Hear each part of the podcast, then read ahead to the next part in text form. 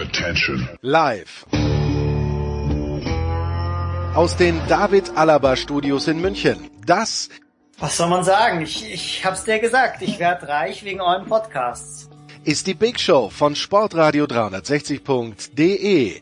Ein ganz neues Sportradiogefühl um die Zeit.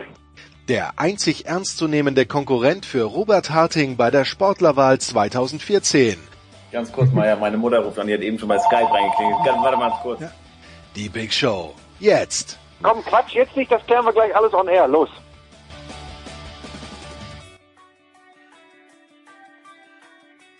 Big Show 416, Sportradio 360. Warm ist es in München, aber nicht in den David Alaba Studios. Das ist sehr, sehr angenehm und kühl, möchte ich meinen. Studio Home Jules ist am Start. Wir werden uns heute wieder um eine recht breite Palette an Themen kümmern, müssen natürlich über The Open sprechen mit Gregor Biernat, werden ganz, ganz viel zur zweiten Liga zu sagen haben. Da freue ich mich, dass wir den Coach von Kräuter Fürth, Stefan Leitl, für ein Viertelstündchen haben äh, zugeschanzt bekommen, auf Anfrage natürlich hin. Da vielen, vielen Dank dem Emanuel Kestlen, den Pressesprecher von Kräuter Fürth, Andreas Renner, wird sich da wie immer fachkompetent zeigen. Ja, und dann haben wir Schwimmen, da versuchen wir eine Schalte nach Guangzhou zum äh, lieben Kollegen Michael Augustin, der für den ARD Hörfunk dort ist, dann natürlich Tour de France, bisschen Tennis, äh, GFL, Motorsport, ganz, ganz groß und wie gesagt viel zweite Liga. Aber wir beginnen heute mit der größten, mit der schönsten, mit der wichtigsten Fußballliga der Welt. Die nimmt nämlich am Wochenende ihren Betrieb auf. Das ist natürlich die österreichische und da freue ich mich sehr, dass, wie schon so oft, zu Gast ist bei uns der fantastische Martin Konrad von Sky Sport Austria. Servus Martin. Hallo, Servus.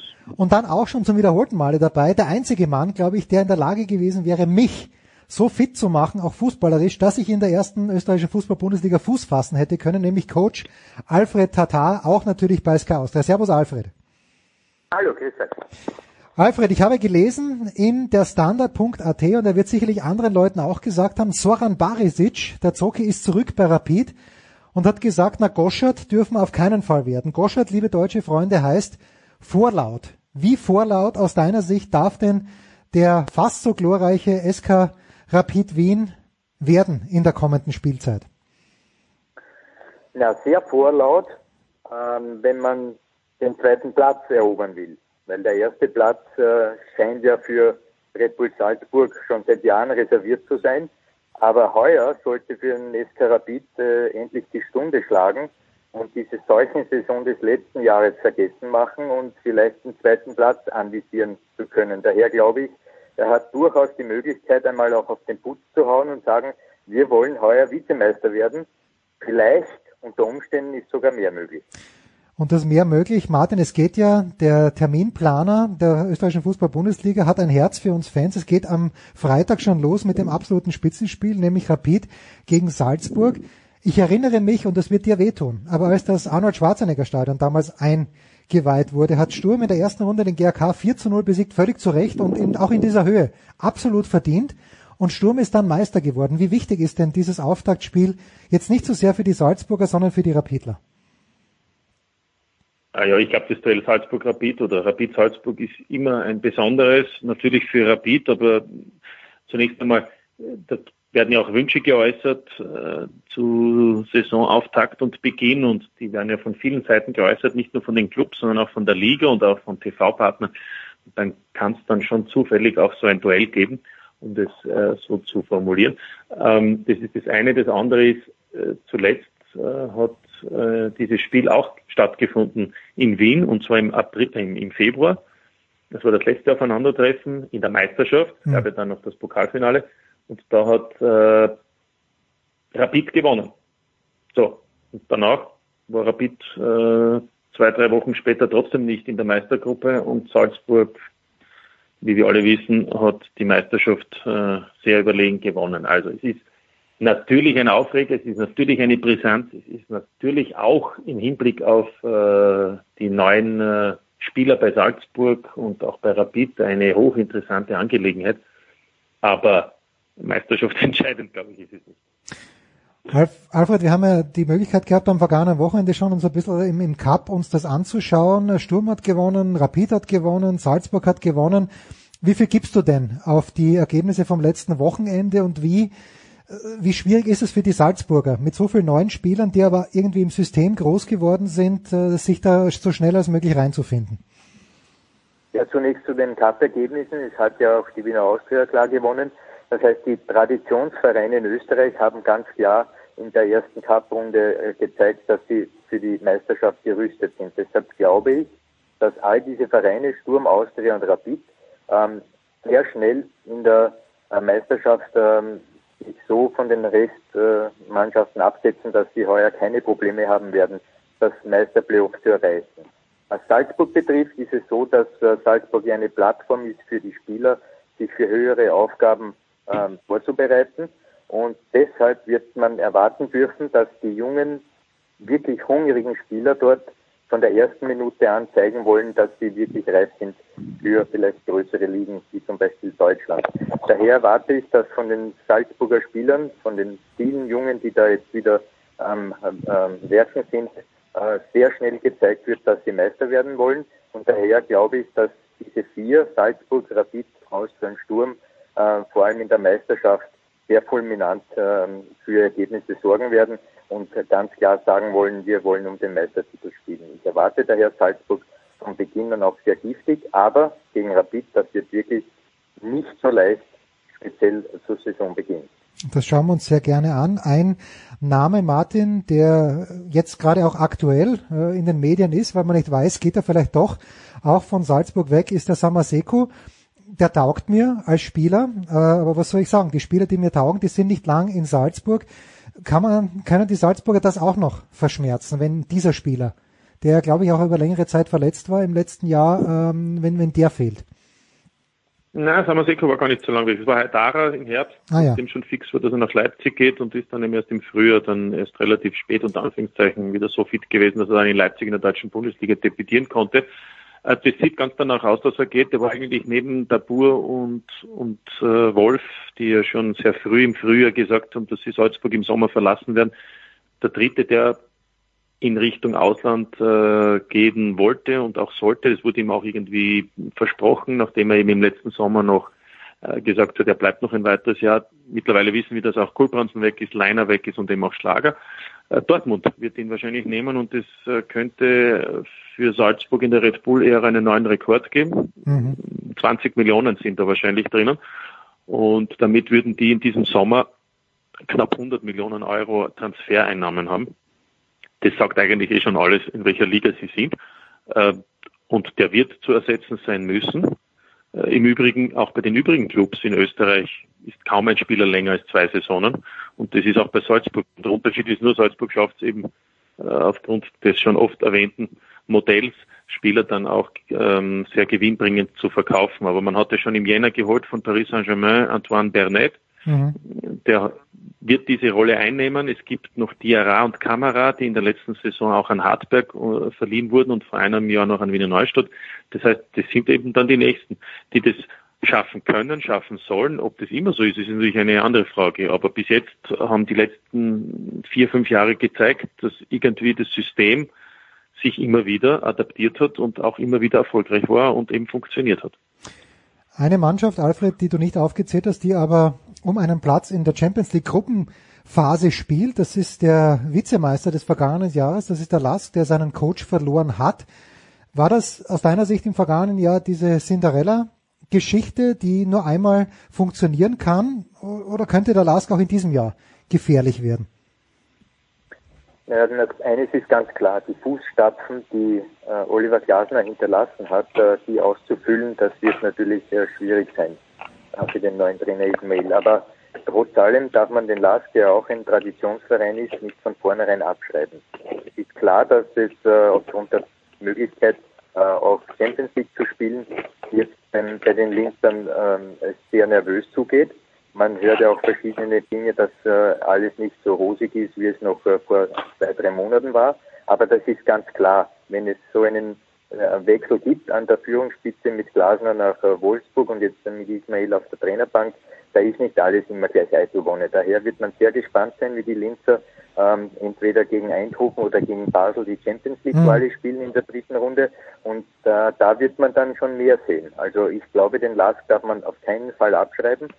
Im Gegenteil, äh, vielleicht ist auch dort die Bereinigung, hat man Ullmann verloren, möglicherweise verliert man noch Michorl, ähm, dass es dort eine Bereinigung auch im Kader gibt mit neuen Kräften, mit neuen hungrigen Spielern, die also auch da durchstarten wollen. Also der Lask ist sicherlich auch dazu zu zählen bei diesen vier Teams, die ich vorhin aufgezählt habe, die im Kampf um die ganz vorderen Plätze ein Wörtchen mitreden werden. Wenn wir ein bisschen weiter runtergehen, Martin, wahrscheinlich unser lieber gemeinsamer Freund Markus Schopp mit den Hartbergern im letzten Jahr gerade noch da rappelt, den Klassenerhalt. Äh, wie ist die Perspektive in Bundesliga Saison 2 aus deiner Sicht, Martin? Ja, nicht einfacher. Ähm, ich würde sagen, sehr schwierig weil äh, eben auch gerade in der Offensive Abgänge zu verzeichnen waren. Die Defensive scheint mir um einen Tick kompakter zu sein. Es soll auch noch was passieren. Zwei äh, Positionen sind noch möglich, äh, wo man eben noch nachjustieren kann und das wird man auch noch. Ich sage einmal auch tun müssen. Ähm, ich halte sie natürlich für die Mannschaft, die da auch wieder sehr zu kämpfen haben wird um den Klassenhalt. Das, was natürlich diesmal nicht äh, ein Thema sein kann, ist dieser Überraschungseffekt, der ihnen ja letztes Jahr tatsächlich im Herbst dann gelungen ist, wo sie ja im goldenen Oktober ähm, fünf, sechs Spiele in Folge voll punkten konnten mhm. und eigentlich den Grundstein gelegt haben für letztlich auch den Klassenhalt, der dann auch äh, im Frühjahr, sage ich einmal, eher ermauert worden ist. Ähm, ich glaube, es hängt auch ab, nicht nur von Hardback selbst, sondern natürlich auch von der Konkurrenz. Und in den letzten Tagen haben ja viele schon auch immer wieder spekuliert und auch die anderen äh, Clubs angesehen, es ist natürlich der Aufsteiger Wattens, der sich ja Tirol nennt. Es ist Admira, es ist St. Pölten. Es gibt also Teams, wo ich sage, da, da muss man auch erst ähm, in den ersten Runden erkennen können, äh, wohin die Reise tatsächlich geht. Also von, von, von vornherein würde ich sagen, es gibt keinen klaren Abstiegskandidaten, aber für Hartberg ist es insgesamt klar, auch in der zweiten Bundesliga-Saison gibt es nur ein Ziel und das heißt Klassenmarkt. Wenn wir wieder ein bisschen weiter raufgehen, Alfred, Peter Stöger ist zurück als Sportvorstand bei der Wiener Austria. Mal eine ganz depperte Frage. Wie wichtig ist so ein Sportvorstand?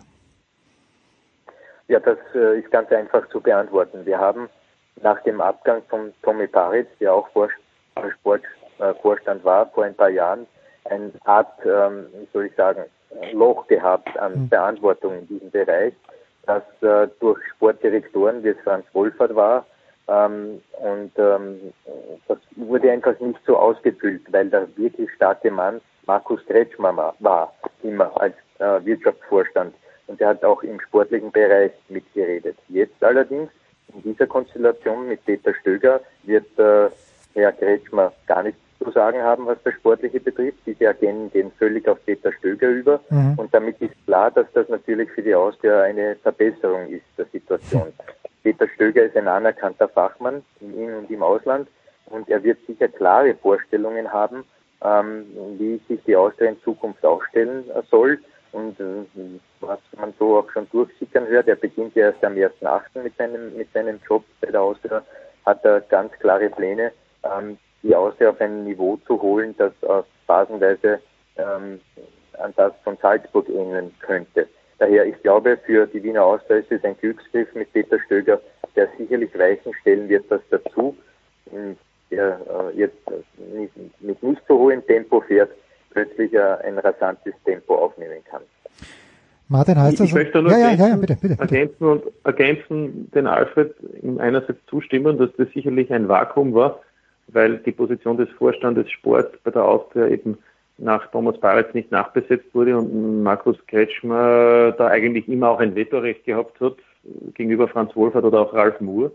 Äh, aber ergänzen insofern, dass äh, natürlich auch jetzt noch ein Mitspracherecht hat, aber natürlich in einer abgeschwächteren Form, denn es gibt das Vier-Augen-Prinzip bei vielen Entscheidungen, wo also sozusagen auch, äh, auch wenn es Stöger vorschlägt, Stöger machen möchte, auch eine zweite Unterschrift, nämlich die vom anderen Vorstand notwendig sein wird. Nicht bei allen Dingen, aber bei einigen und vor allem besonderen, äh, etwa auch Transfers.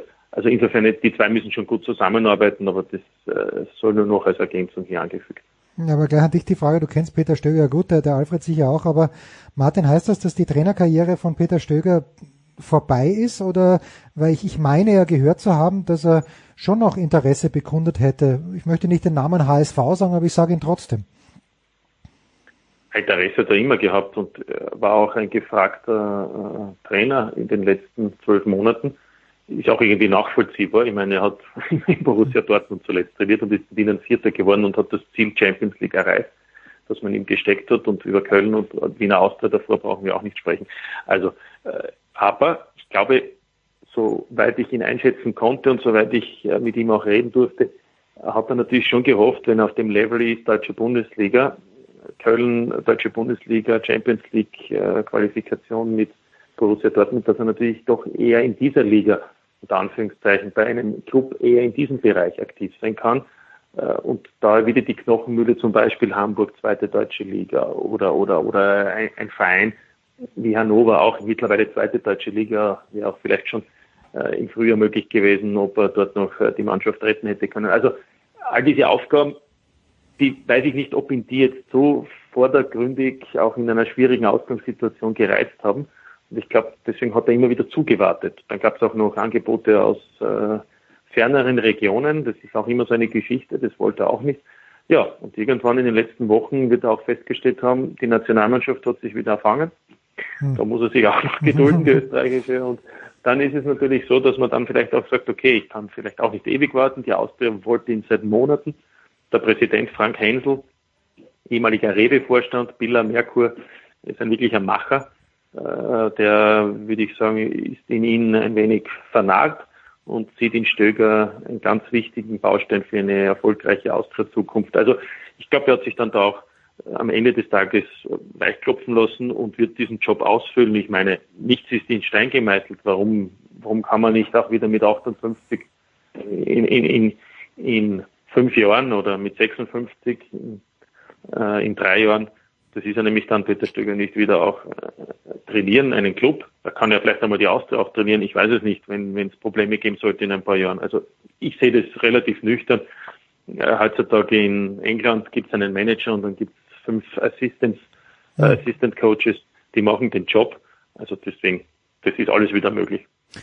Da muss ich jetzt den Alfred als ehemaligen Coach fragen. Äh, hättest du das, be beurteilst du gleich das wie der Martin? Weil für mich ist der HSV eben nicht Knochenmühle zweite Liga, sondern es ist der HSV, wo 60.000 Leute auch gegen Sandhausen kommen. Also Knochenmühle zweite Liga ist für mich Dynamo Dresden. Alfred, was, was ist für dich Knochenmühle zweite Liga in Deutschland? die gesamte zweite Liga ist ja nicht Doch, doch, okay, na also, gut. da, da muss man wirklich äh, einen, einen, einen starken Atem haben, einen langen Atem während einer Saison, um Rückschläge verkraften zu können. Wie man gesehen hat, der HSV, der ja vor der Saison gehandelt wurde als fixer Aufsteiger und dann am Ende hat, hat man kläglich versagt. Daher äh, die zweite Liga in Deutschland ist eigentlich viel schwieriger in der Gesamtkonstellation, wenn man so ein prominenter Verein ist äh, wie Hannover oder Hamburg, als dass man ähm, in der ersten Liga vielleicht den Platz 6, 7, 8 oder 9 ähm, machen kann. Daher zweite Liga Deutschland als Spitzenclub eine Knochenmühle par excellence. Da kann man in der ersten Liga, in der ersten Bundesliga sicher leichter durchtauchen. Gut, äh, über die zweite Liga Deutschland sprechen wir gleich. Aber eine Frage habe ich noch an den Martin auf jeden Fall als Grazer, als Ex-GHKler. Äh, ich bin ja eher dem glorreichen SK Buntegammer Sturm Graz zugetan. Martin, der GAK ist aufgestiegen. Ich habe ein sehr, sehr vernünftiges Interview gelesen des neuen, ich glaube es war der Geschäftsführer, äh, in im österreichischen Standard und habe aber so ein bisschen den Eindruck gewonnen, die Ambition beim GAK im Moment noch gedämpft. Äh, wie siehst du die Chancen, dass wir bald wieder in der Bundesliga möglicherweise ein Derby zwischen dem GAK und Sturm haben werden? Also ich sage mal so, die Chance ist von Jahr zu Jahr größer geworden, dass der GRK ja, Meister geworden ist und mittlerweile in der zweithöchsten Leistungsstufe Österreichs steht. Ähm, ich glaube aber nicht, dass es dieses absolute Wunder, den es ja wirklich äh, geben äh, kann, nämlich äh, den äh, nächsten Meistertitel in Folge zu feiern. Also seit 2014 kann man aufhören, äh, hat es sechs Meistertitel in Serie gegeben. Er ist eben von der achten in die zweite Leistungsstufe aufgestiegen und ähm, diesen, diesen nächsten siebten, äh, das wird dann der absolute Hammer. Äh, was spricht dagegen? Erstens, sportlich ist die Mannschaft, finde ich, gut. Mhm. Ich glaube auch, dass sie keine Probleme haben wird, die Klasse in der zweiten Liga zu halten. Aber es gibt schon Konkurrenz wie Ried, wie Klagenfurt, wie vor allem auch Lustenau, wie möglicherweise auch Wacker Innsbruck. Ähm, und zum Zweiten geht es auch um die Rahmenbedingungen. Um eine Lizenz zu erhalten für die österreichische Bundesliga benötigt man einen ausgegliederten Profibetrieb und den hat der GRK im Moment nicht. Das heißt, es muss auch erst geschehen und da geht es natürlich auch um finanzielle Dinge. Die Mannschaft besteht im Prinzip aus, aus sogenannten Halbprofis, mhm. Ähm, eben als nicht Fußballprofis, weil ja viele auch arbeiten, studieren ähm, und deshalb müsste hier auch noch im Umfeld einiges passieren, dass äh, die Fans da sind, dass man in Graz-Liebenau spielt, vor, das kann man jetzt schon sagen, mindestens 1500 Zusehern pro Spiel, weil nämlich schon mehr als 1500 äh, Abos verkauft worden sind, dazu auch noch 250 VIP-Karten, also dass die Kulisse für eine zweite österreichische Liga gut sein wird, wenn auch ein Stadion natürlich für 15.000 zugelassen ist. Ähm, das ist klar, auch die Auswärtsspiele werden von einigen hundert jeweils begleitet werden. Das ist alles sehr, sehr erfreulich, aber ein Duell gegen Sturm würde ich jetzt einmal vorschlagen und auch eher sagen, wird zunächst, wenn die Auslosung es zulässt, im äh, österreichischen Fußballpokal geben und erst etwas später in der Meisterschaft. Böse Zungen behaupten ja, dass beim GRK auch in der ersten Liga nicht mehr als 1500 Zuschauer zu Gast waren. Aber ich weiß nicht, wer so etwas äh, behaupten will. Einfach. So, Alfred, wo werden wir dich an diesem Wochenende hören und sehen bei Sky Austria? Ja, ich habe das äh, Vergnügen, dass ich am Sonntag ab 16 Uhr auf äh, Sky Sport Austria den Abschluss dieser Runde äh, präsentieren darf als Experte. Da werden dann drei Spiele am Programm stehen mit Spielbeginn 17 Uhr und ich freue mich irrsinnig schon auf äh, die neue Saison, weil ich glaube, dass sie speziell im Bereich Meistertitel ein wenig spannender wird, als es äh, letzte Saison war, wo Salzburg ja durchmarschiert ist letztlich. Und nachdem auch äh, die Abstiegsfrage in der letzten Saison sehr spannend war, wird das sich heuer nicht ändern. Also insgesamt sowohl oben als auch unten wird der Spannungsfaktor noch erhöht werden.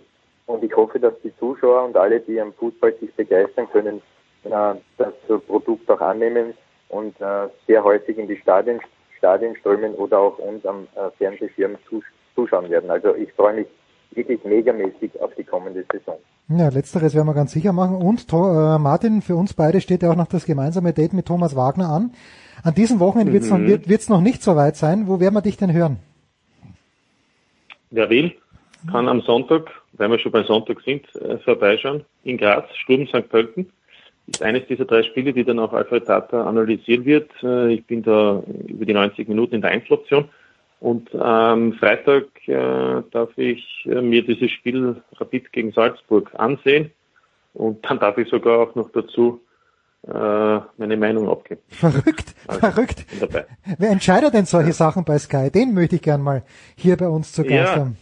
Den stelle ich dir vor. Bitte, mach das bitte. Fantastisch. Ich bedanke mich ganz, ganz herzlich äh, bei Coach Alfred Tata und bei Martin Konrad. Wir machen eine kurze Pause. Apropos zweite deutsche Liga.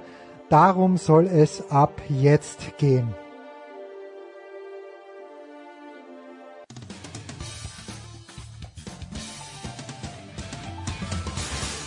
Ja, hallo, hier ist Josef Haber, auch wenn Sie mich nicht kennen. Sie kennen sicher Sportradio 360 bleiben Sie dran, wechseln Sie jetzt nicht den Kanal, schrauben Sie nicht am Radio rum oder am Computer, wo auch immer das gesendet wird. Sie hören genau das Richtige, verstellen Sie nur mehr die Lautstärke.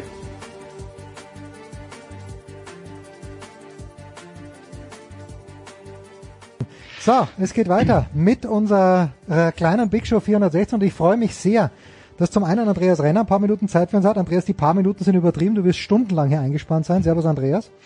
Hallo, bin ich ja nicht anders gewöhnt von dir. Natürlich. Und ich freue mich umso mehr, dass Stefan Leitl, der Chefcoach von der Spielvereinigung Kräuter Fürth, ein paar Minuten Zeit hat. Servus, Stefan Leitl. Hallo zusammen. Andreas, ich übergebe für die Fachfragen wieder an dich. Ich lehne mich genüsslich zurück und lausche einfach. Ja, Herr Leitl, fange ich gleich mal nach der Ankündigung mit einer Nicht-Fachfrage an. Aber wenn ich mir Ihren, äh, Ihre Vita so vor Augen führe und mir anschaue, ähm, wo sie angefangen haben, Fußball zu spielen, wo sie als Spieler aktiv waren, wo sie jetzt als Trainer aktiv sind. Da fällt mir eine Sache auf. 2004 bis 2007 waren sie in Darmstadt. Das einzige Mal in ihrer Karriere, dass sie nicht in Bayern aktiv waren. Was ist da passiert? ja, ähm, ich hatte großes Glück. Ähm, wir haben ja viele tolle Vereine hier in Bayern und ich hatte das große Glück, ähm, einen Großteil meiner Karriere eben oder meiner Laufbahn in, in Bayern ähm, zu absolvieren. Ähm, Darmstadt war ja einfach äh, die Personalie Bruno Labbadia ähm, ausschlaggebend dafür, dass ich dann äh, nach Darmstadt gewechselt bin. Mhm. Und ähm, so wie Sie das jetzt sagen, ähm, hat sich das zufällig ergeben, dass Sie immer in Bayern geblieben sind oder war das auch eigentlich Ihr Wunsch? Nein, es hätte durchaus ähm, äh, Optionen gegeben, ähm, auch mal ins Ausland zu wechseln. Aber wie gesagt, ich ähm, habe ähm, bei Vereinen gespielt, äh, bei denen ich mich auch ähm, wohlgefühlt habe und da war für mich nicht zwingend ähm, der Grund gegeben, jetzt ähm, jetzt einen Schritt irgendwo anders hinzumachen und ähm, deshalb ähm, war es eben während meiner aktiven Laufbahn schon so, dass dass ich halt dann auch in Bayern geblieben bin. Mhm. Sie haben äh, Ihre Karriere begonnen äh, beim, also zum einen beim FC Ismaning äh, in, in der Jugend und sind dann in der Jugend zum FC Bayern München gewechselt, ähm, haben dann beim FC Bayern den Sprung nicht in die erste Mannschaft geschafft, sondern haben in der Amateurmannschaft des FC Bayern äh, gespielt. Äh, können Sie denn aus Ihren eigenen Erfahrungen darüber berichten, wie schwer es ist, wenn man aus der Jugend des FC Bayern kommt, diesen Schritt zu machen, um in diese erste Mannschaft zu kommen? Und woran scheitert das aus Ihrer Sicht häufig? Also es war in der Tat damals für für uns, äh, ich war ja nicht alleine, die äh, die Spieler, die aus der Jugend rausgekommen sind, wir waren damals zu dritt, die ähm, bei den Profis bei Bayern München dabei waren. Das war zum einen der Frank Gerster, Frank Wieblishauser und ich. Und ähm, es war insgesamt für uns drei alle schwer, weil ja, weil einfach die Qualität oder der Qualitätsunterschied damals schon noch äh, schon zu groß war, um um auch auf Augenhöhe den Profis dort äh, zu begegnen. Wir hatten damals noch das Glück, dass wir mit, mit der zweiten Mannschaft neben in der, in der dritten Liga, in der Regionalliga spielen konnten und da schon ähm, sehr an den, an den Herrenfußball ähm, oder uns an den Herrenfußball gewöhnen konnten und ähm, ich glaube, dass, dass das zum damaligen Zeitpunkt auch der richtige Weg war. Wenn du dich dann in der, in der dritten Liga durchsetzen kannst, dann glaube ich, hast du auch die Chance, ähm, in der zweiten oder in der ersten Liga zu spielen. Ähm, insgesamt denke ich, dass, dass die, die Spieler heutzutage ähm, ja schon auch äh, vielleicht eine, ja, eine komplettere Ausbildung ähm, genießen als wir damals. Ähm, also es wird schon sehr früh und ähm, ob das jetzt gut oder schlecht ist, sei mal dahingestellt, auf, auf taktische Elemente geachtet. Also die können dir, ähm, ja, wenn sie rauskommen oder in der U19 jedes taktische oder jede taktische Grundordnung erzählen und, und sind da schon gut vorbereitet. Ähm, ich glaube einfach, dass es für junge Spieler wichtig ist, sich auf einem bestimmten Niveau ähm, zu messen. Das heißt, dass eine, eine gewisse Ligahöhe einfach notwendig ist, um dann auch den Sprung äh, in den Profibereich zu schaffen. Wenn Sie jetzt Ihre Karriere betrachten und für die Hörer, die jetzt äh, damit nicht so äh, vertraut sind, Sie waren bei Bayern München, dann ging es über Lohhof nach Nürnberg, nach Unterhaching, dann war eine Station Darmstadt und dann am Ende ziemlich lange äh, beim, äh, beim FC Ingolstadt. Was war denn so der Punkt, äh, an dem Sie angefangen haben, sich in diesem Herrenbereich wohlzufühlen, wo Sie gesagt haben, jetzt bin ich hier angekommen und das ist, äh, ich, ich, ich krieg das hin auf diesem Niveau? Ja, das war schon ziemlich früh. Das war einfach äh, schon äh, gleich nach der nach der U19. Ich hatte das Glück bei Bayern München in der U19 zu spielen und habe dann schon ähm, als U19-Spieler die ersten Spiele in der dritten Liga absolviert und äh, bin dann ähm, als Profispieler quasi, also ich habe bei den Profis des FC Bayern trainiert und ähm, konnte dann in, in der U23 bei Bayern München spielen und habe da viele Spiele schon in der dritten Liga absolviert. Ich hatte dann eben dieses eine Jahr beim, beim SV Lohof, ähm, wo es einfach aus privaten Gründen ich, ähm, ich dann auch nicht mehr ja, so den zum damaligen Zeitpunkt zumindest den, den, den Ehrgeiz hatte, jetzt noch äh, mich im Profibereich zu messen oder habe mich vielleicht auch damals äh, nicht mehr zu dem Zeitpunkt dort gesehen und habe aber dann in Lohof wieder unheimlich viel Freude und, äh, und Spaß an der Sache bekommen und dann kam eben der Schritt Richtung, Richtung Nürnberg und ähm, ich hatte dort auch das Glück, dass ich einen Trainer hatte, der auf mich gebaut hat, der mich unterstützt hat mit Friedel Rausch und ähm, so ist es mir gelungen, dann ähm, ja, Fuß im Profibereich zu fassen. Mhm. Wenn man auf ihre Vita schaut, sie waren bei vielen Vereinen, haben sowohl als Spieler ähm, äh, Spielzeit in den zweiten Mannschaften bekommen, haben als Trainer bei in Ingolstadt äh, die zweite Mannschaft äh, trainiert. Wie sehen Sie eigentlich die Entwicklung, dass immer mehr Profivereine sich überlegen, die zweite Mannschaft abzuschaffen? ja, ich finde diese Entwicklung nicht gut, ähm, weil ich einfach glaube, dass, ähm, dass viele Spieler dadurch äh, oder vielen Spielern wird dadurch auch eine Chance genommen, über ähm, ja, über die zweite Mannschaft nochmal den Weg in Richtung Profitum zu finden. Nicht jeder U19-Spieler, der rauskommt, ist physisch schon in der Lage, im Herrenbereich mitzuspielen und dem tut äh, das ein oder andere Jahr ähm, vielleicht in der in der Regionalliga oder in der dritten Liga gut, um sich ähm, eben nicht auf ganz hohem Niveau schon messen zu müssen. Und ähm, es gibt ja etliche Beispiele, die dann auch ähm, nicht mit 18 oder oder 19 schon in der ersten Mannschaft oder in der ersten oder zweiten Liga gespielt haben, sondern dann auch mit 20, 21 oder teilweise mit 22, die dann ähm, nochmal in der zweiten oder in der ersten Liga aufschlagen. Ja. Ähm, reden wir jetzt dann mal über, ähm, über das Trainerdasein. Sie haben gerade eben erzählt, Sie sind nach Darmstadt gegangen, weil der Bruno Labbadia der Trainer war. War er einer, von dem Sie für Ihre Trainerkarriere viel mitgenommen haben und äh, wer war da vielleicht sonst noch einflussreich?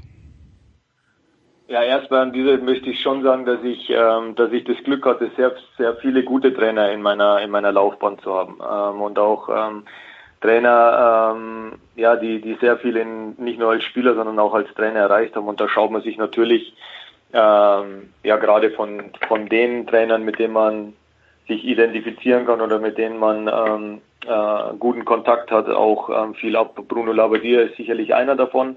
Ähm, für mich war Benno Möllmann eigentlich eine prägende Figur, der mich äh, in diese in diese Trainerschiene als aktiver Spieler noch geschubst hat und mit dem ich auch heute noch ähm, sehr engen Austausch habe und der auch heute noch ähm, ja ein Ratgeber, ein sehr enger Ratgeber für mich ist. Hm. Hätte man Ihnen als junger Spieler, sagen wir mal im Jahr 1998 gesagt, du wirst mal Trainer, hätten Sie das damals geglaubt? Muss ich sagen, nein. das kam auch sehr spät. Also wie gesagt, das war ähm, äh, Benno Möllmann, ich hatte ein sehr langes, intensives Gespräch mit ihm, ähm, als er mein Trainer in Ingolstadt war. Ich äh, war damals Kapitän und ähm, ja, wir haben uns dann auch ähm, ja, eben drüber unterhalten, über die Karriere nach der Karriere und er meinte, ich soll auf jeden Fall den Fußball erhalten bleiben und soll doch das mal probieren als Trainer. Und er hat mir die Möglichkeit gegeben, als aktiver Spieler schon meine, meine Trainerlizenzen zu machen. Und dafür bin ich ihm auch sehr dankbar. Und es hat dann wirklich begonnen ähm, mit der ersten Lizenz, äh, damals B-Lizenz. Und ähm, hat sich dann einfach so entwickelt, dass ich dann unheimlich äh, viel Spaß an diesem Beruf gefunden habe und ähm, dann war auch nach dieser B-Lizenz äh, sehr schnell klar, dass ich die A-Lizenz und dann eben auch die UEFA Pro-Lizenz oder den Fußballlehrer machen möchte. Ja. Jetzt sind Sie aktuell Trainer bei der Spielvereinigung Gräuter Fürth und wenn man davon ganz weit draußen drauf schaut, sagt man, naja, die Spielvereinigung, die hat ein Jahr in der Fußball-Bundesliga gespielt, das war nicht sehr erfolgreich. Danach ging es in die zweite Liga zurück und danach war ein Bruch, weil vorher waren die Vierter ja dafür bekannt, dass sie immer Fünfter wären. Ähm, danach kam relativ regelmäßig Abstiegskampf und große Probleme, sich zu etablieren. Können Sie uns sagen, was, was da passiert ist oder aus Ihrer Sicht, äh, wo die Probleme liegen, warum die Spielvereinigung nicht mehr so regelmäßig äh, es schafft, in der oberen Tabellenhälfte der zweiten Liga mitzuspielen, wie, da, wie man das mal gewohnt war? Das ist sehr schwer für mich zu, äh, zu beurteilen, ähm, weil ich ja auch erst sehr, äh, noch nicht so lange in, ähm, in Fürth bin. Aber ich glaube einfach, dass, dass man auch in der Vergangenheit gesehen hat, dass ähm, viele Vereine, die, die aus der Bundesliga oder in der Bundesliga waren, und äh, nicht, nicht regelmäßiger Gast in der Bundesliga sind, äh, schon auch Probleme in der zweiten Liga dann haben. Ich denke, dass, ähm, dass wir hier in Fürth gerade mit dem Bundesliga-Aufstieg ähm, viel für den Verein und für das Umfeld und für die Infrastruktur getan haben und ähm, ich glaube, dass das auch wichtig war und die handelnden Personen zum damaligen Zeitpunkt haben hier wirklich was geschaffen, was, ähm, was sehr gut ist infrastrukturell und ich glaube, man hat eher das genützt, ähm, um auch ähm, ja auf Dauer hin dann eben äh, konkurrenzfähig zu, äh, zu sein. Ähm, von außen betrachtet war es, glaube ich, auch vielleicht so, dass, dass man ein bisschen seinen Weg verlassen hat, äh, in der jüngeren Vergangenheit zumindest, dass man sehr, sehr große Fluktuation innerhalb des Kaders hatte, sehr viele Spieler immer wieder geholt hat und der eigene Nachwuchs ein bisschen darunter gelitten hat und ähm, gerade mit der Rückkehr von, von äh, Rashid Azusi hat sich das schon wieder wieder geändert und wir sind jetzt halt eben schon wieder darauf bedacht, ähm, so ein bisschen ja, zu, zu alten Tugenden zurückzukommen, dass wir ein stabiles Gerüst innerhalb der Mannschaft haben und auf unsere jungen Talente vertrauen. Und ähm, da haben wir schon die, ähm, die Überzeugung davon, dass es das oder dass das der richtige Weg für uns hier entführt ist. Mhm. Ähm, wie sieht das denn aus, wenn Sie äh, auf Ihren Kader schauen? Wer sind denn äh, junge, entwicklungsfähige Spieler, auf die wir vielleicht aus Ihrer Sicht ein bisschen achten sollten in der kommenden Saison?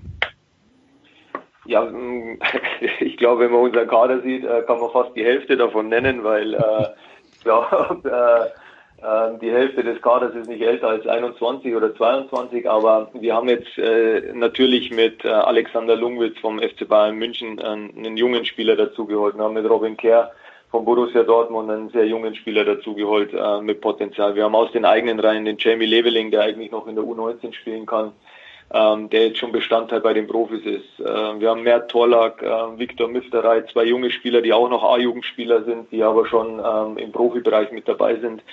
Ähm, diesen Spielern gehört sicherlich die Zukunft. Wir hatten schon im Kader äh, Maxi Bauer, der aus der eigenen Jugend kommt, äh, Jahrgang 2000, ähm, ein sehr äh, guter Innenverteidiger mit großem Potenzial. Paul Jäckel, gerade 21 geworden. Also ich hätte eine lange Liste, aber ich glaube, das würde dann okay. die Zeit dann auch überschreiten.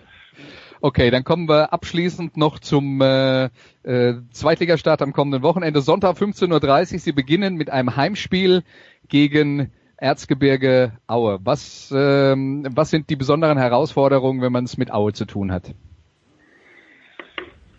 Ja, die besondere Herausforderung ist einfach, dass äh, auch Aue ähm, einen, einen kleinen Umbruch nur hatte. Also sie haben äh, wenig Spieler verloren, äh, gerade wenig Spieler, die letztes Jahr schon äh, zum, zum Stamm gehört haben. Es ist eine sehr eingespielte Mannschaft, eine sehr robuste Mannschaft, die über sehr viel ähm, Zweitliga-Erfahrung verfügt und ähm, das sind die Herausforderungen einfach, dass wir, dass wir uns ja von Beginn an darauf einstellen, dass die Vorbereitung jetzt eben vorbei ist und ähm, dass jetzt eine Mannschaft in Ronow kommt, die uns wehtun möchte. Und ähm, wir wollen auf jeden Fall mit Mut und Überzeugung an die Sache gehen und wollen versuchen, das, was wir uns in der Vorbereitung erarbeitet haben, dass wir das auch auf den Platz bringen und, und umsetzen. Und wie gesagt, wir wollen mutig sein, und ähm, aktiv und das ist das Ziel für Sonntag. Und äh, für die neue Saison, was wäre eine Bilanz, mit der Sie zu oder was was müsste die Mannschaft in dieser Saison zeigen, damit Sie am Ende sagen, es war erfolgreich für uns? Ähm, ganz ehrlich, sie, die Mannschaft muss das umsetzen, was sie sich jetzt in der Vorbereitung erarbeitet hat. Ich glaube, jetzt über ein Ziel zu sprechen, ist einfach zu früh, weil wir doch ähm, noch nicht weiß, okay, wie, wie sind die anderen Mannschaften, dann muss man erstmal die, die, die ersten Wochen in der zweiten Liga abwarten. Wir sind überzeugt davon, dass wir eine gute, äh, hungrige junge Mannschaft haben und ähm, wie, wie ich schon gesagt habe, wir wollen aktiv sein, wir wollen mutig sein, wir wollen versuchen, ähm, das Spiel zu bestimmen, zu dominieren, sowohl im, im Ballbesitz als auch gegen den Ball und ähm, wenn wir das tun, dann glaube ich, ähm, werden wir auch eine gute und erfolgreiche Saison haben. Fantastisch. Dann Dankeschön, äh, Stefan Leitl. Ich weiß, Sie müssen gleich weiter zu einer Pressekonferenz. Danke, Andreas. Genau. Du, du hast noch nicht überstanden. Kurze Pause in der Big Show 416.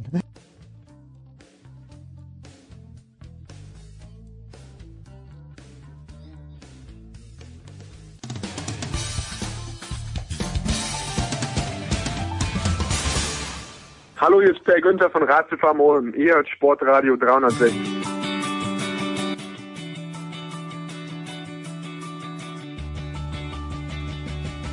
Ja.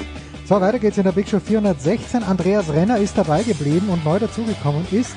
Ich möchte sagen, und das stimmt auch, Holle, du bist mein Lieblingswirt, Holger Britzius vom Stadion an der Schleißheimer Straße. Grüß dich, Holle. Servus, hallo. Hollywood. Wahrscheinlich auch, äh, weil ich der einzige Wirt bin, den du kennst. Ja, das ist A richtig und B, Holle, Holle wirft mir ja gerne vor, dass ich so selten ins Stadion komme, völlig zu Recht natürlich, aber wenn ich überhaupt außer Haus gehe, dann nur ins Stadion, die dreimal im Jahr. Also, Selbstverständlich. Ja, du hockst ja immer in deinem Keller. Das ist richtig, ja. In meinem, und der Hund liegt neben mir, was gibt Schöneres? Holge, äh, Holle, ich habe gestern Abend unvorsichtigerweise, weil ich nicht schlafen konnte, mal Sky Sport News HD angeschaut und da gab es eine Bauchbinde da stand etwas von gefährliche Aufsteiger in die zweite Bundesliga.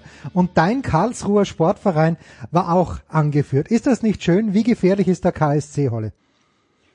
Und für wen? Ähm, Und für wen, ja. genau. für wen, ja. für den KSC selbst, ja. Ja, äh, es ist ja, äh, ist ja in den letzten Jahren immer so, dass die, dass die Aufsteiger ganz gut mitspielen. Und ähm, ja, klar kann der KSC ein bisschen für Überraschung sorgen, aber ich glaube eher, dass das eine ganz, ganz äh, ruhige und solide Geschichte wird und wir irgendwie 14. werden und dann ist Ruhe.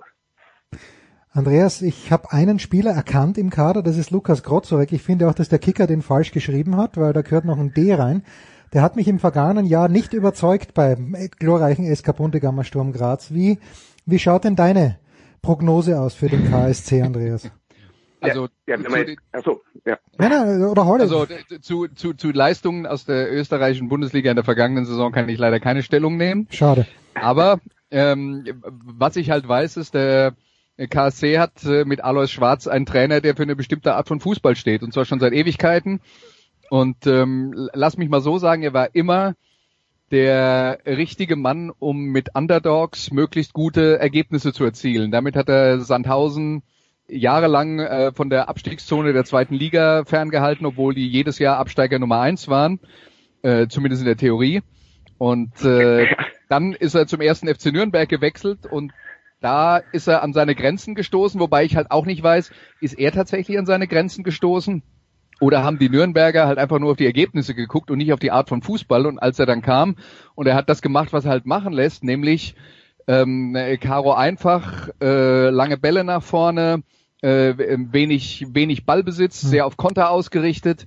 Ähm, und dann, äh, glaube die Nürnberger sind da tatsächlich ein bisschen erschrocken, dass sie sich das äh, irgendwie anders vorgestellt hatten. Aber ich glaube, in Karlsruhe kann man zumindest vorübergehend damit, äh, damit leben. Und ich glaube, äh, um den Verein in der Liga zu halten, also Alois Schwarz ist ein, äh, ein Trainer, der tun wird, was dafür nötig ist.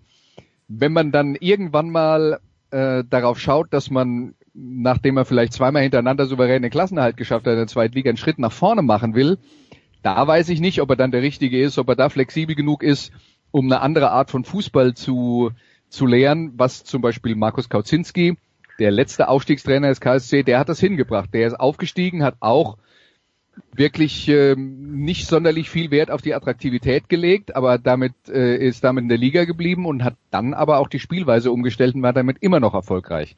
Das habe ich jetzt von Alois Schwarz noch nicht gesehen, aber ja, vielleicht äh, überrascht er uns ja. Holle?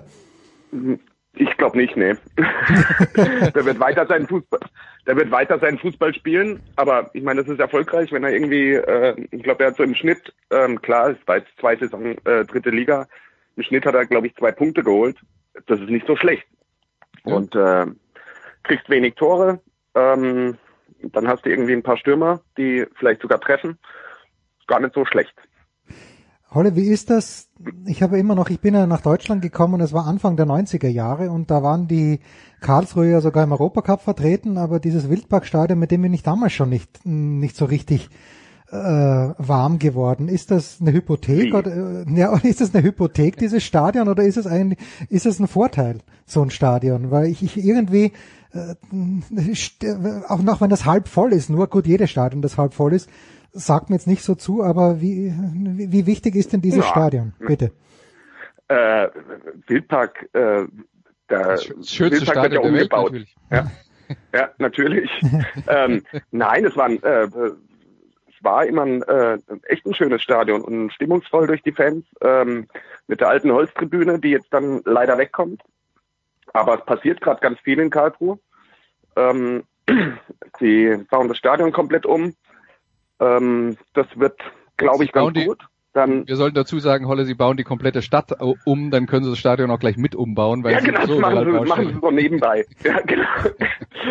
Und ähm, kriegen neues, äh, neues Nachwuchsleistungszentrum, ähm, haben mal ein bisschen was im Marketing gemacht ähm, und äh, also ist eher alles positiv äh, in Karlsruhe und ähm, nochmal auf die Österreicher zurückzukommen. Wir haben vier Österreicher im Kader. Wie, wieso kenne ich ja, nur einen? Das ist meine Frage. Wieso kenne ich nur einen? Tja. Ah, der ja, Juricin ist ja auch da. Oh Gott, der Juricin, der hat auch mal Juricin bei Sturm gekickt. Ja, ja, ach Gott, ja. ja. Genau. Die anderen sind Kobalt und äh, dann noch ein Torwart äh, Schra Schragel. Ein Mario Schrage, der ist erst 20, ja. ja.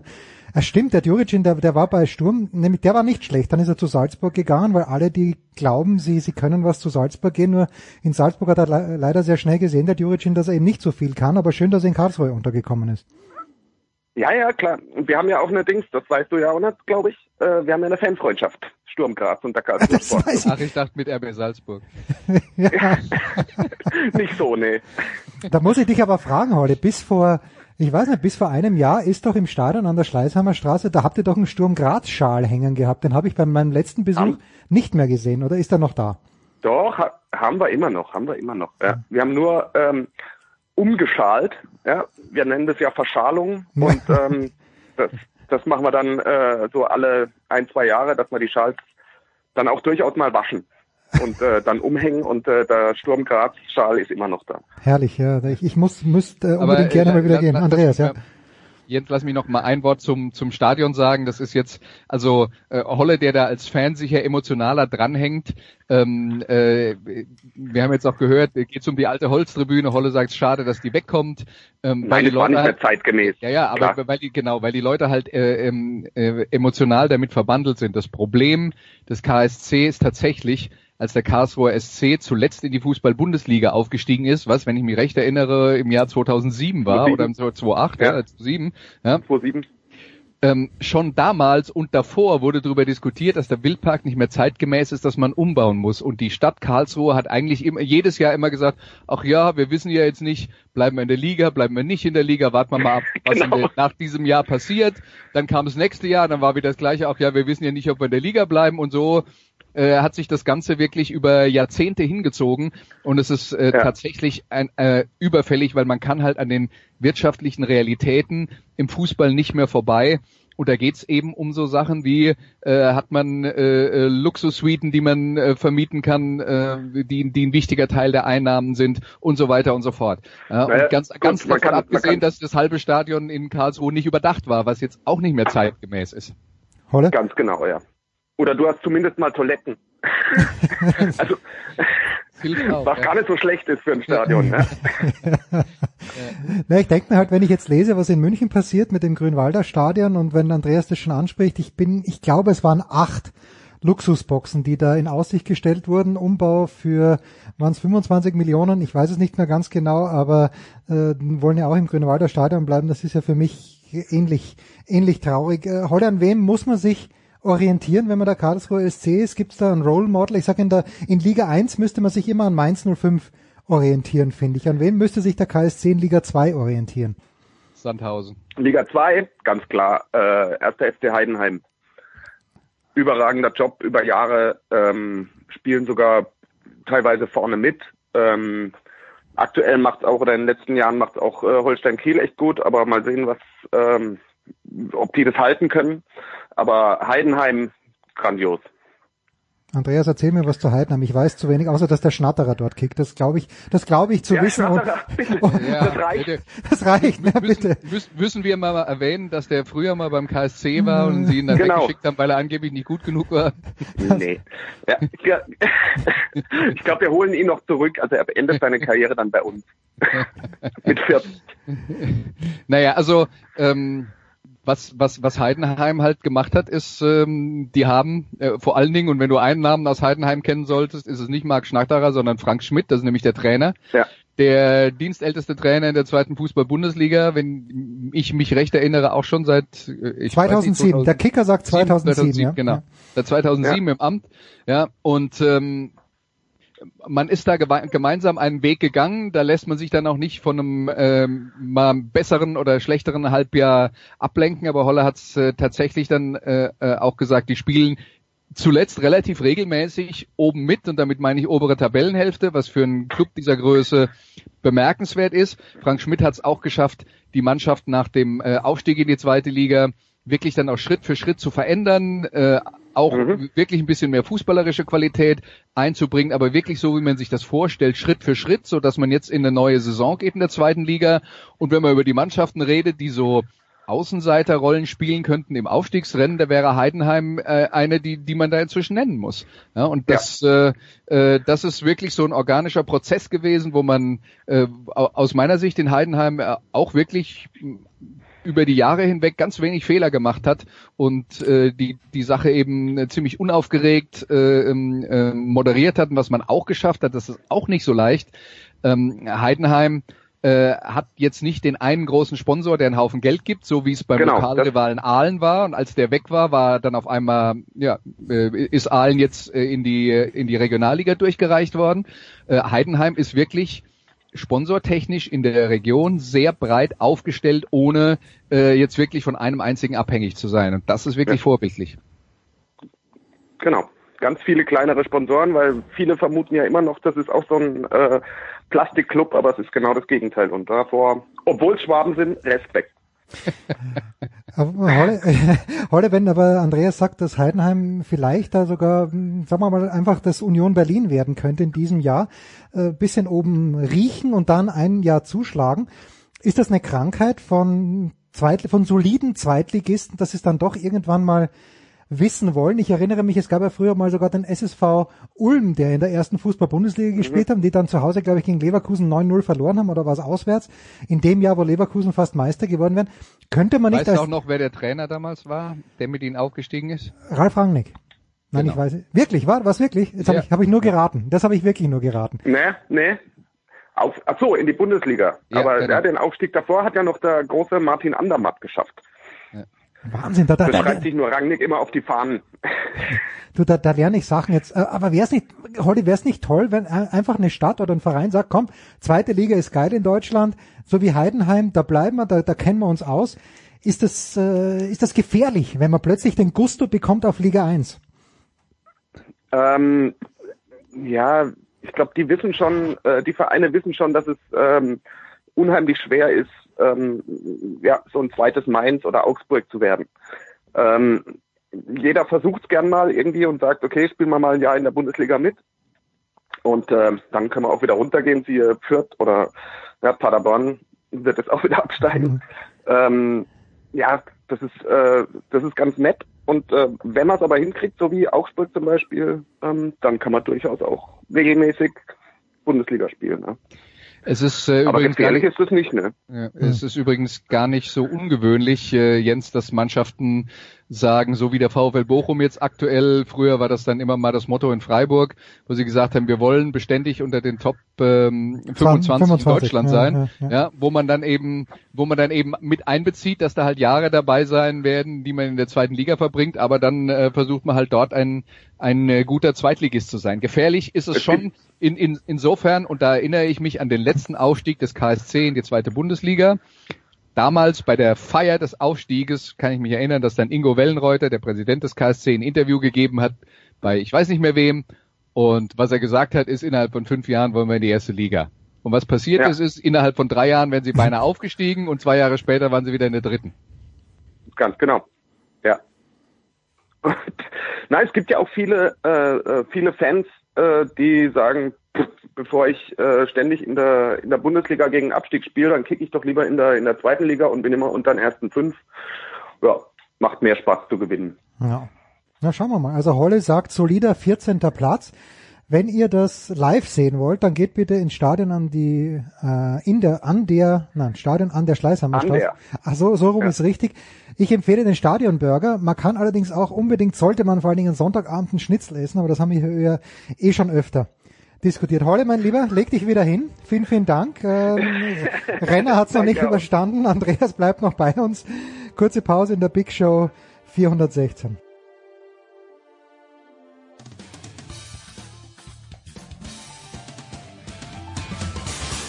Servus Leute, das ist der Grubi, ich höre Sportradio 360.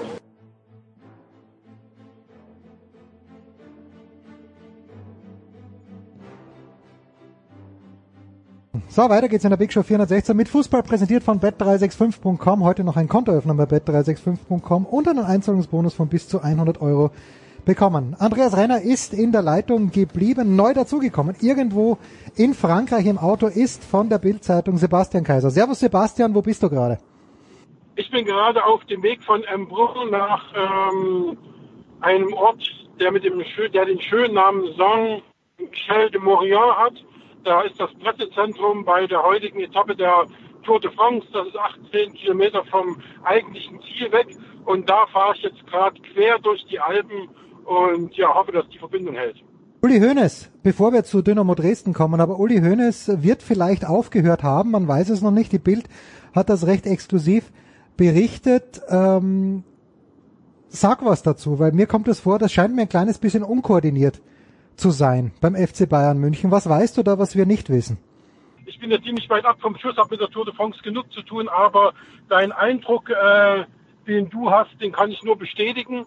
Ähm, beim FC Bayern scheint da in der Kommunikation einiges schief zu laufen. Anders kann ich mir nicht erklären, dass angeblich äh, Karl-Heinz Rummenigge selbst nicht mal wusste, was da mit Uli Hoeneß passiert. Und das, boah, halte ich schon für ein starkes Stück. Also, dass Susi Bescheid weiß, seine Frau und ähm, die Familie, die Söhne und so weiter, alles klar, das nehme ich schon an. Und der nächste ist eigentlich Kalle Rummenigge, der Bescheid wissen muss, müsste. Entweder Kalle spielt allen was vor oder ich weiß nicht, ich habe keine Ahnung. Aber wenn es tatsächlich so ist, dass Rummenigge nichts wusste, dann finde ich das schon ja ein starkes Stück. Also ja. Ja, an Andreas, da ist es ja dann fast so wie bei Dirk Nowitzki, den alle verabschiedet haben über die ganze Saison über. Dirk hätte am Ende des Jahres ja gar nicht mehr sagen können, übrigens, ich spiele doch weiter. Und wenn Uli Hoeneß jetzt schon verabschiedet wird, äh, kannst du dir vorstellen, dass der dann sagt, äh, übrigens, äh, nee, ich mache jetzt doch noch zwei Jahre Präsident. Also der Kicker hat ja heute auch eine große Story zu der Sache, die ich noch nicht ganz gelesen habe, aber ähm, ja, äh, Uli Hoeneß hat gegenüber dem Kicker offensichtlich gesagt, dass er am 29. August seine Entscheidung mitteilen wird. Wem auch immer.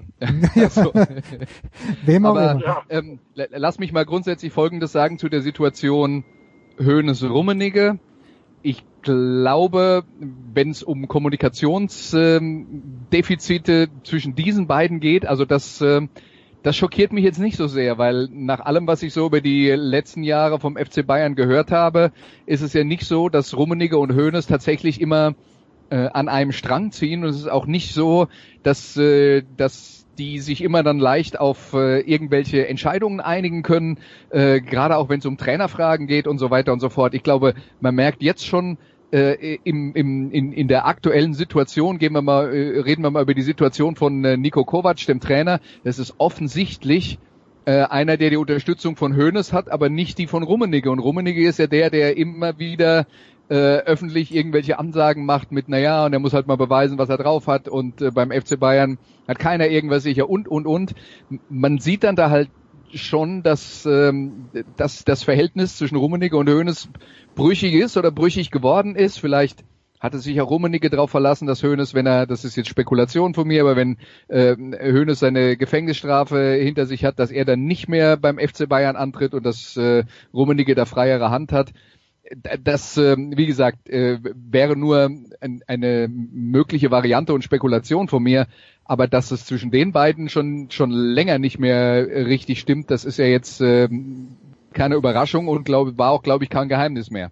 Tja, wir wollten ja eigentlich mit Sebastian, und das machen wir jetzt auch, wenn uns denn noch hören kann, mit Sebastian über äh, die Ostclubs in der zweiten Bundesliga sprechen, hauptsächlich natürlich über Dynamo Dresden. Äh, was du nicht gehört hast, Sebastian, Holger Britzius hat uns gerade gesagt, der Karlsruher Sportverein sollte sich am ersten FC Heidenheim orientieren. Wer wäre denn das Role Model aus deiner Sicht für Dynamo Dresden? Boah, heftige Frage. Ähm, Im Moment ganz, ganz schwer zu beantworten, weil ähm, ich noch immer auf diejenigen warte, was also auf diejenigen neuen Spieler warte, wo ich sage, da haben sie echt einen Coup gelandet und mit denen wird es definitiv abgehen. Also ich glaube, ähm, Dresden sollte sich an denen orientieren, die da irgendwo im hinteren Mittelfeld sind, sodass sie praktisch vielleicht nicht so viel mit dem Abstieg zu tun haben, aber äh, zusehen, dass sie möglichst zeitig im Mittelfeld und gesichert sind, dann ist das, glaube ich, das, was man Stand jetzt sagen kann, was Dynamo Dresden die Saison ausmachen wird. Aber wie gesagt, ähm, ist ja noch bis 31. August Zeit oder bis 2. September, glaube ich, bis das Transferfenster schließt. Und ja, da hoffen wir mal, dass da noch der eine oder andere ja, im Köcher ist bei den Dynamo-Chefs. Ähm, Aber Andreas natürlich schwierig. Äh, Wenn man bis jetzt niemanden gefunden hat, dann wird es nicht mehr das oberste Regal sein, aus dem man sich bedient. Gut, das, Das sowieso nicht. meine Ja. Befürchtung. Das Ja. ist meine Befürchtung. Oder sie Der- kriegen ihm einen, der an den ersten Bundesligaspieltagen halt merkt, er kommt bei seinem Verein doch nicht zurecht und will dann urplötzlich wechseln und ähm, dann holst du die halt aus der Bundesliga einen Bankdrücker der ersten zwei, drei Spieltage. Das ist auch noch drin dann. Aber wie gesagt, ähm, ich glaube da im Moment noch nicht so richtig dran. Andreas. Ja, ich denke auch die zweitere Variante ist halt die wahrscheinliche. Da muss man aber nicht unbedingt schlechte Deals machen, denn wenn einer äh, nicht gut genug ist, um äh, beim beim äh, sagen wir mal Mittelfeldverein in der ersten Bundesliga in der Stammelf zu stehen, dann ist er vielleicht doch gut genug, um Dynamo Dresden weiterzuhelfen. Und äh, äh, ja, äh, was mich halt interessiert bei der ganzen Geschichte ist, ähm, äh, Christian Fjell ist ja erst im äh, Lauf der vergangenen Saison Trainer geworden, hat jetzt seine erste Mannschaft, die er über eine Saisonpause vorbereiten kann. Mich interessiert die Art von Fußball, äh, die da gespielt wird und ähm, äh, ob es da ähm, eine Weiterentwicklung gibt, die sich dann vielleicht auch in der Qualität der, äh, der Spieler niederschlägt, weil da sind ja, da sind halt ein paar Leute, sagen wir mal ein Baris äh, Artig, der in den letzten Jahren durch die zweite Liga geirrt ist und überall äh, mal positive Ansätze gezeigt hat, aber es nie so richtig umsetzen konnte. Aber da hat man schon gesehen, da ist Qualität da und ich glaube, der hat auch gute Ansätze gezeigt in der vergangenen Spielzeit. Vielleicht ist das einer, der einen Schritt nach vorne macht. Mit 24 wäre es äh, langsam äh, langsamer Zeit. Also ich sehe schon ein äh, ähm, einiges an Qualität in der Mannschaft und auch die das Potenzial, die Mannschaft nach vorne zu bringen. Das wird äh, wird dann halt die Aufgabe des Trainers sein. Ja, Potenzial ist mit, also Potenzial ist mit Sicherheit da. Also die haben ja richtig gute junge Leute, auch aus dem eigenen Nachwuchs ist das eine oder andere Juwel dabei. Ähm, aber meiner Meinung nach hakt es halt an denen, die äh, die Erfahrung haben und die das Team halt schon aufgrund ihrer Karriere spielerisch prägen können. Und das sehe ich eben noch nicht so. Die Talente sind natürlich noch nicht so weit, aber da sind natürlich ein paar Juwele drunter, wo man sagt, okay, ähm, vielleicht hat er zufälligerweise dieses Jahr schon einer mit 19, 20 Jahren einen absoluten, ja, den Durchbruch und ein absolut tolles, ja, ein tolles Jahr. Das sagt man so ein bisschen. Andreas, was wissen wir? Also ich weiß nichts über Christian Fiel, den Coach. Ich weiß Fjell. nichts. Ich Fiel. weiß schon mal Fjell, nicht, dass er Fjell. Spanier ist und Fjell Das ist ausgesprochen wird. Spanier. Ja, ich, ich denke mir schon, was macht die spanische Flagge da drauf? Also es ist Christian Fiel, bitteschön. Ja. Äh, was, was weiß, Ja. was, was weiß, was wissen wir über ihn, außer dass er Spanier ist? Ja, Christian Fjell ist äh, einer, der sehr viel und sehr lange in der zweiten Bundesliga vor allen Dingen gespielt hat und äh, bei Alemannia Aachen äh, äh, sehr lange aktiv war ähm, und äh, die, die Verbindung dann nach äh, Dresden hat. Christian Fjell ist einer, der ja, sich da von, von unten hochgearbeitet hat. Ich glaube, ähm, da müsste mir der Kollege gerade aushalten, der war, hat vorher äh, die Jugend trainiert in Dresden. War das, ist das richtig? Ja, ja. Genau. Ja, ja, ja. und ähm, hat hat sich da ja hat sich dann über diesen Weg empfohlen. Und äh, ist ist schon einer äh, bei dem ich sagen würde wenn ich das jetzt mal vergleiche mit Uwe Neuhaus der äh, ähm, äh, vorher ja äh, Trainer in Dresden war Uwe Neuhaus war jetzt dann schon einer der hatte so seine ähm, sein, sein Glaubensbekenntnis, was Offensivfußball anging, da habe ich über die Jahre hinweg bei ihm immer gesehen, dass es dass es äh, schon der Versuch war, attraktiven Ballbesitzfußball zu spielen, aber viele Veränderungen habe ich da nicht gesehen. Und äh, bei Christian Fell habe ich schon den Eindruck, dass das einer ist, der die Mannschaft weiterentwickeln kann im taktischen Sinne, wo ein paar mehr Varianten einstudiert werden. Das wird der, der interessante Teil äh, sein dabei, äh, ob er so diese Balance ähm, hinkriegt, dass er die, die spielerischen Qualitäten, die vorher schon da waren, äh, erhalten kann, aber die Mannschaft halt äh, äh, auf, ein- auf ein ein höheres taktisches Level führen kann. Also genau darauf bin ich ja gespannt. Also ich äh, muss ganz ehrlich sagen, ähm, wir hatten ja zwischen Fjell und äh, Neuhaus war ja noch Mike äh, Walpurgis, was Ja. überhaupt nicht gepasst hat. Ähm, und Christian Fjell, als der kam, ähm, habe ich große Zweifel gehabt, dass Dynamo die Klasse hält, weil er eben unerfahren ist, weil er eben noch keine Mannschaft aus Ja, Andreas, jetzt haben wir den Sebastian verloren. Ähm, Unerfahrenheit äh, manchmal im Abstiegskampf dann doch nicht das ausschlagende Kriterium, dass man unbedingt rausfliegt. Nee, also ganz sicher nicht. Ich glaube, die letzten Jahre haben auch äh, wirklich eindrucksvoll bewiesen, dass es dass es keineswegs bedeuten muss, wenn ein Trainer wenig Erfahrung hat, dass er dann nicht sehr erfolgreich arbeiten kann und dass wenn ein Trainer viel Erfahrung hat, dass es dann zwangsläufig funktionieren muss. Umgekehrt natürlich auch nicht. Es geht halt einfach darum, den richtigen Mann für die richtige äh, Situation zu finden. Und ich glaube, wenn wir die Situation in Dresden jetzt anschauen, Christian Fell, wir haben es ja gehört, war ja vorher dann schon im Verein. Das ist aus meiner Sicht auch immer ein Riesenvorteil, den Vereine haben gegen uns, gegenüber uns Beobachtern äh, aus der Distanz, wo wir dann sagen, okay, Christian Fell, da erinnern wir uns als Spieler dran.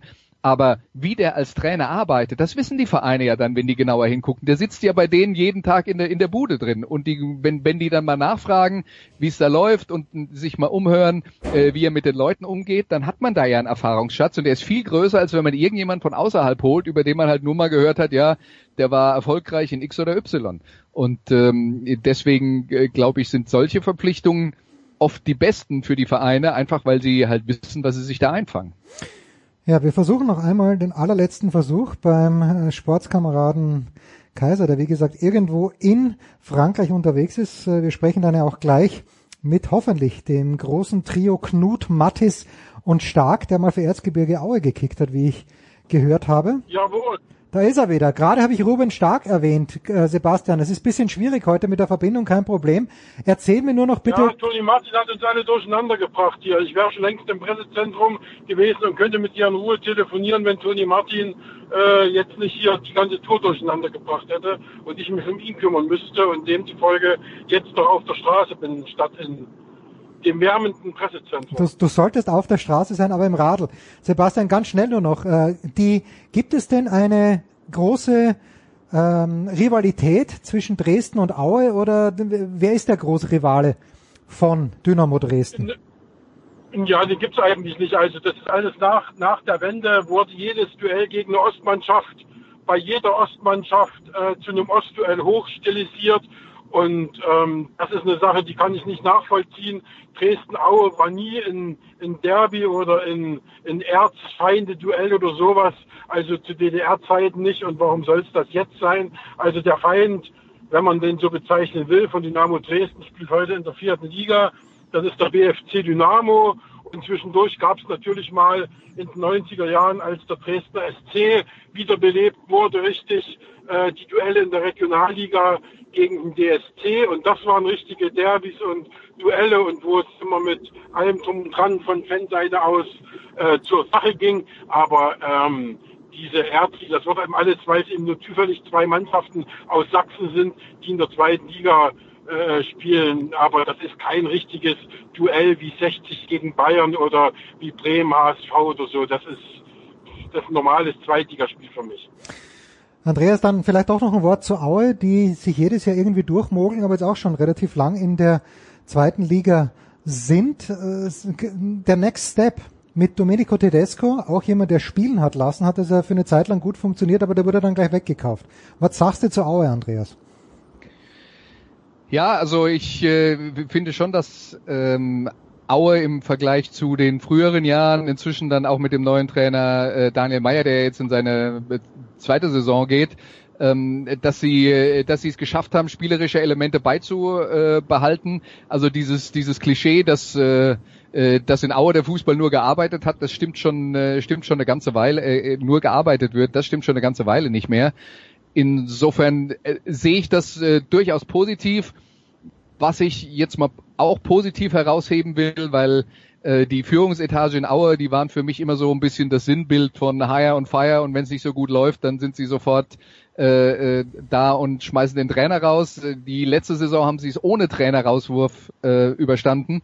Und das ist, äh, das ist jetzt dann schon mal äh, aus meiner Sicht ein gutes Zeichen, weil ein bisschen Kontinuität kann nicht schaden. Aber trotzdem ist, äh, äh ist natürlich äh, die, die Mannschaft jetzt nicht so aufgestellt, dass man dann sagen kann, äh, boah, damit, äh, damit muss man jetzt einen nächsten großen Schritt nach vorne machen. Äh, Jan Hochscheid zum Beispiel wird bestimmt ein wichtiger Spieler sein, aber der ist äh, über die letzten Jahre durch die erste und zweite Liga gewandert und äh, kommt dann zurück. Ja, und mit Sören Gonter haben sie jetzt einen Innenverteidiger geholt, der zuletzt äh, in äh, St. Pauli war. Und äh, das ist so ein bisschen der, der große Einkauf für dieses Jahr, um die Defensive ein bisschen solider zu machen. Also ich habe den Eindruck, dass das äh, dass es auf dem Papier ganz okay aussieht, aber ich erwarte jetzt dann trotzdem nicht, dass Aue jetzt äh, plötzlich äh, in, in, im ersten Drittel mitspielt. Sebastian, richtig Nein, oder? das wäre auch viel Ja. zu viel. Ja, bitte, nur, nur zu. Ja, ich will ja nur sa sagen, Aue, Aue muss jeden Tag in die Kirche gehen und dem Herrgott danken, dass sie zweite Liga spielen. Das ist für so einen kleinen Ort, für so einen kleinen Verein eine riesige Sache. Das ist wie für, keine Ahnung, wie für, für äh, Werder Bremen, wenn sie Champions League spielen würden. Also das ist, äh, kann man gar nicht hoch genug einschätzen, dass die mit ihren äh, 16.000 Einwohnern da äh, zweite Liga spielen und jedes Jahr so eine Millionenetat stemmen. Das ist, ist klasse. Aber das geht natürlich nur aufgrund des Präsidenten, Sebastian, oder? Das ist doch mit Abstand der interessanteste Mann in Aue. Das ist nicht nur der interessanteste Mann in Aue, das ist für mich einer der interessantesten Männer im deutschen Fußball überhaupt. Also der ist äh, von seiner Art und Weise her natürlich schon mal eine richtige Marke. Und äh, wir kennen alle seine Sprüche, wir kennen seine martialischen Auftritte. Und dadurch muss man sagen, hat er sich natürlich erstmal äh, ein gehöriges, ja, eine Image. gehörige Position verschafft auch aus, ein Image verschafft auch, ja. Aber man muss natürlich auch sagen, dass äh, er mit seinem Bruder zusammen und der Unternehmensgruppe Leonhard ähm, über Jahrzehnte inzwischen hinweg einen richtig geilen Job dort macht und eben äh, Aue wirtschaftlich immer auf gesunden Beinen gehalten hat. Es war noch nie, dass Aue mal irgendwie über seine Verhältnisse gelebt hat und äh, irgendwie drohte, pleite zu gehen. Die haben immer, wenn es eben knapp wurde, dann lieber mal den Abstieg in die dritte Liga mitgenommen und äh, sind dann eben irgendwann wieder aufgestiegen. Aber sie haben nie den Verein verschuldet und das muss man denen hoch anrechnen. Tja, 16.000 Einwohner. Äh, Das kleine Dorf, wo ich herkomme, Volzberg, hatte früher mal 11.000 Einwohner. Wir, wir haben auch, der ASK Volzberg hat auch in der zweiten Liga gespielt, aber zweite Liga Österreich anno 1985 ist dann doch was anderes als zweite Liga Deutschland anno 2019. Sebastian, vielen, vielen Dank. Andreas, vielen, vielen Dank. Äh, Das war's soweit mit dem Fußball. Wir machen eine, nein, so, doch, doch, das war's mit dem Fußball. So rum ist richtig. Wir machen eine kurze Pause und dann geht's ja weiter in der Big Show 416.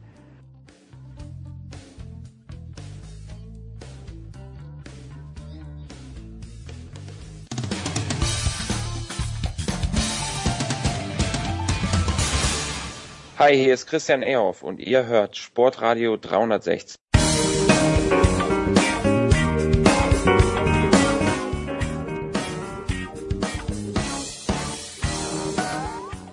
Ja, Herrschaften, es geht weiter. Mit Kaiser haben wir gerade Aue besprochen, was absolut in Ordnung ist und Dresden, aber jetzt geht's weiter natürlich mit der Tour de France und ich freue mich, dass Felix Mattis vielleicht ein bisschen später dazukommt, aber den Felix haben wir versucht zu erreichen.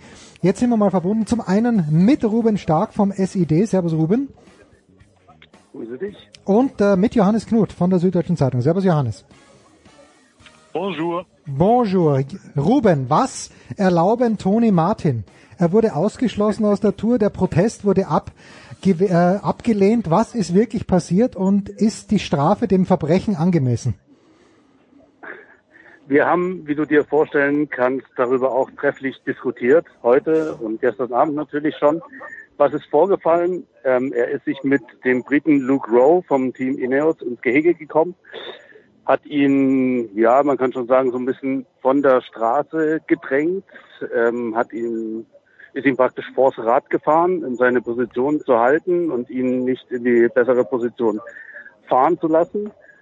Und das Ganze ging dann ein bisschen weiter, hatte auch eine Vorgeschichte, als Rowe schon äh, ein bisschen in die Jumbo in die Quere kam. Dann drückte Rowe, so wie man das auf äh, Videobildern sieht, noch seinen Arm wohl Martin ins Gesicht. Und ja, das äh, hatte zur Folge, dass natürlich eine gewisse Gefährdung bestand. Einmal der anderen Kollegen bei einem möglichen Sturz, der dadurch hätte passieren können. Und die Aktion von Martin gefährdete natürlich auch äh, Fans, die am Straßenrand standen, weil theoretisch Rowe da hätte stürzen können Mhm. und möglicherweise dann in Zuschauer hineingefallen wäre. Die Jury hat sich das angeschaut und kam zu dem Schluss, dass ein Tourausschluss gerechtfertigt sei als Strafe dafür. Es ist hier eine harte Angelegenheit und es gibt welche, die finden das gerechtfertigt, andere finden es vielleicht nicht gerechtfertigt, ein bisschen zu hart. Ich denke, dass vielleicht so eine Bewährungsstrafe für beide plus Geldstrafe, womöglich so eine Art salomonisches Urteil gewesen wäre, aber ähm, das Regelwerk gibt eben auch den Ausschluss her und äh, man findet Argumente für beides sicherlich. Ähm, die Jury hat hart entschieden, aber regelkonform. Johannes, was, heißt das für Tony Martin? Kriegt er jetzt kein Preisgeld von seinem Team? Hat es irgendwelche Konsequenzen für ihn oder fährt er jetzt einfach heim, ist ein paar Tage sauer? Hat, hat das Konsequenzen?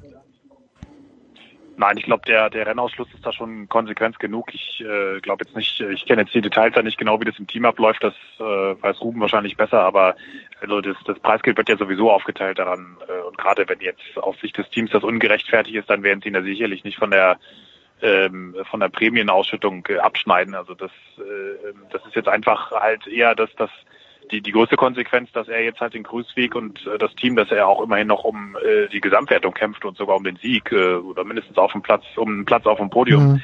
er nicht unterstützen kann. Er ist natürlich jetzt niemand, der im Gebirge irgendwie da großes Tempo macht, das sind andere, aber er ist natürlich sehr wichtig, äh, als, als Lokomotive, gerade so in den flacheren Passagen Löcher zuzufahren. Äh, man, man muss jetzt ja auch mehr, immer mehr auch dann auch auf Verfolgergruppen oder auf Ausreißer, Ausreißergruppen gucken und da ist er extrem wertvoll, genauso wie Rowe, der ja auch äh, Road Captain ist, was äh, jetzt nicht mit Fußball einem Kapitän in der Mannschaftssportart vergleichbar ist, aber auch, sage ich mal, so ein bisschen ja, vielleicht wie der Catcher beim Baseball oder jetzt so, so eine Art Logistik-Mensch äh, Mensch im Hintergrund, der, der sich die Kartenprofile anschaut, der viel, so der so eine Art Verbindungsmann, äh, Relaisstation ist auch zwischen Team, Helfer und, und äh, dem, dem Klassementfahrer und also das, das trifft Ineos dann sogar fast noch härter als, als äh, Jumbo Wismar und ähm, ja, das, das ist, ich glaube, das ist schon ein sehr tiefer Eingriff ins Rennen und das reicht in Anführungszeichen dann wahrscheinlich auch.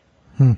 Ja, der, der Road Captain, um das noch anzufügen, ist ja irgendwo auch sowas wie derjenige, der den Laden so ein bisschen atmosphärisch auch zusammenhält in der Truppe. Und das sind, auch, ja. Be beide sind, sind erfahren, haben äh, schon viele Jahre im Zirkus in den Beinen und deswegen sicherlich auch da eine ziemlich wichtige Funktion. Ruben, äh, Felix hat in den letzten beiden Wochen äh, Julian Alaphilippe feiern lassen, von den Franzosen selbst auch ein bisschen gefeiert. Jetzt ist er noch 1,35 vorne. Heute geht's auf den Galibier. Ist es ja immer noch unwahrscheinlich, dass der die Tour gewinnt oder glaubt ihr schon langsam dran, die ihr die Tour begleitet? Ich halte es nach wie vor für unwahrscheinlich. Ähm, und ich glaube auch, dass die Probleme, die er vergangenen Sonntag da auf der letzten Pyrenäen-Etappe hatte, dass die sich fortsetzen werden. Also ich glaube jetzt nicht, dass er, keine Ahnung, noch um eine halbe Stunde oder so zurückfällt, mhm. aber ich glaube schon, dass er gerade bei diesen ganz, ganz schwierigen Bergen, die da jetzt anstehen, die sehr lang sind, die eben in über 2000 Meter Höhe dann erst ihren Gipfelpunkt finden, dass er da äh, gegenüber den besten Bergfahrern dann äh, doch den kürzeren zieht. Johannes, du hast in der SZ auch drüber geschrieben, das Team Ineos, früher Sky, plötzlich eine ganz andere Rolle. Finden Sie sich mit der lä lässig zurecht als Jäger eben und nicht als Gejagte? Äh, und wie kommen die beiden Jungs, weil es sind ja zwei und die trennen, wenn ich es richtig gerechnet habe, 27 Sekunden, Garen Thomas und Egan Bernal. Wie kommen die beiden Jungs miteinander aus?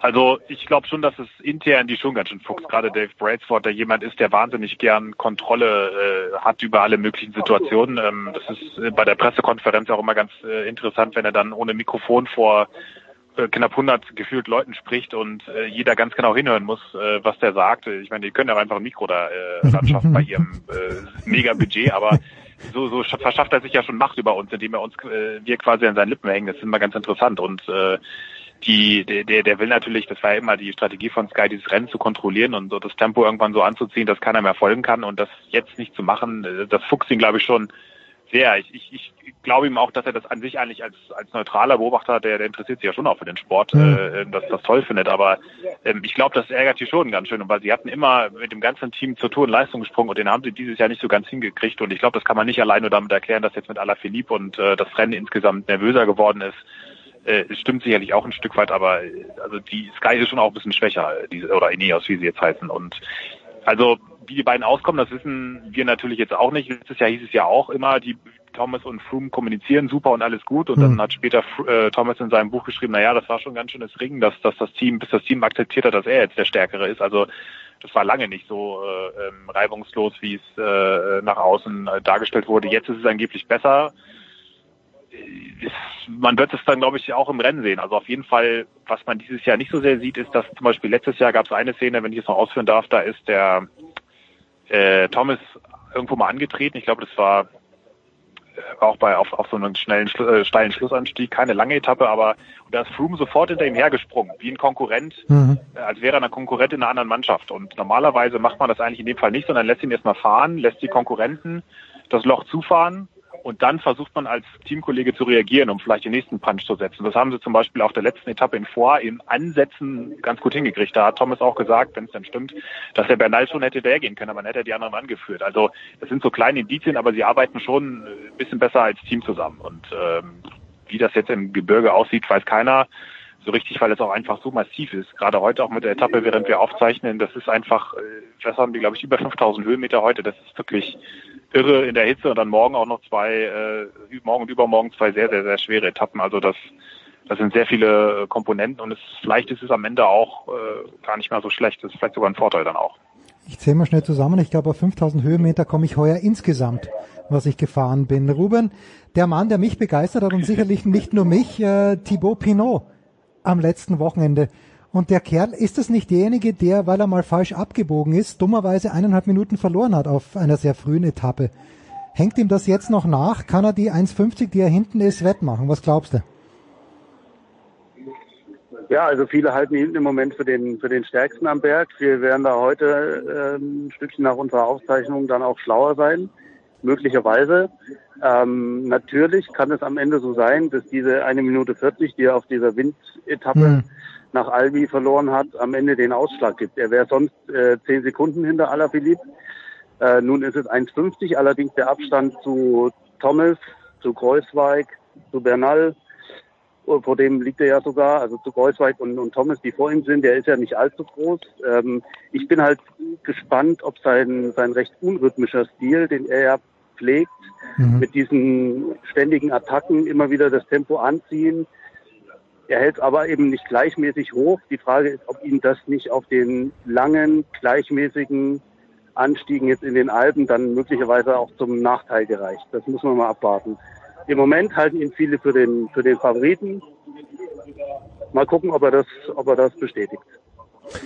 Alles Wobei klar. man auch mal sagen muss, Jens, er ist nicht falsch abgebogen, sondern er wurde einfach durch, durch den Seitenwind äh, abgehängt. Und, ah, ich dachte, da wäre eine Geschichte gewesen mit, mit dem Kreisverkehr, wo die einen links, die anderen rechts ja, reingefahren ja, sind. Ach so, meinst gut, ja. er ist, er ist, ja genau, er ist links rumgefahren, die anderen sind rechts rumgefahren oder umgekehrt, keine Ahnung, und dadurch entstand diese Situation, wo er dann praktisch mit seinen. Helfern ja. den Anschluss äh, an die Spitzengruppe verliert. Hm. Also äh, untypischer Stil. Wir haben auch gelesen, dass Emanuel Buchmann die, die letzte Phase von großen Rundfahrten nicht ganz so stark fährt. Wie viele Fragezeichen, Johannes, siehst du hinter Emanuel Buchmann, der gute Chancen hat, Top 5 zu sein, der aber natürlich auch aus den Top 10 noch rausfahren kann, wenn ich es richtig gesehen habe?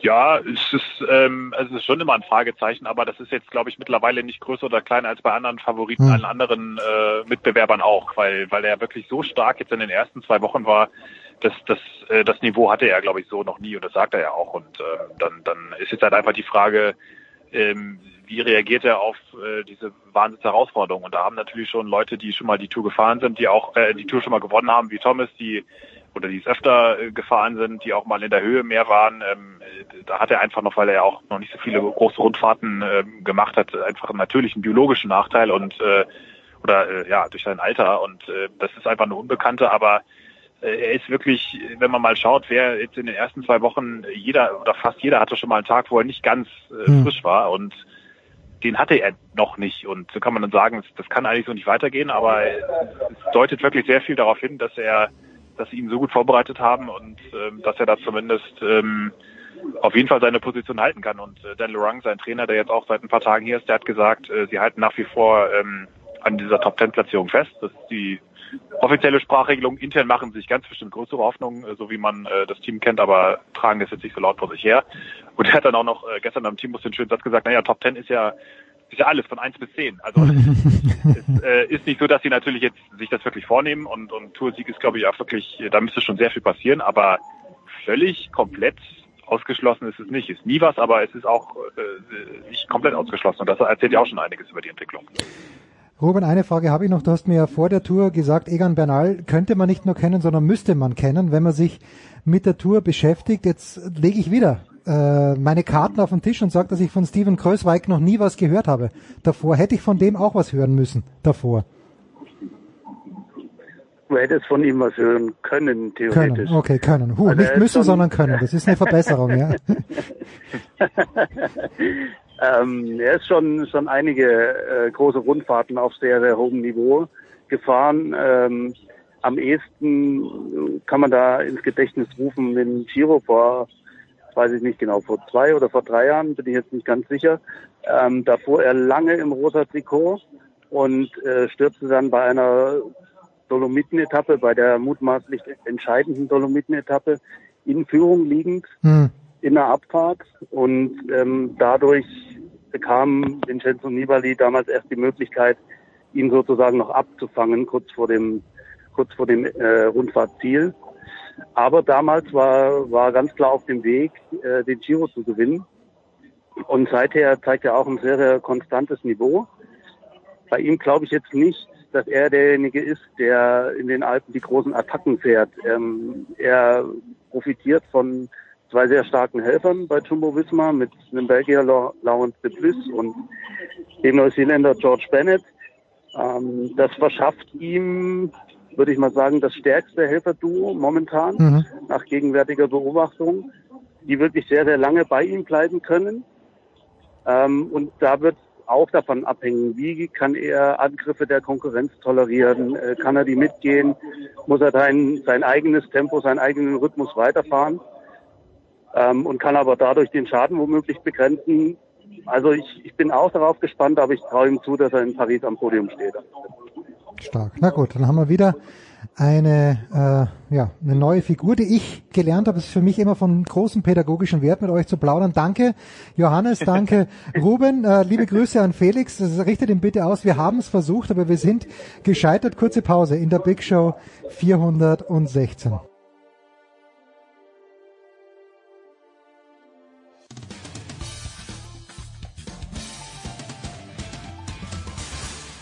hier ist Roger Fedor. Ihr hört Sportradio 360.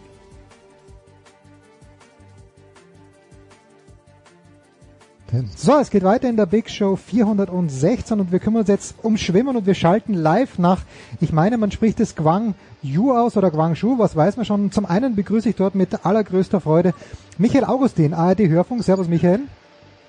Hallo, guten Tag. Und ich freue mich auch, dass von der Süddeutschen Zeitung Claudio Cartunio mal wieder Zeit für uns hat. Grüß dich, Claudio. Claudio, das letzte Mal, du erinnerst dich, es ist 2014 gewesen, Maracanã, als wir miteinander gesprochen haben und äh, die, das Pressezentrum wurde geflutet von chilenischen Fans, glaube ich. Wie groß ist die Gefahr, dass chinesische Fans das Pressezentrum in Guangzhou äh, stürmen? Es ist schön, immer wenn wir reden, kommst du auf diese Geschichte zurück. Wir haben natürlich keineswegs 2014 das letzte Mal gesprochen, aber du erinnerst mich jedes Mal wieder an 2014, wenn wir danach gesprochen haben. Also insofern schön. Ja, nein, die, die Chance, äh, dass hier chilenische Fans äh, das Pressezentrum äh, fluten, ist, glaube ich, ist relativ gering. Ähm, Chilen sind, glaube ich, nicht so die allergrößte Schwimmnation. Und äh, das ist hier alles sehr, sehr friedlich äh, und schön organisiert und es sind eigentlich wirklich sehr schöne Weltmeisterschaften. Ähm, alles nicht so aufgeregt, alles wieder ein bisschen kleiner. Die, äh, die Sicherheitsleute sind nett, alles ist entspannt und wir fühlen uns wirklich sehr wohl. Herr Michael, alles ist entspannt. Das trifft aber nicht auf äh, den Sieger der 400 und 200 Meter bei den Herren zu, nämlich im Freistil Sun Wang, wo es Proteste gegeben hat. Ähm, wie geht, geht denn der Rest der Schwimmwelt damit um? Äh, und die nächste Frage, wie geht das Publikum damit um? Gibt es auch vom Publikum äh, gewisse Zurückhaltung, was den Kollegen angeht, oder bejubelt das Publikum einfach sinnfrei äh, den, den, den Chinesen? Ich fange mal mit dem Publikum an. Also das Publikum hat ihn sehr gefeiert nach seinem Sieg am Sonntag über 400 Meter Freistil. Es sind viele chinesische Fans in der Halle und auch die südkoreanischen Fans haben Sun Yang zugejubelt. Dann gab es ja diese Szene bei der Siegerehrung, dass der zweitplatzierte Australier Mac Horton das gemeinsame Siegerfoto verweigert hat. Das Ganze hat sich dann äh, kurz darauf nochmal wiederholt, äh, zwei Tage später. Am Dienstag war es, glaube ich, da wurde Sun Yang ja eigentlich nur Zweiter im Finale über 200 Oh, Meter Freistil. ja. Ein Litauer gewann, Danas Rapsis, der wurde dann disqualifiziert. Und dann hat Sun Yang wieder extrovertiert gefeiert, hat sich euphorisch darüber gefreut, dass er mit Glück dieses Rennen gewonnen hat. Und der Dritte bei der Siegerehrung, der Brite Duncan Scott, der äh, hat auch das gemeinsame Foto mit ihm verweigert. Daraufhin, ähm, ja, hat sich Sun Yang dann zu ihm rübergebeugt, hat ihn angeschrien. Da gab es dann auch Buhrufe. Ähm, man muss dazu sagen, die Halle ist nicht so wirklich prall gefüllt. 11.000 Menschen passen hier rein. Ich würde mal sagen, das sind immer so 6.000, 7.000 Zuschauer und es sind natürlich auch viele Athleten da, Mhm. sitzen dann in äh, eigenen Athletenblöcken und die Athleten haben ihn ausgebuht und ich glaube auch Teile des Publikums sind mittlerweile umgeschwenkt. Also Sun Yang ist hier wirklich äh, im negativen Sinne der Mann der ersten Tage hier in den Beckenwettbewerben. Sehr, sehr umstritten. Ich lese ja äh, alles, was Claudio schreibt, beinahe sklavisch. Und Claudio, mein Eindruck ist, dass, und das gilt ja fast für alle Verbände, der Tennisverband, die ITF und auch die ATP, die haben überhaupt kein, kein Interesse daran, dass einer der großen Stars wegen Doping auffliegt. Und genauso wenig muss ja auch der Schwimmverband, die FINA, die haben ja auch kein Interesse daran eigentlich, oder? Die brauchen die großen Stars. Siehst du die, die FINA hier als, Hauptschuldigen oder ist es äh, Sun Yang selbst? Ist es der Cars? Ich bin, ich habe ein bisschen den Überblick verloren. Naja, also was man zur FINA sagen muss, ist schon, ähm, die betreiben diesen ganzen Anti-Doping-Kampf schon äh, äußerst lax. Also laxer auch als andere. Ähm, und äh, da, dafür steht so ein bisschen dieser Generalsekretär äh, Cornel Marculesco, der hier auch seit Jahrzehnten im Grunde das Zepter fest in der Hand hat und der äh, diesen berühmten Satz gesagt hat, ähm, er sei sich mit der Welt-Anti-Doping-Agentur darüber einig, dass man doch die größten Schwimmhelden nicht von einer WM ausschließen könne, nur weil sie mal einen kleinen Unfall mit Doping hatten. Äh, natürlich hat die WADA das sofort dementiert, dass sie auch dieser Meinung ist, aber ähm, äh, so in diesem Geist läuft es äh, bei der FINA ab. Also, und da sieht man einfach, da ist Sun Yang, eigentlich- das beste Beispiel. 2014 ist er ja schon mal mit, mit einem verbotenen Herzmittel aufgefallen.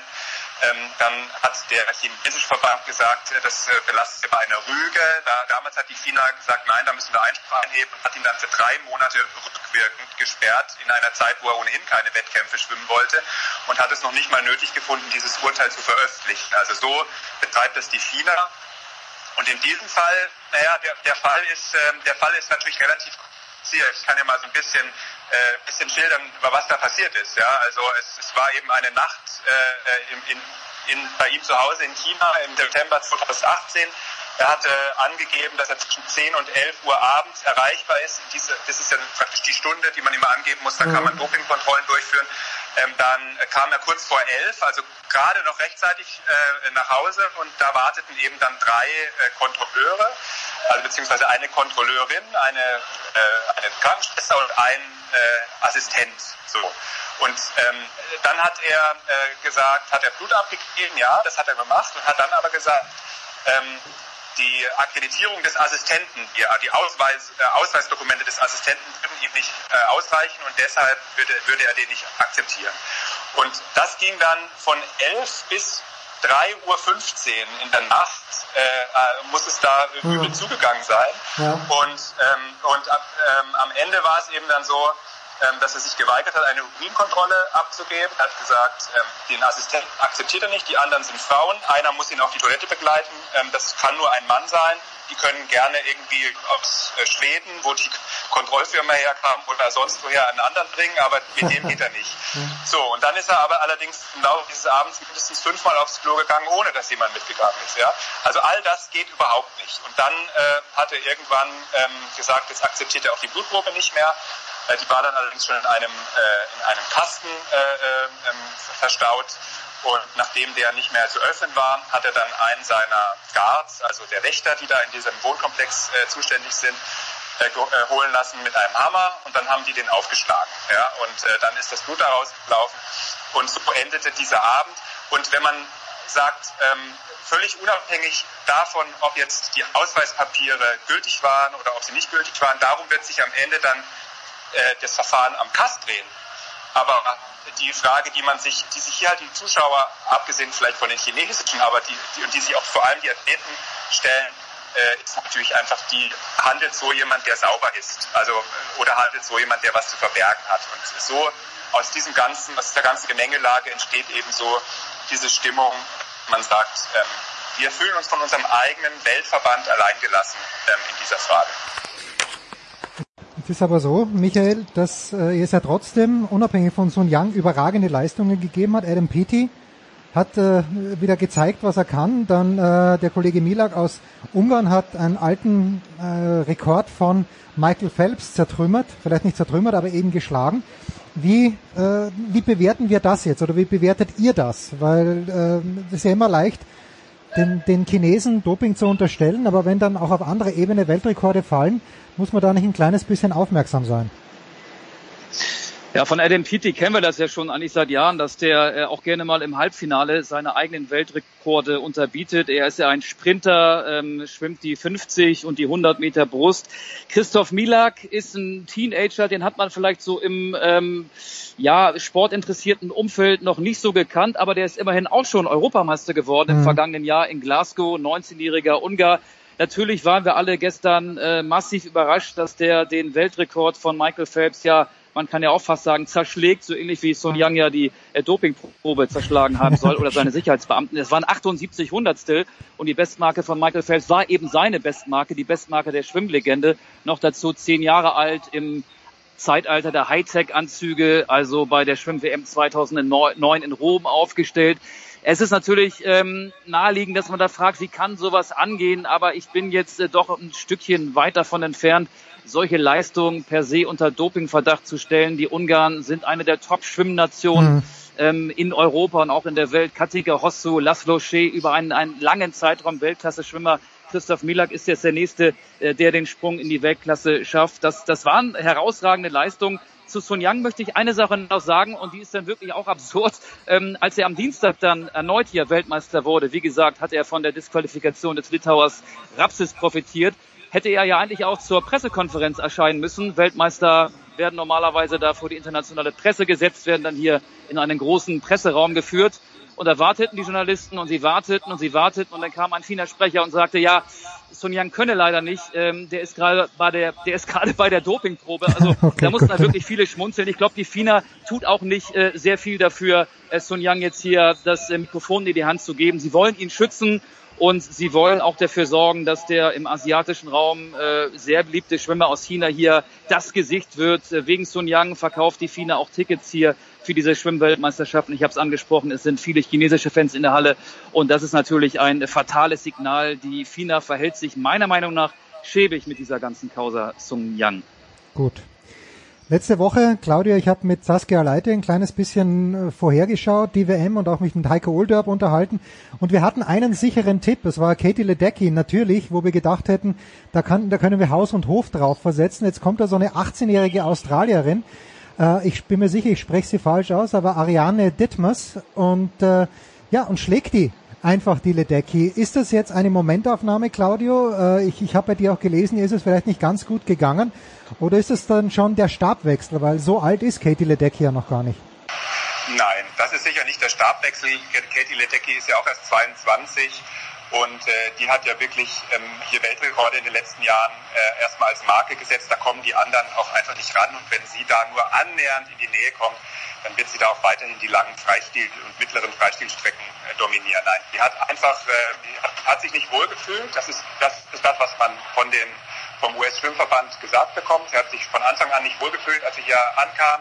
Es werden da keine, keine Angaben gemacht über irgendwelche spezifischen Krankheitssymptome, sondern es geht ihr nicht gut, sie ist irgendwie krank. Äh, sie hat ja dann auch nach den 200 alle weiteren Starts, äh, alle Einzelstarts abgesagt. Ähm, also sie, hat, sie ist nicht über die 1500 angetreten, sie ist äh, nicht über die, nein, sie hat nach den 400 alle Einzelstarts abgesagt, so war es, genau. Sie ist nicht über die 200 angetreten, okay. über die 1500. Ähm, und jetzt ist, ähm, äh, genau, jetzt ähm, Mittwoch ist äh, am Abend die 4x200 Meter Freistilstaffel. Da ist sie in den Vorläufen auch nicht angetreten. Äh, am Abend wird sie erwartet und äh, so die Amerikaner äh, hier und äh, die amerikanischen Journalisten gehen davon aus, dass man sagt, ähm, so wichtig ist jetzt hier wirklich für die Amerikaner auch eine Weltmeisterschaft nicht. Ähm, es geht jetzt alles voll Fokus Olympia und die soll sich hier gut fühlen, äh, wenn sie geht und mit Niederlagen, die kennt sie überhaupt nicht. Sie hat ja noch nie in, äh, in irgendeinem großen Event eine, ein Rennen über äh, 400, 800 Freistil verloren. Also ähm, die soll hier einfach jetzt noch mit einer Staffelmedaille äh, nach Hause gehen und sich dann in Ruhe auf Olympia vorbereiten und dann müssen sich die anderen sehr, sehr strecken, um da annähernd ranzukommen. Michael, die Deutschen im Freiwasser schon gut begonnen. Äh, Sarah Köhler jetzt über 1500 Meter Zweite geworden. Wie, wie, ziehst, wie würdest du jetzt eine deutsche Bilanz ziehen? Ein paar Tage geht's ja noch. Ja, es gibt jetzt schon äh, mehr deutsche Finalteilnahmen als bei der ähm, schlechten WM vor zwei Jahren in Budapest. Ähm, das liegt natürlich auch daran, dass sich einige Staffeln hier fürs Finale qualifiziert haben. Die Top 12 äh, in den Staffelwettbewerben qualifizieren sich ja für die Olympischen Spiele. Und äh, das war auch so ein bisschen die Vorgabe der Trainer. Es gibt jetzt ja nicht mehr einen Bundestrainer, es gibt mehrere Trainer, gleichberechtigt einen Teamchef, Bernd Berghahn. Und da war auch die klare Vorgabe, so viele Staffeln wie möglich zu den Olympischen Spielen nach Tokio zu bringen. Sarah Köhler hat mich persönlich positiv überrascht. Sie hat ja innerhalb von anderthalb Tagen zweimal ihren äh, deutschen Rekord über 1500 Meter Freistil verbessert um äh, neun Sekunden. Ähm, ich hätte vor der WM gesagt, es gibt einen deutschen Medaillenkandidaten und keine Kandidatin, und zwar Florian Wellbrock. Der gibt uns ein paar Rätsel auf. Ähm, hast, hast du ja wahrscheinlich auch mitbekommen, ist über 800 Meter Freistil als 17. im Vorlauf mhm. ausgeschieden, obwohl er die Nummer zwei war in der Weltjahresbestenliste. Alle rätseln, was ist mit ihm los? Der Trainer Bernd Berghahn, der ihn ja beim SC Magdeburg trainiert und auch als Teamchef hier äh, bei der Nationalmannschaft begleitet, ist auch ein bisschen ratlos. Da werden dann Sportpsychologen eingeschaltet, Trainingswissenschaftler werden kontaktiert. Es wird von dem Erwartungsdruck, von dem hohen Erwartungsdruck gesprochen. Auch wir Medienvertreter werden da so ein bisschen äh, kritisiert, wenn die Mikrofone aus sind. Also Florian Wellbrock muss man mal abwarten, was der noch macht am Wochenende über 1500 Meter Freistil. Sein Finale wird am Sonntag stattfinden, wenn er sich denn qualifiziert. Bisher bin ich äh, positiv überrascht. Es gibt ja ähm, am Donnerstag, wir zeichnen ja heute auf, auch noch Finals mit Philipp Heinz und mit Franziska Hentke, 200 Meter Lagen bei Philipp Heinz, 200 Meter Schmetterling bei Franziska Hentke. Also es sind aber auch immer dieselben Namen, über die wir seit Jahren reden, wenn man mal ganz ehrlich ist, ja, wenn Marco es darum Koch, geht, äh, ja. Medaillenkandidaten ja. zu benennen. Es gibt jetzt keinen hier, äh, aus der zweiten Reihe, der sich jetzt plötzlich in den Vordergrund gespielt hat. Da haben die Schwimmer äh, nach wie vor große Probleme, dann auch manchmal das Halbfinale zu erreichen. Es ist eigentlich noch ein bisschen früh, ein Fazit zu ziehen, aber man kann jetzt schon sagen, wenn man die Staffeln hinzuzieht, sind die Deutschen erfolgreicher als in Budapest 2017. Claudia, abschließende Frage noch, äh, politisch gesehen, Thomas Kurschilden, du hast ja auch äh, ausführlich äh, in der Süddeutschen drüber geschrieben. Inwieweit ist der Schatten äh, von, von Lamberts noch über dem deutschen Team oder gibt's da gar keinen Schatten mehr? Naja, also ich glaube, das war ja schon auch ein sehr großer Schatten, den der ehemalige Chefbundestrainer da geworfen hat. Und den kriegt man auch nicht von einem auf den anderen Tag weg. Was man schon merkt, ähm, man kann natürlich immer nicht wirklich ganz reinschauen. Man ist jetzt nicht dabei bei den Teambesprechungen, man ist nicht dabei, wie die sich untereinander äh, unterhalten.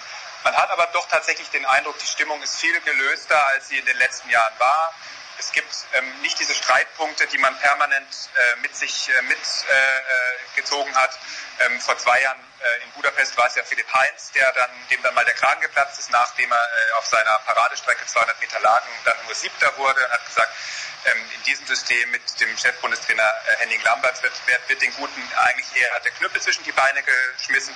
Das ist jetzt definitiv anders. Es ist hier alles so organisiert, dass die vier, fünf, sechs, die für den Deutschen Schwimmverband hier theoretisch eine Medaille holen können, dass für die wirklich das Umfeld so gestaltet ist, dass sie sich optimal vorbereiten können. Und das kann eben dann auch mal heißen, individuell optimal. Das heißt jetzt nicht, dass die hier irgendwie so eine Wohlfühlatmosphäre haben. Nein, die müssen schon auch wirklich ähm, sehr, sehr hart äh, trainieren und äh, die, die haben ihre Umfänge erhöht und so weiter und so fort. Es geht einfach nur darum, dass die Rahmenbedingungen so sind, dass sie dass sie sich hier gut fühlen, wenn sie auf dem Startblock stehen. Und mein Eindruck ist, dass das gewinnt, dass das gelingt.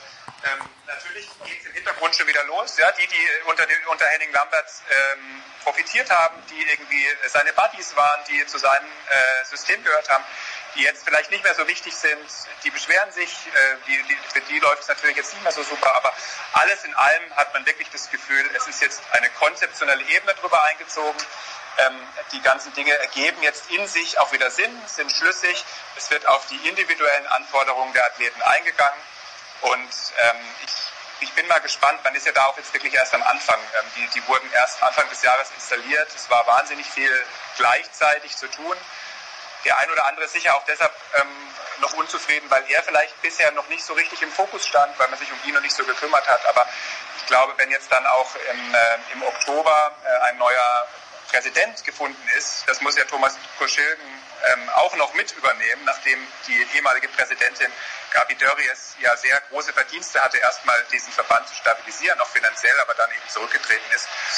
Also äh, mein Gefühl ist eigentlich, dass die Richtung stimmt, aber ähm, das ist im Deutschen Schwimmverband immer sehr, sehr schwer zu sagen, weil ähm, der hat dann doch immer wieder ein Talent bewiesen, von einem Streit in den nächsten abzugleiten. Aber hier zumindest hat man eigentlich den Eindruck, sind alle deutlich entspannter und deutlich besser drauf, äh, atmosphärisch, als sie es vor zwei Jahren waren. Fantastisch. Und habe ich jetzt wirklich die allerletzte Frage, ähm, äh, Michael, die, die geht, die interessiert dich auch, aber sie geht an Claudio. Claudio hat äh, mit Britta Steffen ein sehr interessantes Interview geführt. Ich bin vorgestern mal wieder schwimmen gegangen. Bin als Kind viel geschwommen, auch im Verein. Aber Claudio, ich habe nicht verstanden, was Britta Steffen damit gemeint hat, beim Kraulen eine Tonne zu umarmen. Hast du das verstanden, als sie dir das in Berlin in einem Café näher gebracht hat? Ja, ich habe es schon verstanden. Ähm, und wir sitzen hier ja auch gerade und schauen uns hier die Kraulschwimmer an. Die ziehen hier so vor uns vorbei im Trainingsbecken. Ähm, also es geht, es geht im Grunde schon darum, also die Tonne muss man sich vorstellen, die liegt im Grunde so vor einem auf dem, auf dem Wasser. Jetzt, die steht da nicht, sondern die liegt. Ja? Und Ja, ja. Ähm, dann ist es schon wichtig, dass, genau, und dann ist es wichtig, dass man praktisch den Arm auch wirklich in einer Art kreisförmigen, in einer weiten kreisförmigen Bewegung nach vorne ausfährt, als wäre, wäre da eine Tonne, da müsste man so rübergreifen, ne? einfach um eine weite, um eine weite Armbewegung hinzukriegen. Und sie sagte ja dann auch, die meisten klappen zu früh ab. Also man, die, die meisten Freizeitschwimmer, so wie wir sie halt sind, patschen letztendlich ähm, zu früh den Arm ins Wasser, ohne wirklich richtig so raumgreifend nach vorne zu gehen und haben deshalb dann am Ende in ihrem Zug weniger Vortrieb. So habe ich das jetzt mal als Halblaie verstanden. Überragend. Dann bedanke ich mich. Ich habe, ich habe tatsächlich auch einige, einige Leute haben sich, mir, haben sich bei mir gemeldet auf dieses Interview und äh, haben gesagt, sie sind gleich mal schwimmen gegangen und haben, haben es ausprobiert und es hat funktioniert. Sie kriegen jetzt nur leider die Tonne nicht mehr aus dem Kopf, wenn sie wieder schwimmen gehen. Das ist sozusagen dann der Kollateralschaden. Ich krieg die Tonne auch nicht aus dem Alles Kopf. für die Tonne. Alles für die Tonne, ja, du sagst es. Michael, äh, was sind die letzten Highlights jetzt oder die, die größten Highlights für die nächsten Tage noch ganz schnell? Worauf dürfen wir uns freuen? Ja, wir gucken ja schon so ein bisschen auch durch die deutsche Brille. 1500 Meter Freistil, da bin ich sehr gespannt, wie sich Florian Wellbrock dann nach seiner großen Enttäuschung am Samstag im Vorlauf präsentieren wird, ob er das Finale erreicht und wie er denn da aussehen wird. Ja, und sonst äh, 100 Meter Freistil Männer ist ja auch immer äh, ein legendäres Rennen. Das steht jetzt auch an. Ähm, das, darauf freue ich mich. Und ja, es, es passieren viele schöne Sachen. International ist sehr viel los. Federica Pellegrini hat uns gestern überrascht, ist 14 Jahre in der Weltspitze, ist gestern äh, Weltmeisterin wieder geworden über 200 Meter Freistil. Irgendwie gibt's jeden Abend ein internationales Highlight und vielleicht ja auch dann äh, am Wochenende oder vielleicht sogar früher noch ein deutsches Highlight. Wir freuen uns. Alexander Popov ist, glaube ich, nicht mehr dabei bei den 100 Metern, aber das werde ich versuchen Das stimmt. zu eruieren. Vielen, vielen Dank, äh, Michael Augustin von der Max ARD. Spitz schwimmt auch nicht mehr. Ah, schade. Matt Biondi, vielleicht ein Comeback, mit dem keiner mehr gerechnet hat. Und Claudio Cartonio von der Süddeutschen Zeitung. Danke, meine Herren. Wir machen eine kurze Pause in der Big Show 416.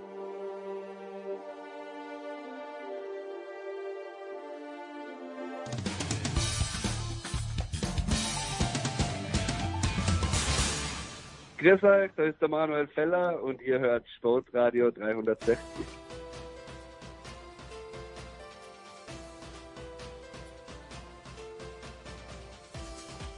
So, es geht weiter in der Big Show 416 und mit großer Freude haben wir, zuerst mal freue ich mich, dass Stefan der Voice Heinrich wieder dabei ist. Grüß dich, der Voice. Ja, aber wir freuen uns gemeinsam, dass wir jetzt sogar einen äh, Doppeldecker noch mit dabei haben. Ja, wir haben einen Doppeldecker mit dabei und das Erstaunliche ist ja, dass wir Christian Nimmervoll und Stefan Ehlen, wo eigentlich Christian, erwischt haben. auf irgendeiner Raststation, ich glaube ungefähr eine Stunde vor Stuttgart. Frag mich nicht wie, vielleicht ist da der Stefan Ehlen schlauer und aufmerksamer gewesen. Stefan Ehlen, wo seid ihr? Äh, ich habe in Erdkunde aufgepasst und jetzt gerade eben auch. Wir sind an der Raststätte Burgau. Okay, das heißt, wie lang noch bis zum Hockenheimring? Theoretisch und praktisch? Äh, theoretisch ab hier, glaube ich, zwei, zweieinhalb Stunden, aber wir fahren heute noch nicht ganz durch. Wir haben noch einen Termin in Stuttgart, also wir sind noch eine Nacht im Schwäbischer. Sauber. Und am kommenden Samstag, ähm, Stefan, ich bleib gleich beim Christian, wenn ich darf. Ähm, am kommenden Samstag und Sonntag natürlich der Formel 1 Grand Prix von Deutschland in Hockenheim im vergangenen Jahr, Christian. Wir erinnern uns, Sebastian Vettel in Führung liegend setzt den, den Ferrari ins Kiesbett. Damals habe ich mir gedacht, er kann das Rennen gewinnen. Kann Sebastian Vettel unter den Bedingungen, die gerade in Deutschland herrschen, am kommenden Sonntag auch gewinnen? Ja, der Wetterbericht ist ja schlecht für Sonntag. Oh, also extreme oh, Hitze. Ach so, ja, extreme Hitze, okay. Für, für Freitag und, und Samstag, aber für Sonntag ist, glaube ich, Gewitter vorhergesagt momentan. Mhm. Ähm, ob das was bringt, schauen wir mal. Äh, Ich glaube, Ferrari hat momentan andere Sorgen. Nur, wo die Hitze tatsächlich vielleicht Ferrari helfen könnte, ist, wir haben in Spielberg gesehen, äh, dass Mercedes mit der Kühlung dort Probleme hatte. Jetzt war das in Spielberg noch einmal extra verschärft wegen der Höhenlage von 700 Metern. Das gibt es in der Form in, in Hockenheim nicht. Aber prinzipiell könnte das schon ein Thema sein für Mercedes, zumindest solange es heiß ist. Ähm, wo die sagen, die haben da möglicherweise ein Performance-Problem wieder. Vielleicht haben sie es auch gelöst seither, das kann ich ehrlich gesagt momentan nicht beantworten. Was ich in dem Kontext mit Spannung beobachtet habe, war, dass Mercedes dieses Wochenende ja mit einer Speziallackierung fährt ähm, für 125 Jahre Motorsport und es gibt auch ein paar Daimler-Jubiläen, die ich jetzt ehrlich gesagt nicht alle im Kopf habe. Aber die, der erste Sneak Preview, den Mercedes sozusagen auf Twitter rausgegeben hat, ähm, war, dass das Ding relativ weiß oder relativ hell ist. Und ich habe mich schon gefragt, vielleicht ist es Zufall und eine Verschwörungstheorie, aber ob man nicht gesagt hat, Jungs, es wird extrem heiß am Wochenende, wir machen das Auto mal lieber hell. Also ist auf jeden Fall ein Thema, dem wir, dem wir auf den Grund gehen werden am Wochenende. Ja, das schauen wir uns ganz entspannt an. Und The Voice, äh, wie hat sich denn das Publikum verändert eigentlich über die letzten Jahre? Weil zu Zeiten Michael Schumachers war alles rot und ich erinnere mich ja im vergangenen Jahr, als Vettel da ausgefallen ist, gab es gar nicht wenige Leute auf der Tribüne, die das bejubelt haben. Naja, es ist natürlich ein bisschen geteilt, das ist ja klar. Ähm, wir haben im Motorsport in den letzten Jahrzehnten alle mitbekommen, Christian, Stefan Ehlen, äh, Schrägstrich Ziegler und so wird er bei uns immer heißen. Ja, auf, Ähm, e auf ewig. In jedem Fall, äh, dass Marken nicht so viel Emotionen tragen wie Personen, wie Fahrer. Ähm, und Mercedes ist zwar in der Tat eine deutsche Marke, der Rennstall allerdings äh, in Großbritannien äh, zu Hause. Ähm, also so ganz mit der eindeutigen Identifizierung als deutsches Rennteam ist es, tut man sich da auch ein bisschen schwer. Ähm, es sind da in der Tat gespalten. Wir hatten es bei den letzten Formel 1 Rennen, nicht nur letztes Jahr, sondern auch davor gesehen, auch auf dem Nürburgring erinnere ich mich, dass es da immer Tribünen gab, bei denen die Mercedes-Fans waren, ähm, die sich gefreut haben, wenn bei Ferrari oder bei Red Bull was schiefgegangen ist und umgekehrt. Es gab da auch schon äh, die, die Vettel-Fans, die äh, rote Flagge gezeigt haben. Also ähm, das ist sicherlich geteilt. Was äh, vielleicht ganz wichtig ist, dass es wohl nach dem jetzigen Stand der Dinge, davon müssen wir ausgehen, tatsächlich ein finales Hockenheim-Heimspiel äh, sein wird für äh, Sebastian Vettel und für Nico Hülkenberg. Beide, er gilt als hervorragender Tester und Entwickler, das weiß Renault auch. Aber klar ist, momentan hat äh, Ricciardo die Nase vorne, ähm, ist da wirklich besser. Und ähm, bei Nico hat man so ein bisschen wie bei Sebastian Vettel, das ist mein subjektiver Eindruck, äh, höre ich gern äh, auch die Meinung der Kollegen, äh, dass so bei beiden, sowohl bei Vettel wie bei Hülkenberg, bis in die Luft raus ist. Man ist großen Erwartungen in den letzten Jahren immer wieder angetreten. Äh, Vettel wollte unbedingt äh, Mercedes äh, schlagen und wollte mit Ferrari Weltmeister werden. Hülkenberg wollte aufschließen zu den Top 3 mit den gelben, mit den französischen Werksrennen. Und beides ist nicht eingetreten. Ähm, auch in diesem Jahr ist klar, äh, Mercedes macht äh, die Meisterschaft, die Weltmeisterschaft unter sich aus. Auch in diesem Jahr ist klar, trotz einiger leichter ähm, Auf, Aufwärtstrends bei Renault, den Schritt nach vorne hat man definitiv nicht gemacht. Man hat eine Menge zu tun, allein schon mal um das Renault-Kundenteam McLaren ähm, in Sichtweite zu halten, die aktuell besser platziert sind. Also bei Renault läuft da einiges schief und ich habe so den Eindruck, sowohl Vettel wie Hülkenberg tragen auch ein bisschen Frust mit sich rum. Ja, Stefan Edel. spricht gleich weiter. Wie werden wir Nico Hülkenberg in Erinnerung behalten, wenn er in ein, zwei, drei, vier, sieben Jahren dann seine Karriere beendet haben wird und nie auf Stockern gefahren ist, wie wir Österreicher sagen? Das ist das Lustige und das Traurige zugleich am Motorsport und speziell an der Formel 1. Du musst zur richtigen Zeit im richtigen Team zur richtigen Zeit an der richtigen Stelle sein. Also die Chance bekommen, mit konkurrenzfähigem Material was zu zeigen. Und gerade bei Nico Hülkenberg, glaube ich, darf man sich die Frage stellen, was wäre, wenn? Es gibt da ja immer wieder die Geschichte, der Ferrari-Vorvertrag lag schon auf dem Tisch. Mhm. er hätte im Rot fahren können, er hätte vielleicht im Ferrari sitzen können wie wäre seine Karriere dann verlaufen, wenn er zum Beispiel statt Vettel beim Ferrari gefahren wäre? Dann hätte er wahrscheinlich mal einen Podiumsplatz gefahren, wahrscheinlich mal einen Sieg, vielleicht auch den WM-Titel, Fragezeichen, man weiß es einfach nicht. Genauso wenig weiß man, was passiert wäre, wie würde die Formel 1 aussehen, wenn es die Mercedes-Dominanz ab 2014 nicht gegeben hätte. Ähm, das sind alles Sachen, Unwägbarkeiten, wir werden es nie rausfinden, ähm, aber tatsächlich, Nico Hülkenbergs Karriere steht momentan, wie der Stefan sagt, wahrscheinlich an so einem Punkt, wo eher Ernüchterung herrscht. Ähm, so lange schon dabei, ich glaube, es sind fast zehn Jahre in der Formel 1 ähm, nicht immer aktiv. Ein Jahr lang war er ja Testfahrer bei Force India. Aber ansonsten viele Teamwechsel, viele vielversprechende Performances dabei. Gerade auch in Sauber in Force India unterlegene Autos, die er da super bewegt hat, Nico Hülkenberg. Äh, auch die sensationelle Pole Position mit Williams damals, die unterlegenen Williams in Sao Paulo bei Mischbedingungen. Der Mann kann definitiv. Aber es ist ein bisschen wie bei Adrian Sutil, so die, der letzte Ritterschlag. Hm. Podiumsergebnis, das fehlt halt natürlich. Und insofern würde ich sagen, wahrscheinlich seine Karriere sollte sie ohne Podestplatz zu Ende gehen, ja, unvollendet, weil da wäre definitiv mehr drin gewesen. Wir erinnern uns an die Nachwuchsformeln Formel 3 und äh, Formel 2, die damalige GP2, da ist der Nico Hülkenberg durchmarschiert. Ja, also der hat im Nachwuchsbereich mhm. wirklich aufgeräumt und äh, dann kommt er in der Formel 1 und hatte leider, leider nicht dieses Material zur Verfügung, das er hätte gebraucht, um vielleicht dann wirklich mal ganz groß vorne reinzufahren. Und so ist es mit vielen. Ähm, es kann halt am Jahresende immer nur einen Weltmeister geben. Wir sehen auch an den Statistiken, es gibt brutal wenig Sieger in einem Jahr und äh, man muss sich da schon in einer sehr glücklichen Position befinden, dass da was geht. Daniel Ricciardo wurde gerade angesprochen, der zerreißt dem Renault aktuell auch nichts. Der hat aber halt mit Red Bull schon gewonnen. Also es ist immer so eine Sache, wo bist du gerade zu Hause als Fahrer, bei welchem Team und hat dieses Team gerade eine Form, äh, dass es nach vorne fahren kann. Und da muss man halt für Nico Hülkenberg eigentlich sagen, bisher äh, ja, ist sein Standard nicht aufgegangen, weil es technisch nicht möglich war. Zurück zu den Sieganwärtern, Christian, oder auch nicht, aber mir gefällt natürlich eh immer gut, weil er relativ wenig Blödsinn macht, aber irgendwie geil Auto fährt. Max Verstappen, Pech gehabt in Silverstone, weil ihm der Vettel hinten reingefahren ist. Was antizipierst du für Red Bull und ganz besonders für Verstappen, Christian, an diesem Wochenende? Also ich glaube schon, wenn wir davon ausgehen, dass diese Hitze tatsächlich Mercedes vielleicht ein bisschen zu schaffen macht, dann kann es ein richtig spannendes Wochenende werden und dann kann, glaube ich, auch Red Bull ein Wörtchen mitreden, weil der äh, Motorennachteil, den Honda zweifellos hatte, der wird zumindest immer kleiner.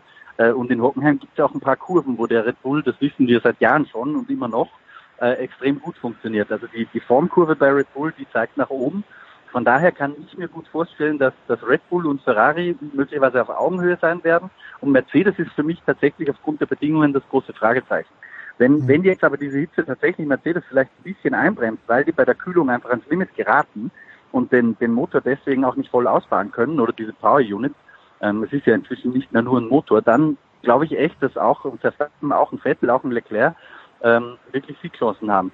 Ähm, eins möchte ich noch kurz nachtragen zum Thema Nico Hülkenberg. Jens, und jetzt schlage ich kurz die Brücke zum Tennis. Ja. Als Österreicher kennst du bestimmt dieses Filmchen, das man damals gemacht hat zum Jubiläum von Thomas Musters Sieg in Roland Garros, das der URF 2000 2018, glaube ich, gebracht hat, wo die sich einfach hingesetzt haben vor der Saison 1995, Ronny Leitgeb und Thomas Muster, also seinem Manager, ähm, und gesagt haben, so Tom, du bist noch nicht fertig mit dem, was du eigentlich erreichen kannst im Tennis. Ähm, jetzt setzen wir uns ganz bewusst hin, nehmen uns ein Programmheft und schauen, wer glaubst du, wen glaubst du, kannst du alle schlagen. Hm. Und dann gehen wir nochmal volles Commitment am Ende der Karriere und wie es bei Thomas Muster ausgegangen ist, wissen wir. Ähm, ich glaube, so einen Moment wird Nico Hülkenberg auch brauchen, weil da teile ich die Einschätzung von Stefan Heinrich, ähm, dass, glaube ich, beim Nico tatsächlich so ein bisschen die Luft draußen ist, was man ihm auch gar nicht übel nehmen kann, nachdem er sich so lange abgestrampelt hat und es nichts dabei rumgekommen. Aber ich glaube, es braucht da so einen Wendemoment.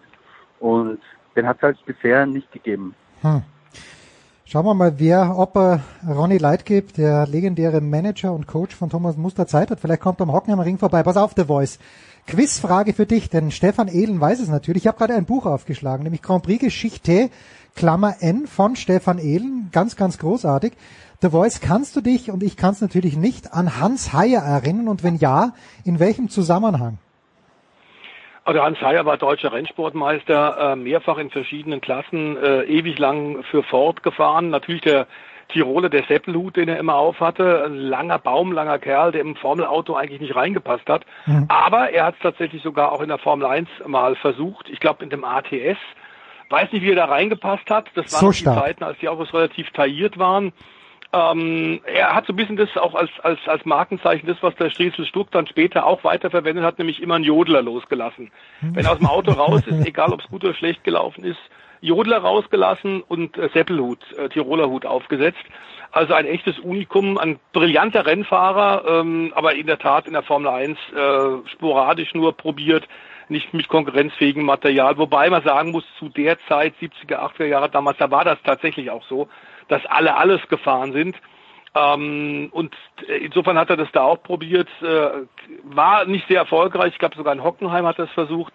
Ähm, aber das da hatten wir an ein paar andere auch. Der Harald Ertel zum Beispiel, der leider später, der ja, Mann mit dem riesigen ja. Bart, der Österreicher, der dann tatsächlich auch versucht hat, ähm, mit dem Hesketh, glaube ich, mit dem uralten Hesketh, auch das war dann sein Formel-1-Abstecher nicht sehr erfolgreich, aber bei ihm die vielen Siege natürlich im Langstreckenbereich und vor allem dann auch in der deutschen Rennsportmeisterschaft. Also ähm, das war eine, eine Zeit, wir haben es mit Manfred Jantke vor einiger Zeit ja bei dir bei Sportradio in einem Special auch schon mal gesagt, wo, wo jeder alles gefahren ist, ähm, teilweise sogar die Rundstreckenpiloten sich als Rallye-Piloten versucht haben. Hans Heyer noch äh, die Geschichte Möchte. zu Ende gebracht, Stefan Edel? Möchte lösen, genau. also Heyer hat tatsächlich was, was Einmaliges geschafft. Er hat sich nicht für dieses Rennen qualifiziert. Er ist dann trotzdem gestartet, unerlaubterweise. Er wurde im Rennen disqualifiziert und ist ausgeschieden. Also er ist ausgeschieden im Rennen, das er eigentlich nicht hätte starten dürfte, dürfen und äh, wurde obendrein disqualifiziert, weil er ja unregelmäßig gestartet ist. Es war sein einziger Formel 1 Auftritt und er wurde für das nächste Rennen gesperrt, für das er ohnehin nicht gemeldet war. Also das ist ein Kuriosum insgesamt und deswegen zu Recht in Grand Prix-Geschichte Fakten Verrücktes und Furioses aus 1000 Rennen. Das ist übrigens ein fantastisches Buch, wer, wer, sich für Rennsport interessiert. Mein Lieblingskapitel ist im Grunde genommen, das heißt, eines der vielen, das sind ja relativ kleine Kapitel, aber das an verschiedenen, kein Wochentag ohne Rennen. Das gefällt mir gut, dass sogar an einem Dienstag, an einem Mittwoch, Donnerstag tatsächlich Formel 1 Rennen stattgefunden haben. Christian, äh, für dich die abschließende Frage ist eine Tennisfrage. Sehen wir uns in Kitzbühel? Ich weiß ehrlich gesagt gar nicht, wann das steigt, aber das muss ja, nächste Woche. Sein, nächste Woche geht am Samstag los mit der Quali. Ab Montag ist Spielbetrieb.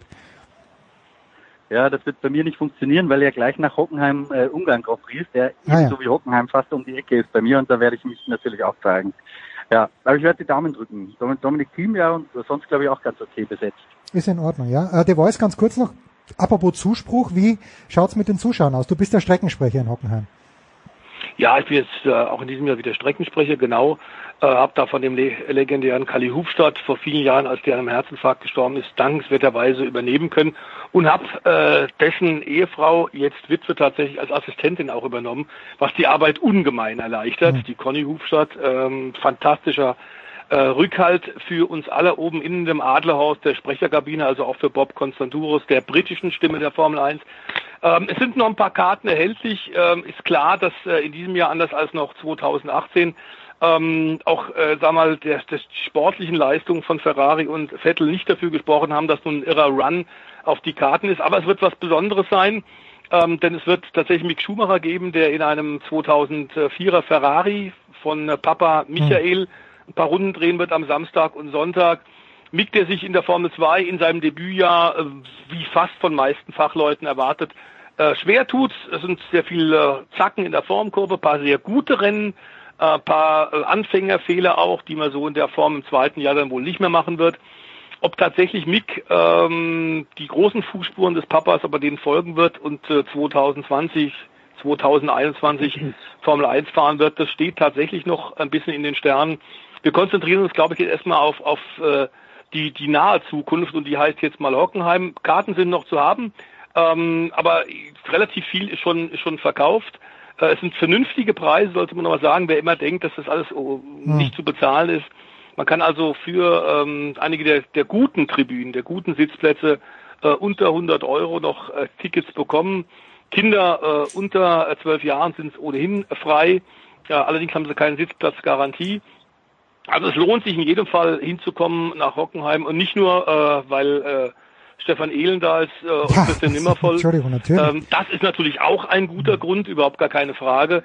Aber ich glaube, das ganze Programm wird, wird sehr spannend sein. Ähm, und es ist in der Tat äh, zum 37. Mal, dass die Formel 1 der Zirkus in Hockenheim Station macht. Und 1970 ging es los und wer hat damals gewonnen? Jochen Rindt. Jochen Rindt, über den wir in diesem Jahr auch schon gesprochen haben.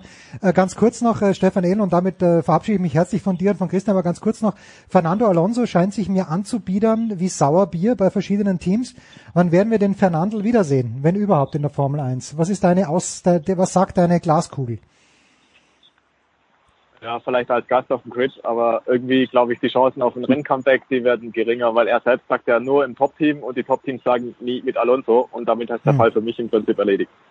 Das ist kurz und knackig, wie man das macht, auf einer Autobahnraststätte kurz vor Stuttgart. Danke Christian, danke Stefan, dass ihr auch auf der Fahrt Zeit gehabt habt. Der Voice bleibt noch ein paar Minütchen bei uns. Wir machen eine kurze Pause in der Big Show 416.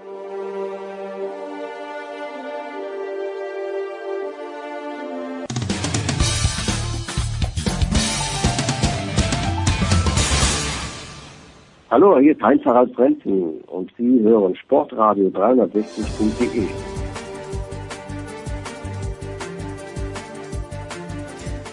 Ja, und lange haben wir es angekündigt, Stefan der Voice Heinrich und äh, ich habe so ein bisschen mitverfolgt, aber die DTM war zu Gast in Assen. Stefan, was habe ich versäumt, der ich so gut wie nichts gesehen habe? Es waren fantastische Rennen. Ähm, der Rennkurs, der ja für Sandford jetzt in Holland übernommen hat. Die Holländer nicht nur wegen äh, Max Verstappen absolut Motorsport begeistert. Das hat auch sogar vor Max Papa Jos Verstappen schon große Traditionen gehabt. Kleines Land Holland, große Motorsportbegeisterung für zwei und für vier Räder und normalerweise gilt Assen als Kathedrale des Beats, des Tempos, der Geschwindigkeit natürlich als TT-Circuit, als Markstein für die Motorrad-Weltmeisterschaft, Jahrzehnte dort vor ausverkauftem Haus gefahren, vor im Schnitt 200.000 Zuschauer. Ganz so viel haben wir bei der DTM nicht gehabt. Aber es ist eine tolle Rennstrecke für die DTM und die hat ganz klar die DTM auch in Assen Zukunft. Der schnellste Kurs bisher in diesem Jahr, auch mit einigen Kurven, wo selbst in einem äh, DTM-Tourenwagen 3G Querbeschleunigungskräfte auf die Fahrer wirken. Also du musst wirklich alles geben. Dazu hatten wir zwei verschiedene Wettergesichter. Wir hatten am Samstag Regen, am Sonntag trocken. Ähm, es waren äh, sehr spannende Rennen und die Hauptprotagonisten in der Meisterschaft haben sich da auch wieder in Szene setzen können. Als da wären René Rast, der Vize-Champion des vergangenen Jahres, der bisher in diesem Jahr schon einige fantastische Aufholjagden gezeigt hat. Diesmal hat er zumindest beide Rennen nicht gewonnen, aber Platz zwei am Samstag und Platz äh, fünf Mhm. am äh, Sonntag, als bei ihm ausnahmsweise mal die Reifen ein bisschen eingegangen sind. Er gilt hier als Hankook Reifenstreichler. Das ist am Sonntag nicht ganz so gut gegangen, aber wichtige Punkte und er führt jetzt bei Halbzeit der Saison in der Meisterschaft klar. Nico Müller, wir haben ihn schon erwähnt, der Mann aus der Schweiz, der kommt äh, nicht aus der Tiefe des Raumes. Der hat schon einzelne DTM-Rennen gewonnen, aber so eine konstant gute Saison wie 2019 hat Nico noch nicht hinbekommen. Auch er ein Audi-Pilot im Übrigen. Äh, bisher an jedem Rennwochenende und nahezu in jedem Rennen äh, in den Punkten und immer auch in Podiumsnähe. Er liegt auf Tabellenplatz zwei und Marco Wittmann best, bester BMW-Fahrer. Man muss sagen, bei BMW hat man ein echtes Problem. Hätte man Marco Wittmann nicht, dann sähe es ganz übel aus für die Münchner, die Riesenprobleme haben, offenbar mit dem Reifenverschleiß. Und das ist interessant, dass es nicht nur ein Problem bei BMW in der DTM, das ist ein Problem bei BMW in der Langstreckenweltmeisterschaft, in der WEC. Es ist ein Problem von BMW in der äh, amerikanischen IMSA-Meisterschaft. Alle Piloten unisono, ob auf der anderen Seite des großen Dreiecks in den USA, in der neuen Welt, ob bei uns hier in Europa, in der alten Welt, alle sagen, die BMW-Rennautos fressen zu sehr die Reifen. Das scheint ein grundlegendes Problem zu sein. Ähm, und nur einer ist da, der da wirklich rausragt. Und das ist Marco Wittmann. Am Norrisring in Nürnberg hat der Frankenjunge noch so viel Probleme gehabt und war ein Katastrophenwochenende. Das Problem bei BMW ist darüber hinaus, A, sie haben nur einen Fahrer. Und wenn der Pech hat, dann läuft es ganz schlecht, weil die anderen da mit dem Tempo von Wittmann nicht mitgehen können. Und B, haben sie ein Riesenproblem mit der Zuverlässigkeit ihrer Autos. Wieder Probleme für Wittmann, der teilweise als letzter losfahren musste. Äh, am äh, Sonntag äh, weil es in der Qualifying am Sonntagvormittag ganz schlecht gelaufen ist. Ein Sensor hat Fehlermeldungen gemacht. Er war letzter und hat sich dann ohne Safety Car ähm, im Renntempo tatsächlich bis auf Platz zwei nach vorne gefahren. Fantastisches Rennen. Ähm, also der ist so ein bisschen die Speerspitze der Münchner, die einzige Speerspitze und lauert in, auf Tabellenrang drei. Ähm, man muss auch sagen, Aston Martin, die ja, wir haben es bei dir ja schon thematisiert, lieber Jens, Sportradio 360, äh, die äh, die DTM 2019 quasi gerettet haben, nachdem sie sehr kurzfristig mhm. mit nur 100 Tage Vorlauf tatsächlich vier Vantage, DTM Vantage in Hockenheim beim Saisonbeginn äh, auf die Räder gestellt haben und einen Start gebracht haben. Auch die hatten einen sehr guten Auftritt in Assen. Klar ist immer noch, dass das natürlich so Einzelleistungen sind, weil ihnen Motorpower fehlt. Ähm, aber das ist im ersten Jahr in der DTM äh, absolut nachvollziehbar, dass es nicht gleich perfekt klappen kann. Aber auch die hatten einige sehr, sehr gute Ergebnisse. Also die DTM, sie lebt eindeutig. Gerhard Berger stellt ja auch die Weichen für die Zukunft. Und Assen war ein absolut positives Wochenende und Werbung für die DTM. Aber wenn du sagst jetzt lange Geraden, gibt's da auch äh, einfach, dass man sagt, da, da geht der Audi einfach besser als der BMW und als der Aston Martin sowieso? Oder ist, ist das nicht so clear cut, wie es in der Formel 1 ist? Wo man nee, sagt, so ganz einfach ist es nicht. Die hm. hohen Geschwindigkeiten in Assen hängen auch vor allem mit den wahnsinnig schnellen Kurven zusammen. Hm, okay. Ähm, ich glaube, dass der Audi sehr viel breiter einsetzbar ist, was auch zeigt, dass in Mike Rockenfeller ähm, tatsächlich wieder hat gewinnen können. Sehr schön, dass Rocky äh, tatsächlich jetzt nach vielen Jahren des Pechs und im letzten Jahr erinnern wir uns auf dem Red Bull Ring in Österreich. Da hieß es Let him pass for the championship, ja. aber das war damals nicht äh, nicht Massa, und der das gehört Schumacher. hat über Michael Schumacher, sondern es war im letzten Jahr Rocky, der geführt hat und René Rast vorbeilassen musste. Also im letzten Jahr ist ihm da quasi ein Sieg auf Team Raison ähm, verloren gegangen. Er hat sich den jetzt zurückgeholt mit seinem Sieg ähm, auf äh, oder in dem Land, das ist ganz kurios bei Mike Rockenfeller in dem Land, bei dem er immer sehr gut ausgesehen hat. Sandford hat da Rennen, hat seinen ersten DTM-Rennsieg geholt. Sandford in Holland hat er seinen ersten DTM-Titel geholt.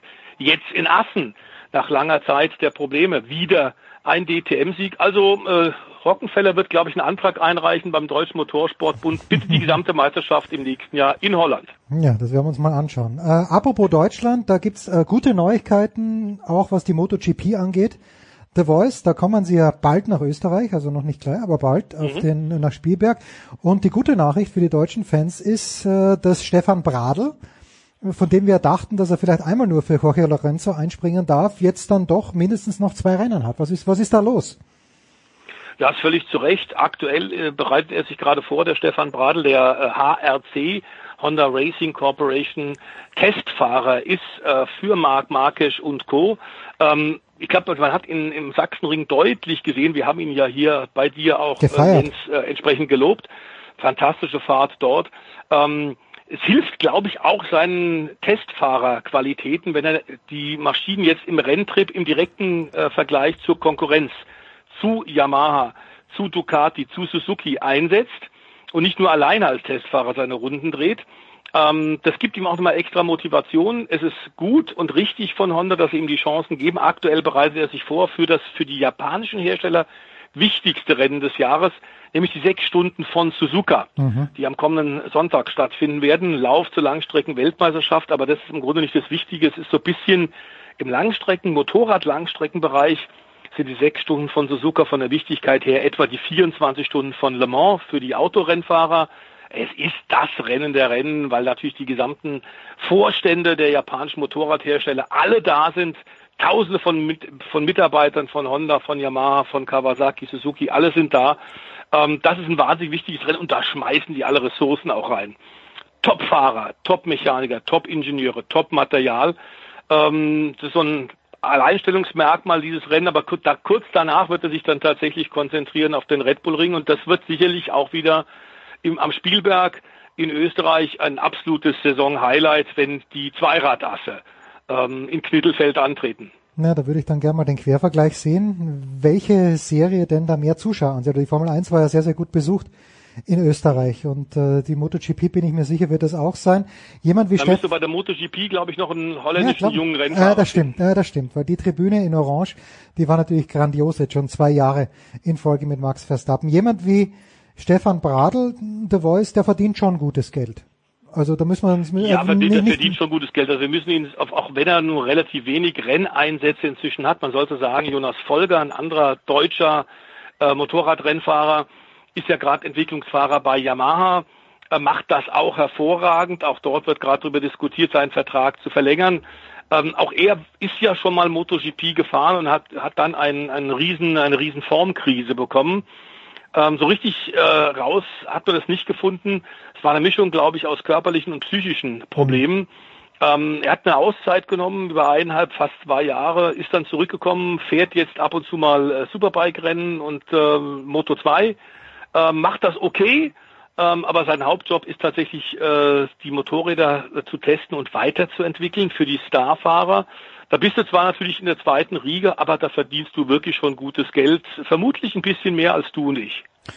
Naja, also ich ganz sicher. Der Voice, du bist ein Hans Dampf in allen Gassen und äh, bringt mich schon zu meiner abschließenden Frage. Bist du an diesem Wochenende natürlich in Hockenheim im Einsatz, aber gilt das jetzt nur für die Formel 1 oder bist du wirklich dann von, keine Ahnung, von 9 in der Früh bis 17 Uhr am Abend acht Stunden im Dauerstress? Äh, ich bin Veranstaltungssprecher, also nicht nur für die Formel Hm, 1. okay. Ähm, es gibt allerdings als Rahmenrennen auch den Porsche Supercup, es gibt die ADAC Formel 4, ähm, es gibt äh, einen Renault Cup. Ähm, es wird sehr viel äh, an Zwischenbeiträgen geben, auch natürlich die Demorunden unter anderem von Mick Schumacher in, im, im Schumi Senior Ferrari. Es gibt Musikkapellen, es gibt sehr viele Autogrammstunden, es gibt unglaublich viele Action und ich bin in der Tat von morgens bis abends eigentlich fast durchgehend im Einsatz. Ähm, deswegen ist dann die Stimme auch gut geölt und das wird gut funktionieren. Ich hoffe, wir werden tatsächlich entsprechende Begeisterung bei den Zuschauern auch auslösen können, indem wir sie informieren und gut unterhalten. Jetzt ganz kurz noch Autogrammstunden auch von den Formel 1 Fahrern oder betrifft das eher die anderen Klassen, die da am Start sind? Nein, Formel 1-Fahrer haben natürlich auch, das ist ja seit Liberty Media da, das Mhm. am Ruder ist und äh, Bernie Ecclestone äh, äh, entsorgt hat, äh, ist völlig klar, alle Formel 1-Fahrer haben pro Wochenende äh, einmal äh, tatsächlich äh, ihre Zeit zur Verfügung zu stellen. Das machen sie auch, das ist völlig klar. Diese Art der Öffentlichkeitsarbeit, da ist ein bisschen ein Umdenken, hat da stattgefunden. Man sieht die Notwendigkeit ein, zumal ja viele der europäischen Traditionsrennstrecken ein wenig in Probleme gekommen sind. Das gilt nicht nur für Hockenheim, das gilt für ein paar andere Rennstrecken auch. Ähm, und klar ist, ähm, man muss eine Balance finden bei Liberty Media zwischen den Rennstrecken, die wirklich viel Geld bringen, wie ja im nächsten Jahr dann Vietnam, der Grand Mhm, Prix von mhm. Vietnam. Allerdings ähnlich wie Abu Dhabi und viele andere Rennstrecken, die ja bereits im Kalender sind, Jens, ist das Problem dieser äh, Rennstrecken meistens in äh, Staaten mit totalitärer Regierung, ähm, dass da keine große Motorsporttradition, kein Bewusstsein ist und dass deswegen auch die Unterstützung von den Rängen ähm, eher dünn ist, um es fein zu formulieren. Ähm, und das ist genau das Problem. Auf Dauer brauchst du natürlich auch die Begeisterung der Fans bei Fernsehbildern, wenn man da dran denkt, bei der MotoGP allein, wenn der Schwenk der Kamera rübergeht über die Tribünen voll in Gelb vom Doktor von Valentino Rossi. Ähm, für den so ein bisschen ähnliches gilt wie für Sebastian Vettel auch bei Rossi, wenn wir uns mal überlegen, das ist jetzt noch endlich seine Karriere. Und ich glaube, dass die Motorrad-WM, wenn der nicht mehr dabei ist, ein großes Problem hat.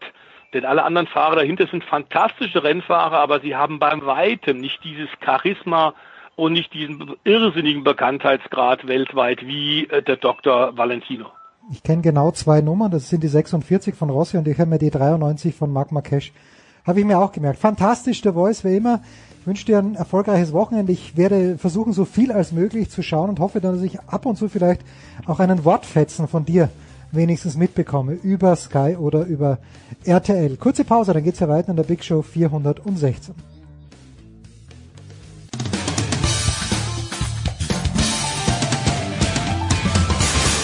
Hallo, hier ist Uwe Gensheimer und ihr hört Sportradio 360.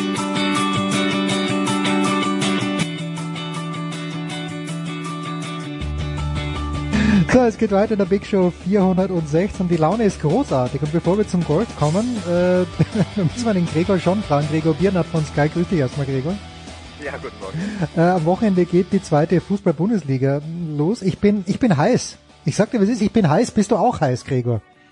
Total, ja. Ich ähm, irgendwie, ich, ich verfolge einfach ein paar Mal täglich, was beim HSV so passiert. Jetzt haben sie wahrscheinlich gerade irgendwie den zehnten Neuzugang. Die Mannschaft wird ja gar nicht wieder zu erkennen sein. Und es wäre ganz schön, wenn die sich innerhalb der Naja, ich, ich würde mal sagen, so fünf, sechs Spieltage gebe ich ihnen, um sich einzugrooven und ähm, wenn sie dann irgendwie einen schönen Fußball spielen, so äh, eher in die Richtung der ersten Saisonhälfte äh, der vergangenen Saison, dann wäre ich irgendwie schon ganz glücklich. Aber ich bin auch total heiß und es ist ganz lustig, dass ich äh, die erste Liga wirklich null verfolge. Ich habe überhaupt keine Ahnung, ob weder Borussia Dortmund noch Bayern noch sonst wer welche Neuzugänge. Ich lese da Überschriften und denke boah, erste Liga interessiert doch keinen Menschen. Und dann blätter ich weiter zu den News der zweiten Liga. Ja, mit, mit, äh, mit Recht selbstverständlich. Ähm, keine Frage. Also im Moment geht's mir auch so, äh, dass wir äh, heute auch schon ausführlich über die zweite Liga gesprochen. Aber wir müssen natürlich äh, über The Open sprechen und ich glaube, ich habe nicht mitgezählt, aber es gibt wahrscheinlich zehn Klischees über Iren und über irische Sportler und ich glaube, Shane Lowry hat jedes bedient, oder? Da ist, da blieb kein Auge trocken. Ja, ist gut möglich. Der ist, ähm, der, der ist jetzt einfach nicht so ein, was weiß ich, Tiger Woods, Adam Scott äh, Typ, Martin Keimer, die alle noch irgendwie ein bisschen anders äh, athletisch im Strumpf stehen, sondern das ist, äh, keine Ahnung, so beim Dart wird man sagen, so, ein Kneipendarter irgendwie. Aber ähm, ja, ist, äh, ist echt so ein Ire, wie man ihn sich vorstellt und ist auch großartig, dass man auf der einen Seite, wo der Golfsport ja so einen Wandel durchgemacht hat mit nun echt immer mehr athletischen Spielern seit Tiger Woods, dass auf der anderen Seite aber auch nun einfach nochmal so einer, der ist ein bisschen untersetzt, durchaus kleines Bäuchlein, Fitnessstudio, weiß nicht, was er da eventuell mal trainiert, ähm, zumindest nicht die großen Muskelgruppen, äh, dass so einer dann auch noch auf der anderen Seite gewinnt und man auch sieht, dass man nicht der Modellathlet sein muss, um beim Golfsport äh, der Beste der Welt zu sein. Das fand ich auch klasse und auch einfach vom Typ her, der dass ein Ire in, in jetzt okay in Nordirland gewinnt, äh, das hätte besser kaum kommen können. Außer aus nordirischer Sicht natürlich, wenn McElroy oder Darren Clark als Nordiren gewonnen hätten. Aber so ist es auch schön. Ja, wenn, weil du ihn gerade erwähnst, äh, Rory McElroy, das muss ja Wahnsinn sein, dass im Grunde genommen nach zwei Löchern am ersten Tag der ganze Spaß vorbei ist, wobei er am Freitag noch sehr gut gespielt hat dann. Ja, genau, der hat äh, wirklich noch aufgeholt, aber der hat gleich mal ähm, mit einem mit einem Ausball begonnen. Also der allererste Schlag der Open äh, von McElroy, der ging ins Aus und da ist eine Acht raus geworden. Also eine Acht auf ein paar vier sind vier über. Sowas passiert den Profis das ganze Jahr über, keine Ahnung, irgendwie einmal.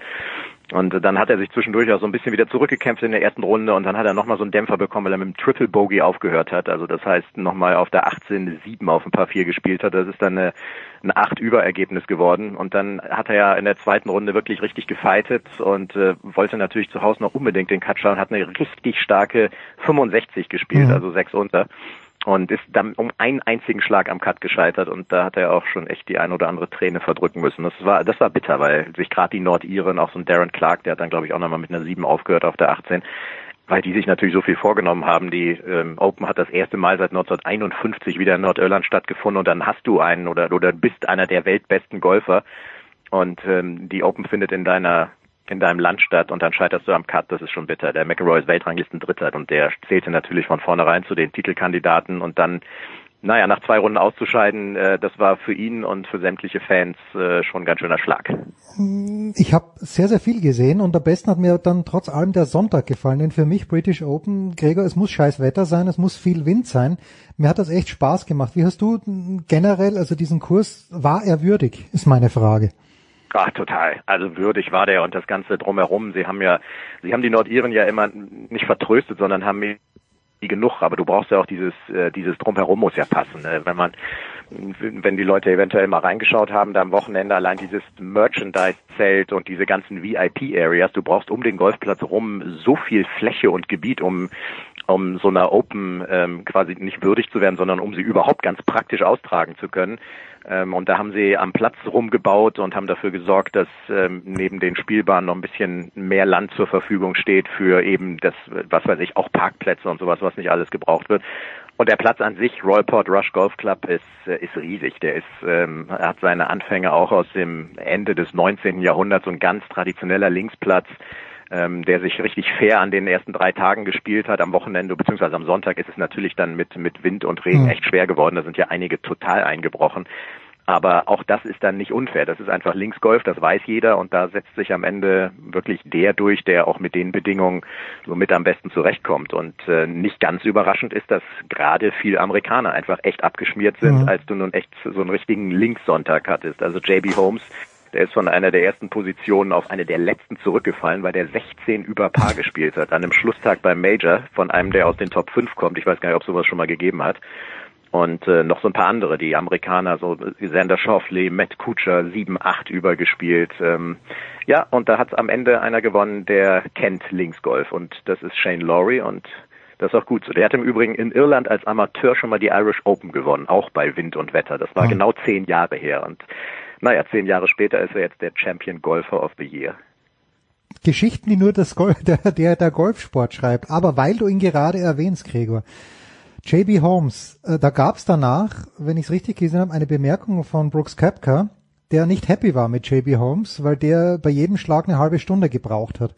Wird sowas deines äh, deiner Erfahrung nach unter Profigolfern treffen die sich dann auf der Blutwiese, hätte man früher gesagt, oder schluckt der Holmes das runter und der Köpker muss es runter schlucken? Hat, hat der Holmes wirklich so lange gebraucht? 14 Fragen auf einmal.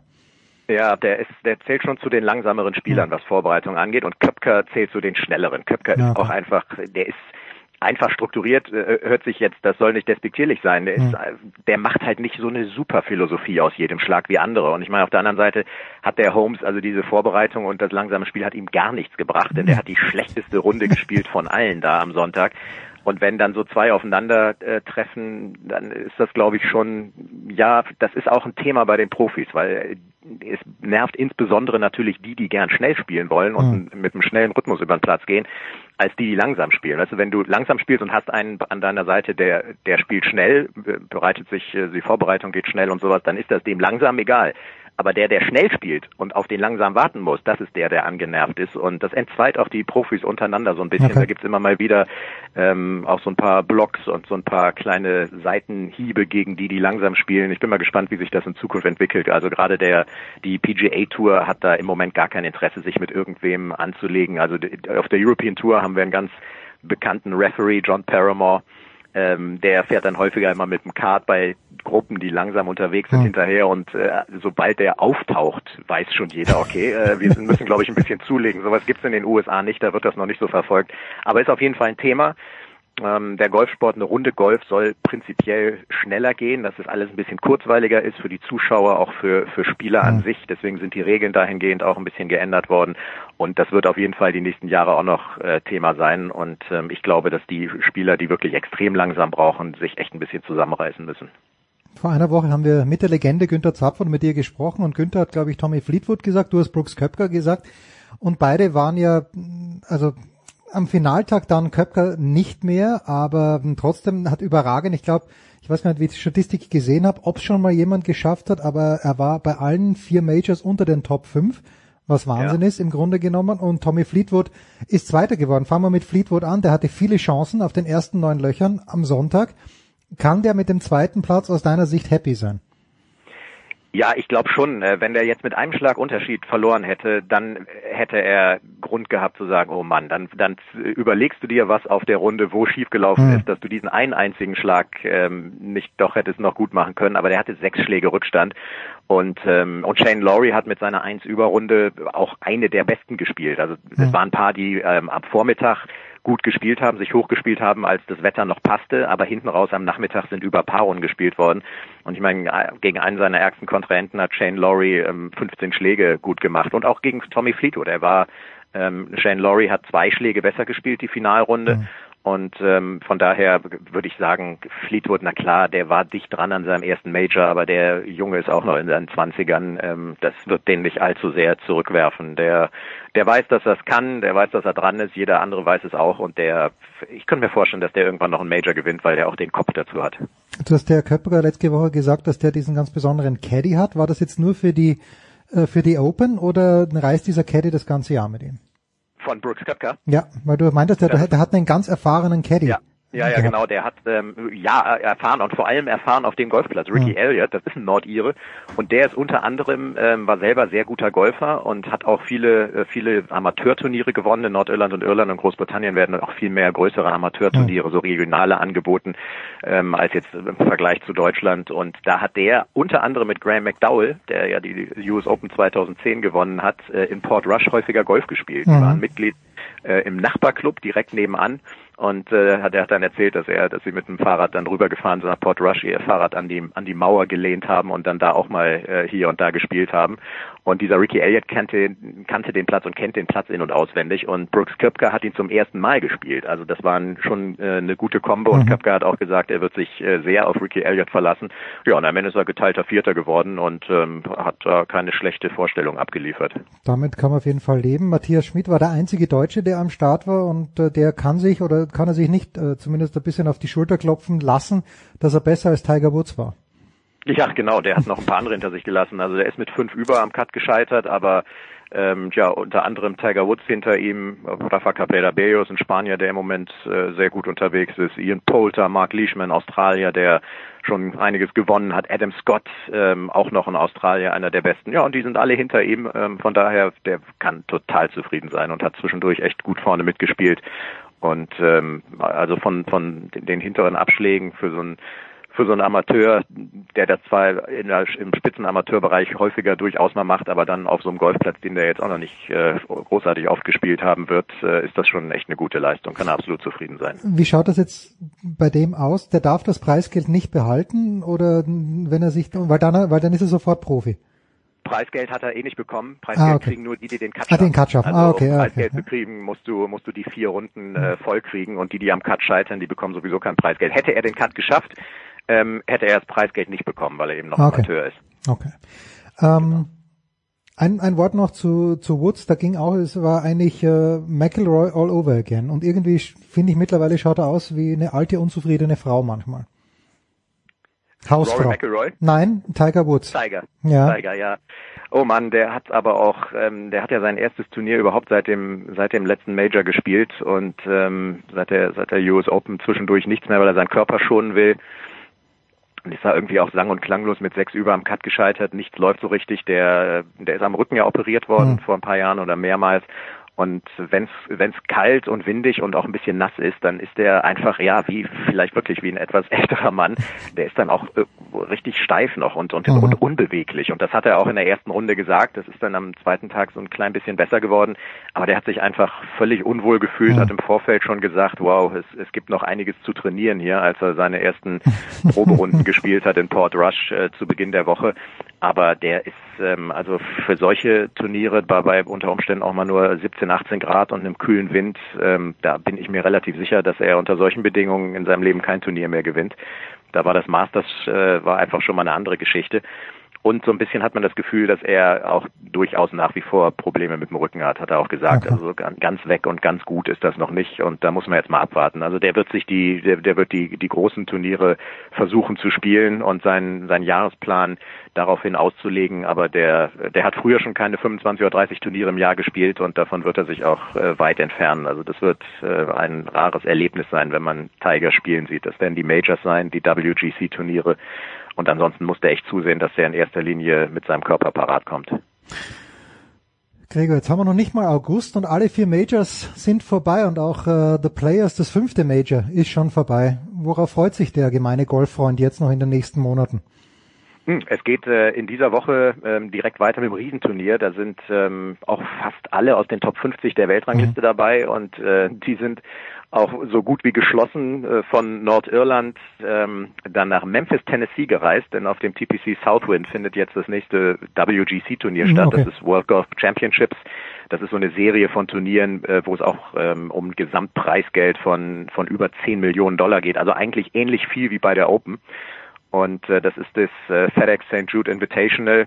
Und ähm, da sind auch die, die, ja, da sind die Weltbesten nur qualifiziert.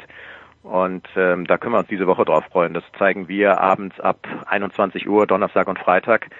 Und äh, am Wochenende dann ab 20 Uhr jeweils vier Stunden. Und dann geht's auch schon langsam Richtung letztem Turnier der regulären Saison auf der PGA Tour. Und dann sind die nach FedEx Players. diesem Turnier, genau, nach diesem Turnier, ähm, nach der Wyndham Championship, da steht dann fest, wer sind die besten 125 im Ranking, also im, im FedEx Cup und die wiederum spielen das erste von drei Playoff-Turnieren und dann geht's runter, die besten 70 spielen das zweite und die besten 30 die Tour Championship. Und dann ist irgendwann im August, pünktlich vor dem Beginn der Football-Saison, Ah ja, genau das war der, das war der Hintergrund bei der ganzen Geschichte, ist die PGA Tour Saison erstmal durch. Allerdings beginnt dann die nächste Saison kurze Zeit später schon wieder, allerdings mit kleineren Turnieren. Wenn die irgendwie hinter dem Football so ein bisschen hinten anstehen müssen, dann äh, weiß man das und kann es auch verkraften.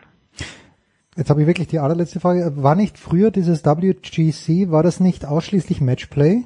Oder Nee, es gibt ein Matchplay. Ein Matchplay das nur davon. Technology Ah, okay, Matchplay, okay. genau. Ja, das hat Kevin Kissner gewonnen in diesem Hm. Jahr. Das äh, hat in Austin, Texas stattgefunden, aber vor ein paar Monaten. Also es gibt ein Matchplay-Turnier und die anderen WGC-Turniere sind aber ganz normale Stroke-Play-Turniere, wo jeder jeder gegen den gegen sich selbst und gegen den Platz ganz normales Zählspiel spielt. herrlich. Gregor Biernat gibt dem Hamburger Sportverein fünf bis sechs Spieltage, um ordentlichen Fußball abzuliefern. Wir geben uns nur eine kurze Pause und schauen, dass wir danach irgendwas abliefern können. Gregor, ich danke dir. Kurze Pause in der Big Show 416.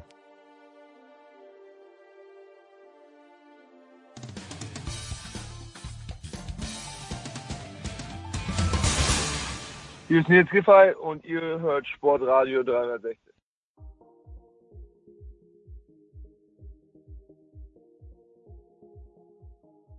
So, Herrschaften, es geht weiter in der Big Show 416. Es geht weiter mit der German Football League und da freue ich mich zum einen, dass wie jede Woche, möchte ich sagen, mit am Start ist Christian Schimmel, der Draft.de. Servus Christian.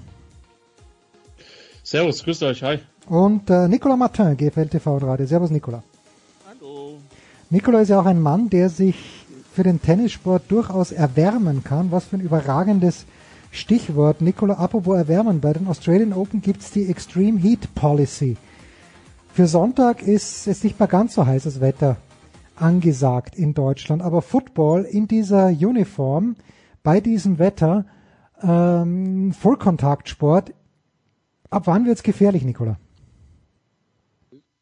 Also es gibt tatsächlich Landesverbände, die bei der letzten Hitzewelle im Juni entschieden haben, NRW und Baden-Württemberg zum Beispiel, dass es mitten im Quarter bei einem Ballbesitzwechsel quasi einen Schiedsrichter-Timeout gibt und dann quasi das gemacht wird, was, was es auch im Fußball bei sehr hohen Temperaturen gibt, nämlich die Trinkpause. Okay. Und das ist das, was am wichtigsten ist tatsächlich bei so einem Wetter und äh, die Teamzonen stehen meistens so auf den Plätzen, weil wir wenig Tribünen haben, dass es halt wenig Schatten gibt. Hm. Trinken, trinken, trinken, trinken. Also das gilt für alle, die dann in so einem Stadion sind oder auf so einem Sportplatz. Ich freue mich auch schon auf Hildesheim am Samstag, weil auch da ist Schatten nicht vorhanden. Ein Luxus. Ja. Ja, die, die, das Praktische ist, direkt neben dem Stadion ist ein Friedhof. Das heißt, der, der es nicht übersteht, hat einen kurzen Weg, aber den will eigentlich keiner gehen. Ähm, nee, das ist tatsächlich ein Problem. Wir sind halt in Deutschland mit Football eine Sommersportart. Das, den Weg geht ja die NFL und College Football explizit nicht, wenn man zumindest die, die Südstaaten,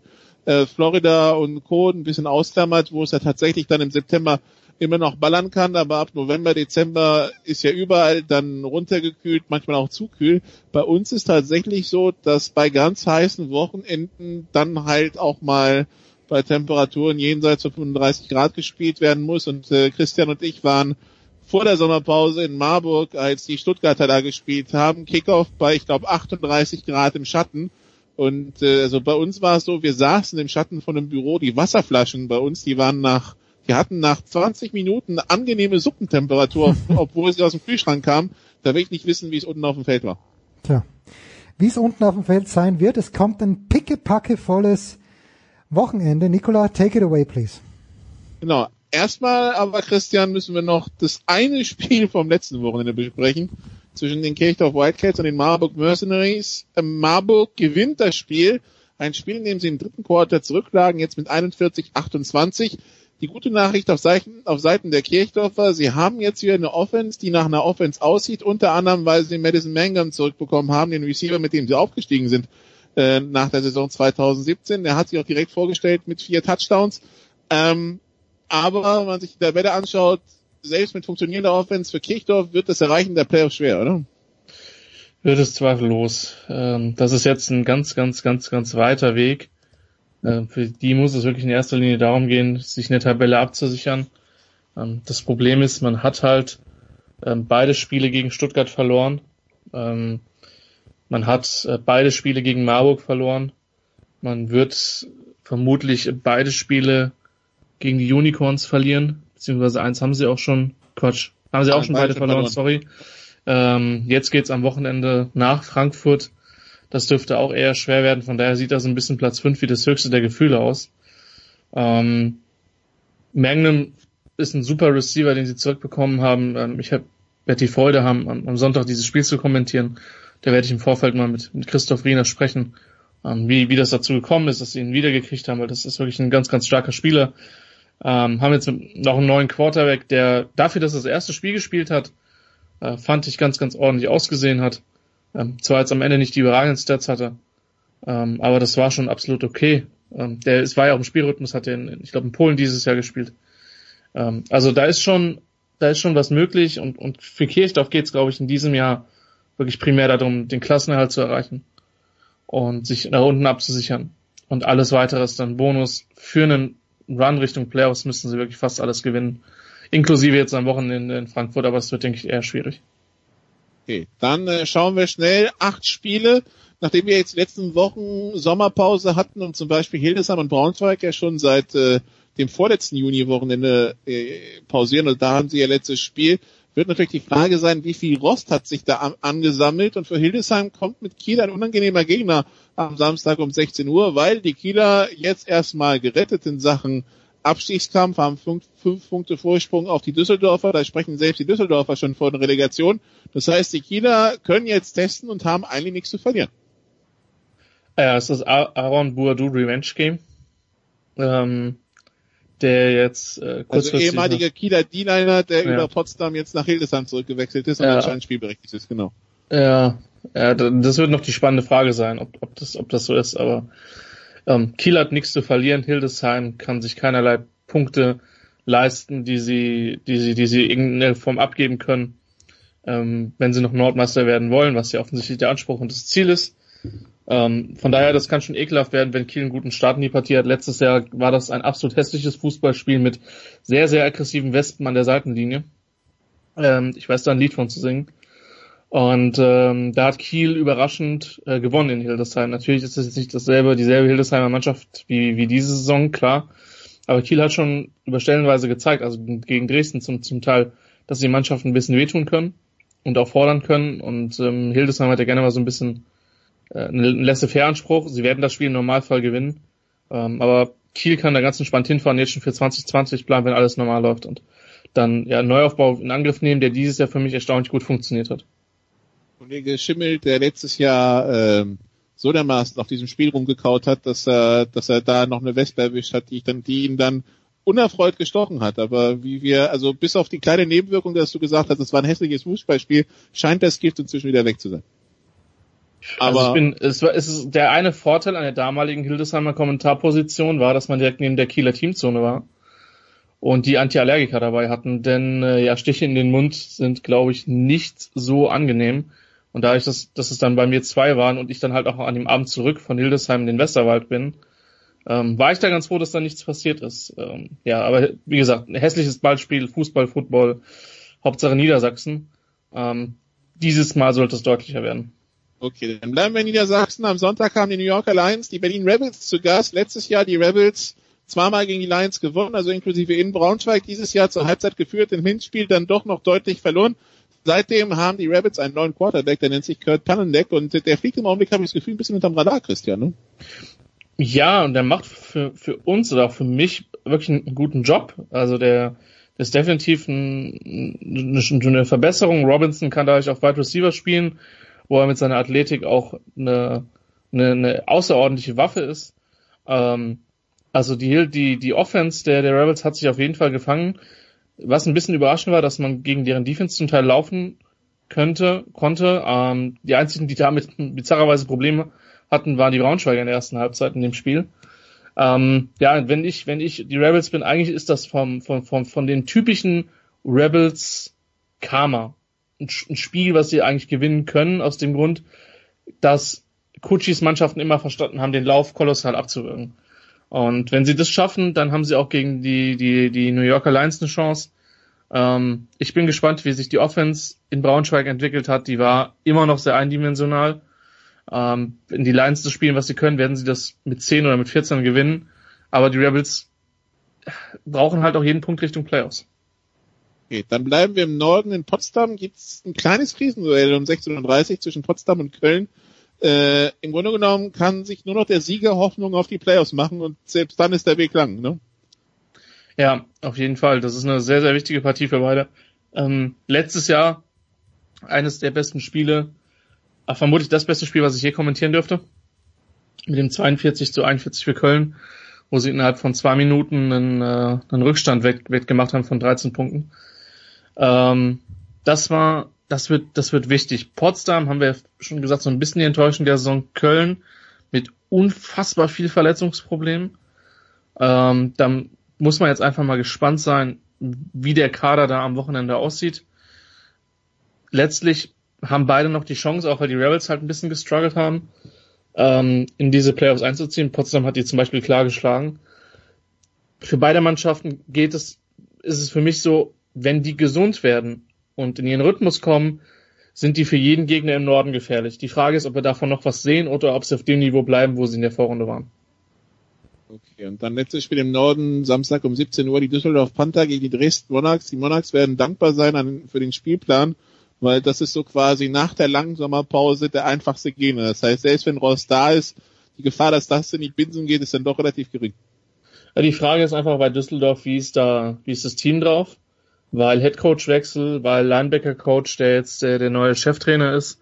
Und die Frage ist, ob jetzt die Reifen komplett abfallen oder ob man die Saison noch so ordentlich beendet, wie man sie angefangen hat.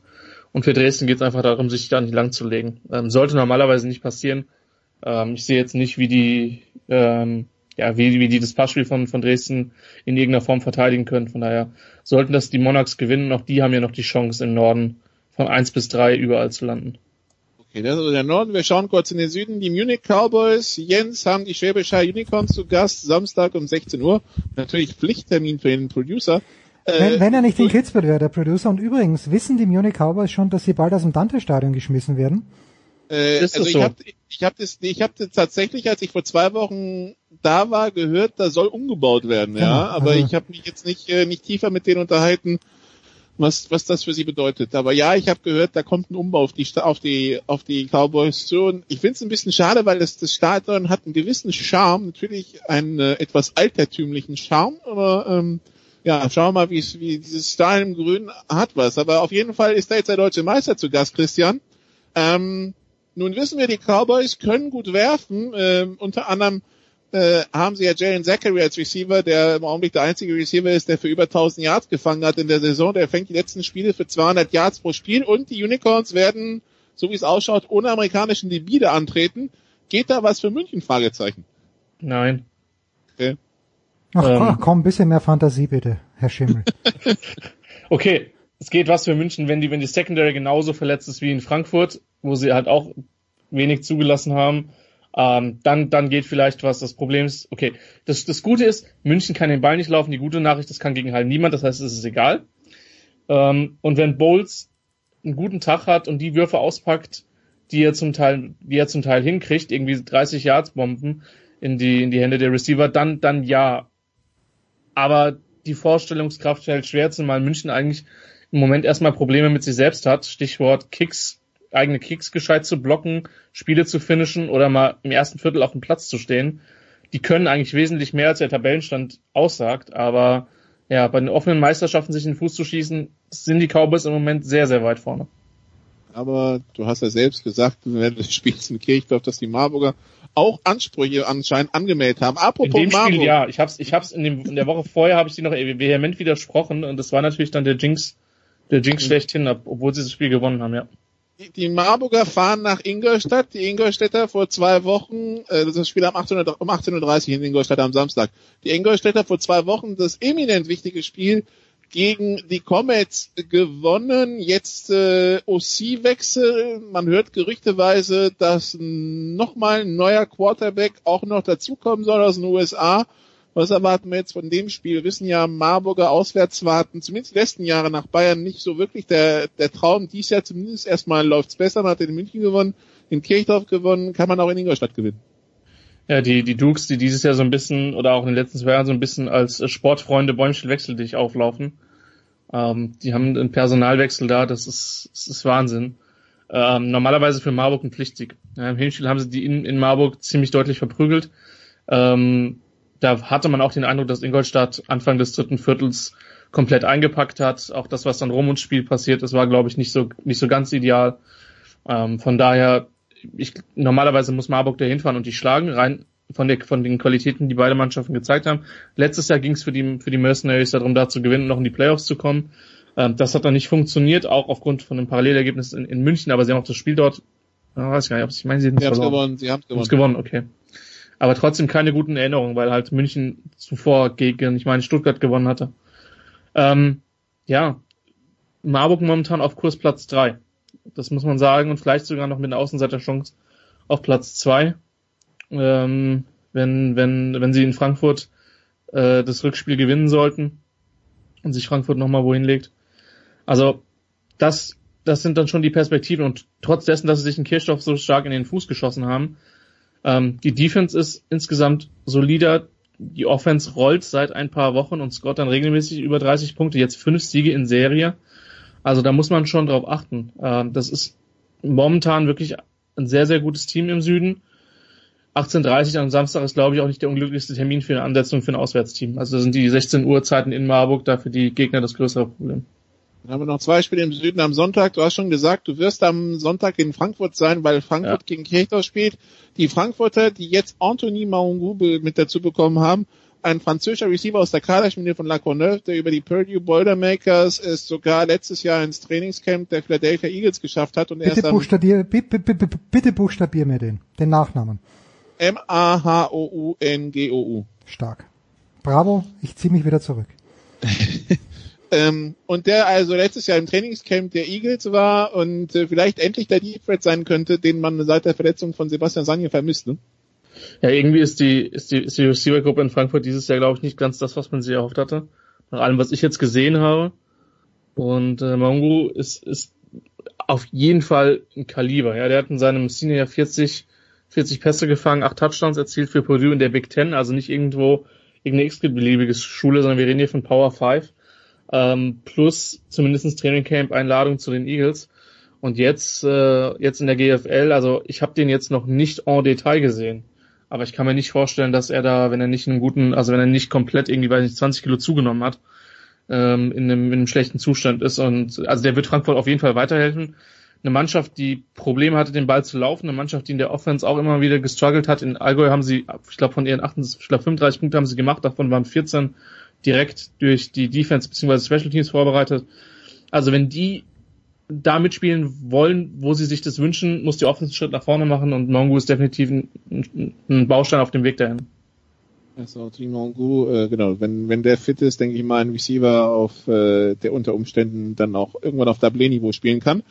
Äh, und dann das letzte Spiel, die Allgäu Comets empfangen die Stuttgart Scorpions. Christian, äh, Sonntag 15 Uhr die Comets, die jetzt irgendwie punkten müssen, weil bei Punktgleichheit mit Ingolstadt im direkten Vergleich haben sie verloren, würde das heißen, sie wären hinter Ingolstadt. Das heißt, sie müssen mehr punkten als Ingolstadt. Das heißt also, sie müssen überhaupt punkten. Können sie das gegen Stuttgart?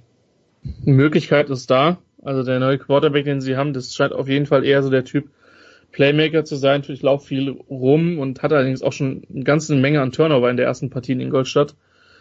Ähm, Stuttgart hat die Spiele auswärts nicht überragend bestritten, hat in, in Kirchdorf auch so seine Probleme gehabt und auch in, in München hat es lange gedauert, bis denn der Sack letztlich zu war. Ähm, das ist jetzt keine Mannschaft, die, die die Gegner mit 40 Punkten rausschießt, aber die trotzdem sollten die beste sein als die Comets.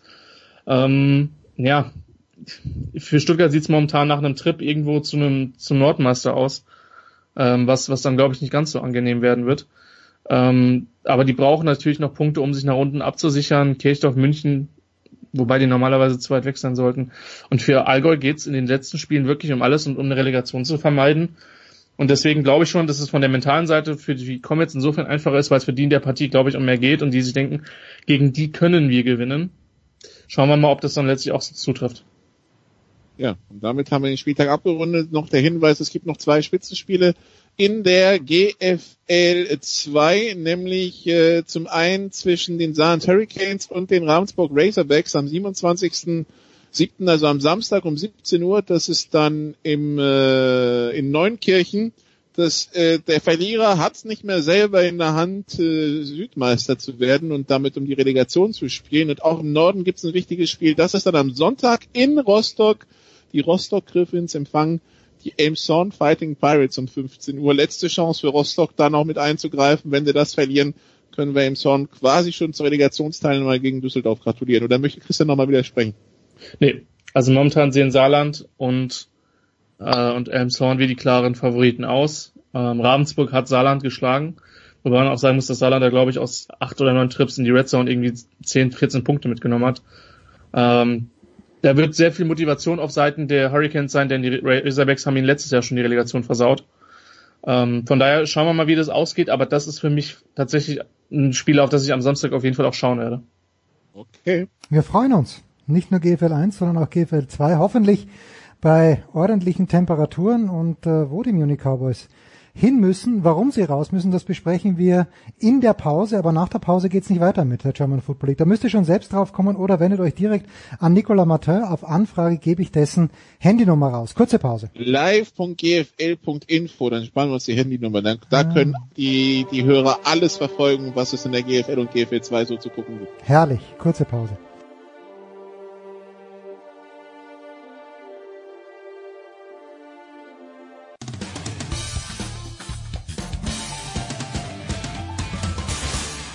Hallo, ich bin Julia Görges und ihr hört Sportradio 360.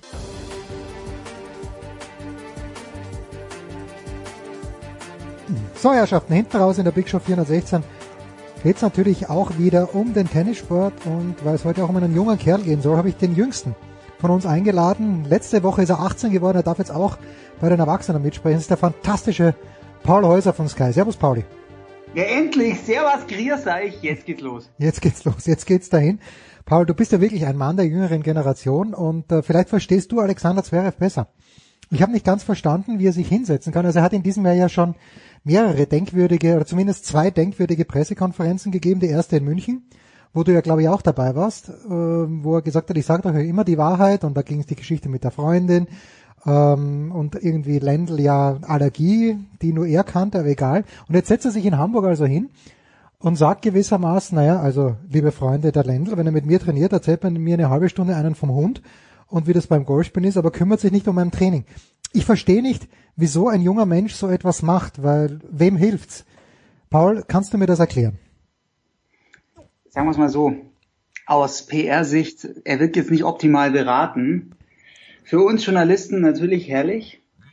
Also haben wir wieder was. Äh, es wäre fies gegen Lendl was die Motivation dahinter ist. Boah, das ist, also da können wir nur spekulieren, ob er irgendwie sich von Lendl trennen will. Ja, aber dann trenne ich mich doch und gebe nicht äh, so eine komische PK ab und schieß so scharf gegen, gegen meinen Trainer. Wenn Lendl diese Töne hört, dann müsste er eigentlich auch eine Konsequenz ziehen. Aber wir kennen nicht die Vertragsinhalte genau, wie es ausschaut zwischen Zverev und Lendl. Und so wie ich Zverev bis jetzt erlebt habe, ich würde wirklich sagen, er ist da zu größten Teilen echt authentisch, sagt das, was er denkt. Und wir können schon davon ausgehen, dass es da wirklich Spannungen, große Spannungen im, im Team von Zverev gibt und dass da vieles wirklich nicht gepasst hat, dass der Lendl sich sicherlich auch nicht korrekt verhalten hat. Und ich gehe jetzt mal davon aus, dass er da die Wahrheit gesagt hat. Dann spricht es natürlich nicht für Lendl. Kann auch sein, dass da, eine, dass da wieder im Vorfeld noch was anderes vorgefallen ist, dass Lendl sich denkt, ja gut, ich habe einen Vertrag, den sitze ich jetzt aus, der ist so gut dotiert, den, da nehme ich jetzt noch was mit, aber eigentlich muss der Anspruch von Ivan Lendl ja sein, mit, mit Zverev noch was zu reißen. Also das ist wirklich ein ganz, ganz komisches Konstrukt im Moment und man ist, wir fischen im Trüben, wir, wir stochern im, im Nebel, aber ich würde schon so einschätzen, Zverev von seinem Gemüt, das, so wie er tickt, finde ich, er ist immer noch eigentlich tief drin, ein Champion, auch einer, der sich nichts scheißt, der wirklich auch das einfach sagt, was er denkt und der auch dann vor so einem ja, Giganten wie Lendl da überhaupt nicht zurücksteckt, sondern sich denkt, hey, der erzählt mir hier was von, von seinem Golfspiel, von seinem Hund, das interessiert mich nicht und dem gebe ich jetzt die Meinung und dem schmier ich das Ganze dann auch über die Presse aufs Brot. Ja, also schlechter Stil auf jeden Fall. und auch für die Zukunft macht er sich dann nicht ähm, nicht gerade beliebter als als möglicher als möglicher Schüler für für irgendwelche anderen Top Top. Aber ich, ich würde sagen, es ist authentisch. Hattest du das Gefühl, es war authentisch? Nein, ich habe nur die Zitate gelesen. Ich habe es nicht gesehen, wie er es gesagt hat.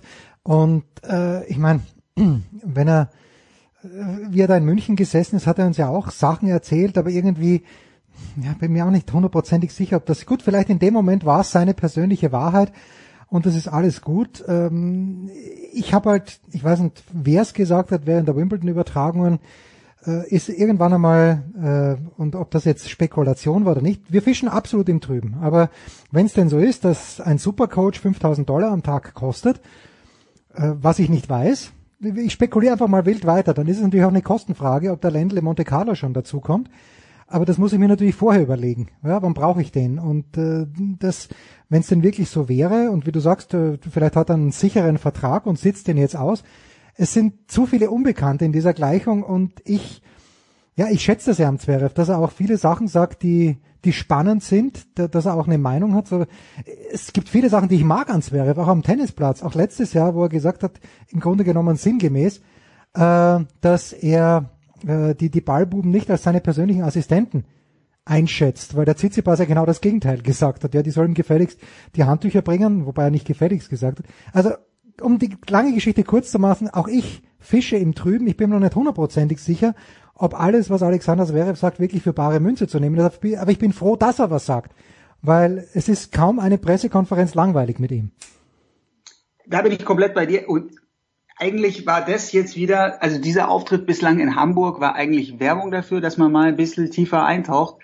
Es wäre wirklich schön, wenn, wenn jemand da in diesen Clan in, in die Sverre-Familie mal als Journalist auch ein bisschen mehr einbringen darf, weil bisher diese ganzen Stories, man, man, man kriegt ja immer wieder so ein bisschen was mit. Aber ich würde mich wirklich wahnsinnig freuen über eine Doku. Du hast ja jetzt äh, Dominik ja. die, die Doku schon ein bisschen was sehen können, da äh, von Servus TV beziehungsweise von Red Bull. Ja, und sowas über Zverev mit richtig guten Einblicken mit dann auch äh, Interviews mit den ganzen Protagonisten, Misha, die Mama, der Papa und dann auch ein Ivan Lendl. Boah, das hätte, das hätte jetzt ein richtiges Pfund. Das wäre für uns natürlich hochinteressant. Das würde ich mir wünschen. Dafür ist es wahrscheinlich noch zu früh. Ich kann mir schon vorstellen, dass er, dass er auf sowas irgendwann mal Bock hat, aber da muss er jetzt auch erstmal aus der sportlichen Krise raus und da ist er vielleicht jetzt auch auf einem ganz guten Weg, aber. Ja, komm, jetzt beruhigen wir uns erstmal. Wie oft haben wir ja. das in diesem Jahr schon geglaubt und jetzt gut hat er gegen den äh, Chari 4 und 2 gewonnen in der ersten Runde, aber der kommt gerade aus Bastard, der Chari, und dort hat er sein erstes Turnier gewonnen, am Sonntag noch gespielt. Äh, da gebe ich jetzt noch nicht so wahnsinnig viel drauf. Zweite Runde Delbonis ist auch gut, ist, ist sehr sympathische Auslosung, machen wir uns nichts vor. Aber noch bin ich nicht hundertprozentig überzeugt.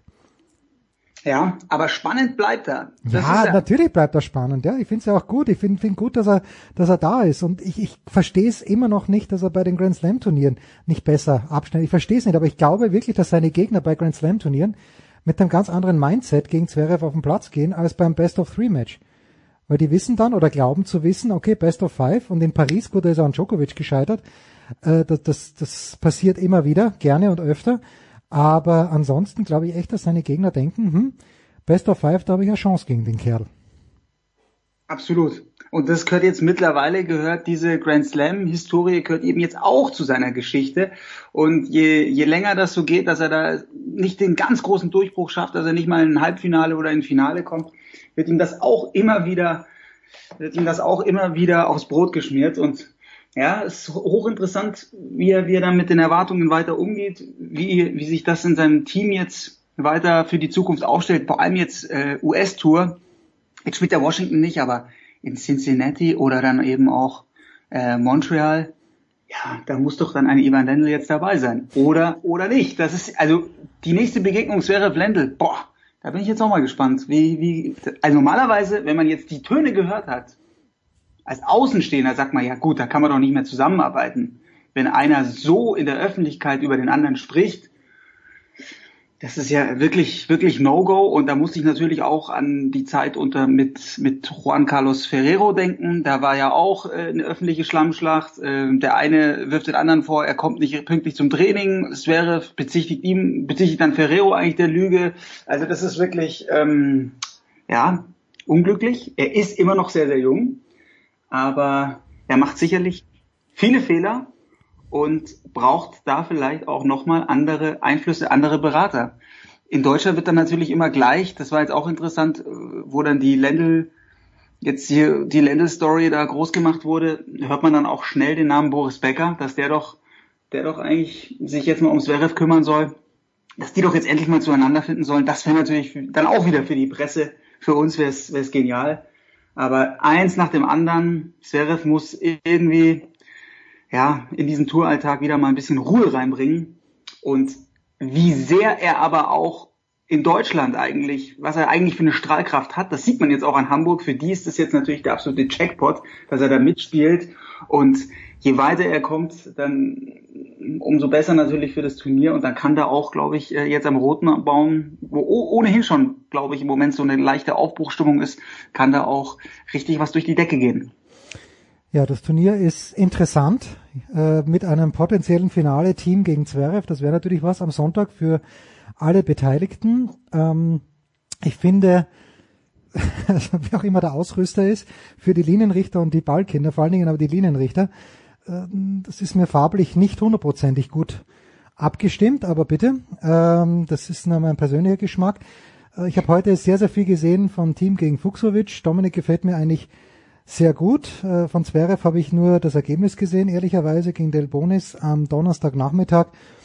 Ja, man weiß es nicht. Del Bonis kann natürlich lästig sein, aber es ist auch ein alter Hadern und eigentlich denke ich nicht, dass er Zverev wehtun kann, aber was weiß ich schon. Es kann natürlich auch sein, dass einfach die Paarung Zverev-Lendl, obwohl man sich davor schon gut kannte, einfach nicht passt. Dass Lendl und Murray super zusammengepasst haben, menschlich, dass Lendl genau so viel gegeben hat, wie Mary gebraucht hat und das vielleicht möglicherweise, ich, auch ich fische wie gesagt im Trüben, ja, dass das Zverev einfach was anderes braucht als Lendl. Das kann natürlich sein. Ist in diesem Einzelsport, also es ist beim Tennis ist es einfach, da, da muss Trainer, Spieler, da muss wirklich alles sitzen, glaube ich, dass man dann also manchmal sitzt es auch oder passt es nur für einen kurzfristigen Erfolg, äh, siehe Kerber, Wim Fissett oder sowas, dass da entscheidende Impulse in, in einer kurzen Zusammenarbeit dann gegeben werden. Und dann plötzlich kann ein Spieler nochmal unter einem neuen Trainer was ganz anderes abrufen. Ich, ich würde mir bei Zverev klar irgendwie mal eine Kontinuität wünschen. Die hat er mit seinem Papa, aber ja, ich Papa glaube, genau, aber ich glaube einfach nochmal ein zusätzlicher Input. Ich spinne jetzt einfach mal rum von jemand, also der wirklich, der mal einen ganz anderen Ansatz auch hat. Bring jetzt einfach mal einen verrückten Namen ins Spiel, so was, so jemanden wie Jan de Witt, das würde mich einfach mal interessieren. Wie, wie, kann auch sein, dass das, dass er sagt, ja, was will mir jetzt ein Jan de Witt erzählen? Ich höre nur auf die ganz, ganz großen ehemaligen Spieler oder äh, Trainer, Trainer, die schon Grand Slams gewonnen haben. Aber das finde ich jetzt mal spannend. So, also es ist wirklich nur rumgesponnen von mir. Wäre einfach mal interessant, äh, ob, ob da vielleicht sogar ein ganz anderer Klick nochmal entstehen kann. Ja, jetzt äh, in Hamburg gegen Del Bonis finde ich sehr, sehr schwierig, weil es wird natürlich wieder sau heiß mhm. und das heißt, die Bälle springen hoch ab und Del Bonis, uiuiui, der hat einen wahnsinns Kickaufschlag und der hat vor allem ganz viel Topspin. Mit der Vorhand, er, ja, vor allen Dingen. Der ist so ein zäher Lefty, also den muss Zverev erstmal wegarbeiten. Aber ich habe ihn gesehen gegen Nicolas Jari und das war wirklich eine super solide Performance, sehr konzentriert. Jari war ein bisschen müde von, von Borstad, von seinem Turniersieg aber Zverev hat ihn, hat ihn dann auch äh, schnell beiseite geschoben und war, war wieder auf der Rückhand ziemlich stabil. Hat mir eigentlich, all, und der Aufschlag vor allem, diesmal nur zwei Doppelfehler. also, da muss man ja schon sagen, dass er für Zverev dann schon mal eine enorme Steigerung. Also so kann es eigentlich weiter bergauf gehen und vielleicht in dieser Wohlfühl-Oase. Jetzt habe ich auch Bilder von der Players Party gesehen, die Olga, seine Ist sie da? Ist sie da, die Olga? Stark. Wieder mit dabei, genau.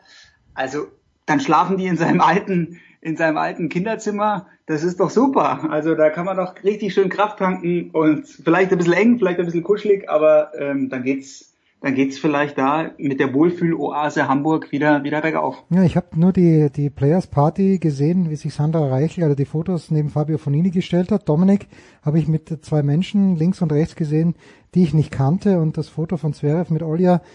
Äh, ich wünsche mir alles Gute, dem Zverev, gar keine Frage. Äh, aber großartig, Paul, wir haben 13 Minuten gesprochen und noch nichts gesagt. Das ist großartig, wenn man so Ja. bisschen herum So ja, ein bisschen herumlabern kann.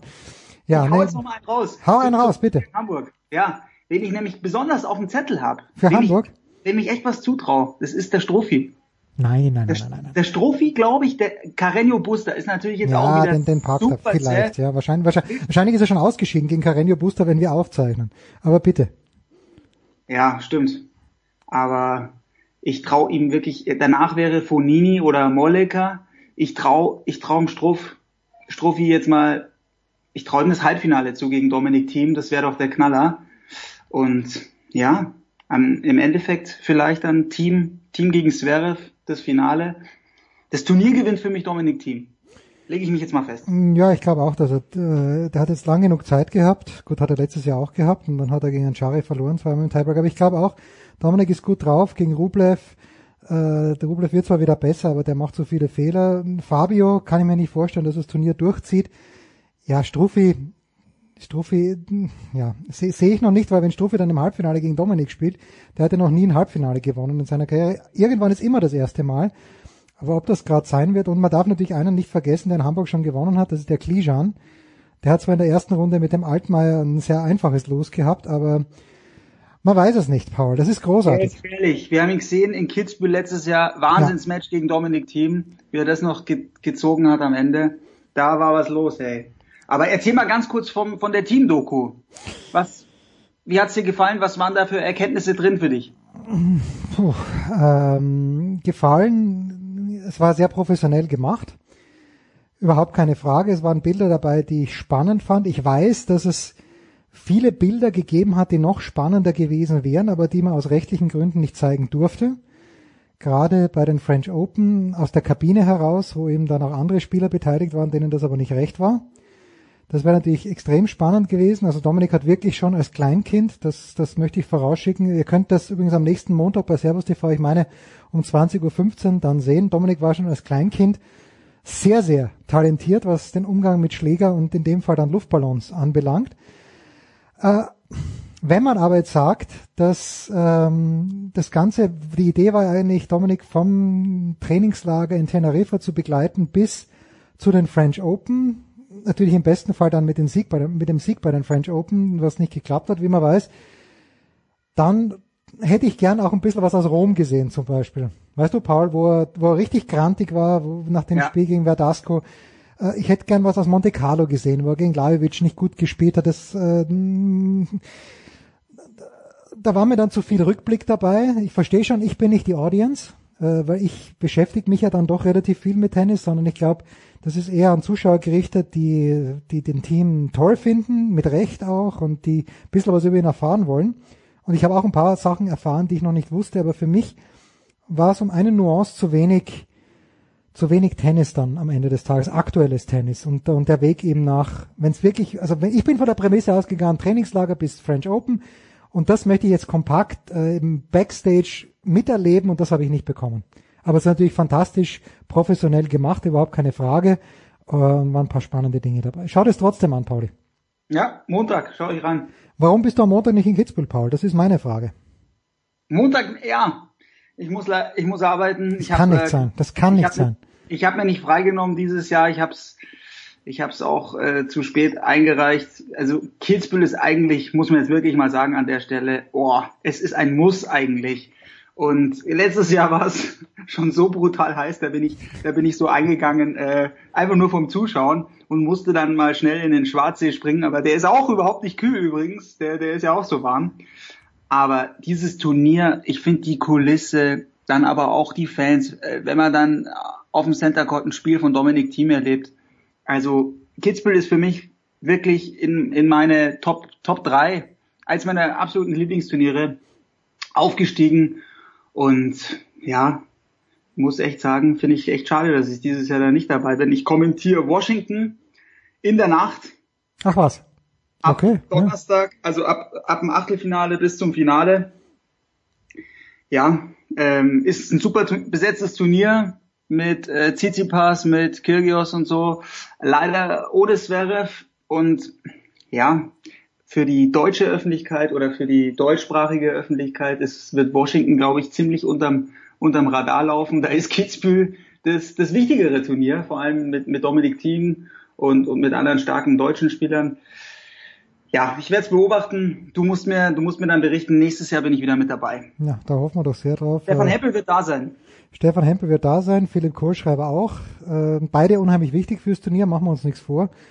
Und äh, ich werde dann berichten, Paul. Und äh, worauf natürlich alle Tennisfans schauen sollten, wer weiß, wie lange sie spielen, aber Stefanos Tsitsipas und Nick Kyrgios werden gemeinsam im Doppel antreten in Washington. Genau. Jetzt haben wir doch noch eine Information. Und Eddie Murray, Eddie Murray Mit Jamie. Murray. Ja. Ja, ja, sind wir mal gespannt. Also, ja, ich würde mir sehr wünschen, dass Murray nochmal wirklich äh, an die Einzelspitze zurückkommt, aber ich glaube nicht dran. Paul, fantastisch. Das war die Big Show 416. Wir hören uns nächste Woche wieder. Da bin ich zwar in Kitzbühel, aber irgendwie ein, zwei Teile werden sich schon irgendwie ausgehen. Bis dann. Danke, Paul. Bussi Baba. Das war die Big Show auf sportradio360.de. Folgen Sie uns auf Twitter, klicken Sie den Gefällt mir-Button auf unserer Facebook-Seite und abonnieren Sie uns via RSS-Feed oder auf iTunes. Die nächste Ausgabe der Big Show gibt es am kommenden Donnerstag. Bis dahin sollten Sie die Zeit nutzen und die weiteren Angebote auf sportradio360.de wahrnehmen. Play Ball! Da ist gar nichts toll.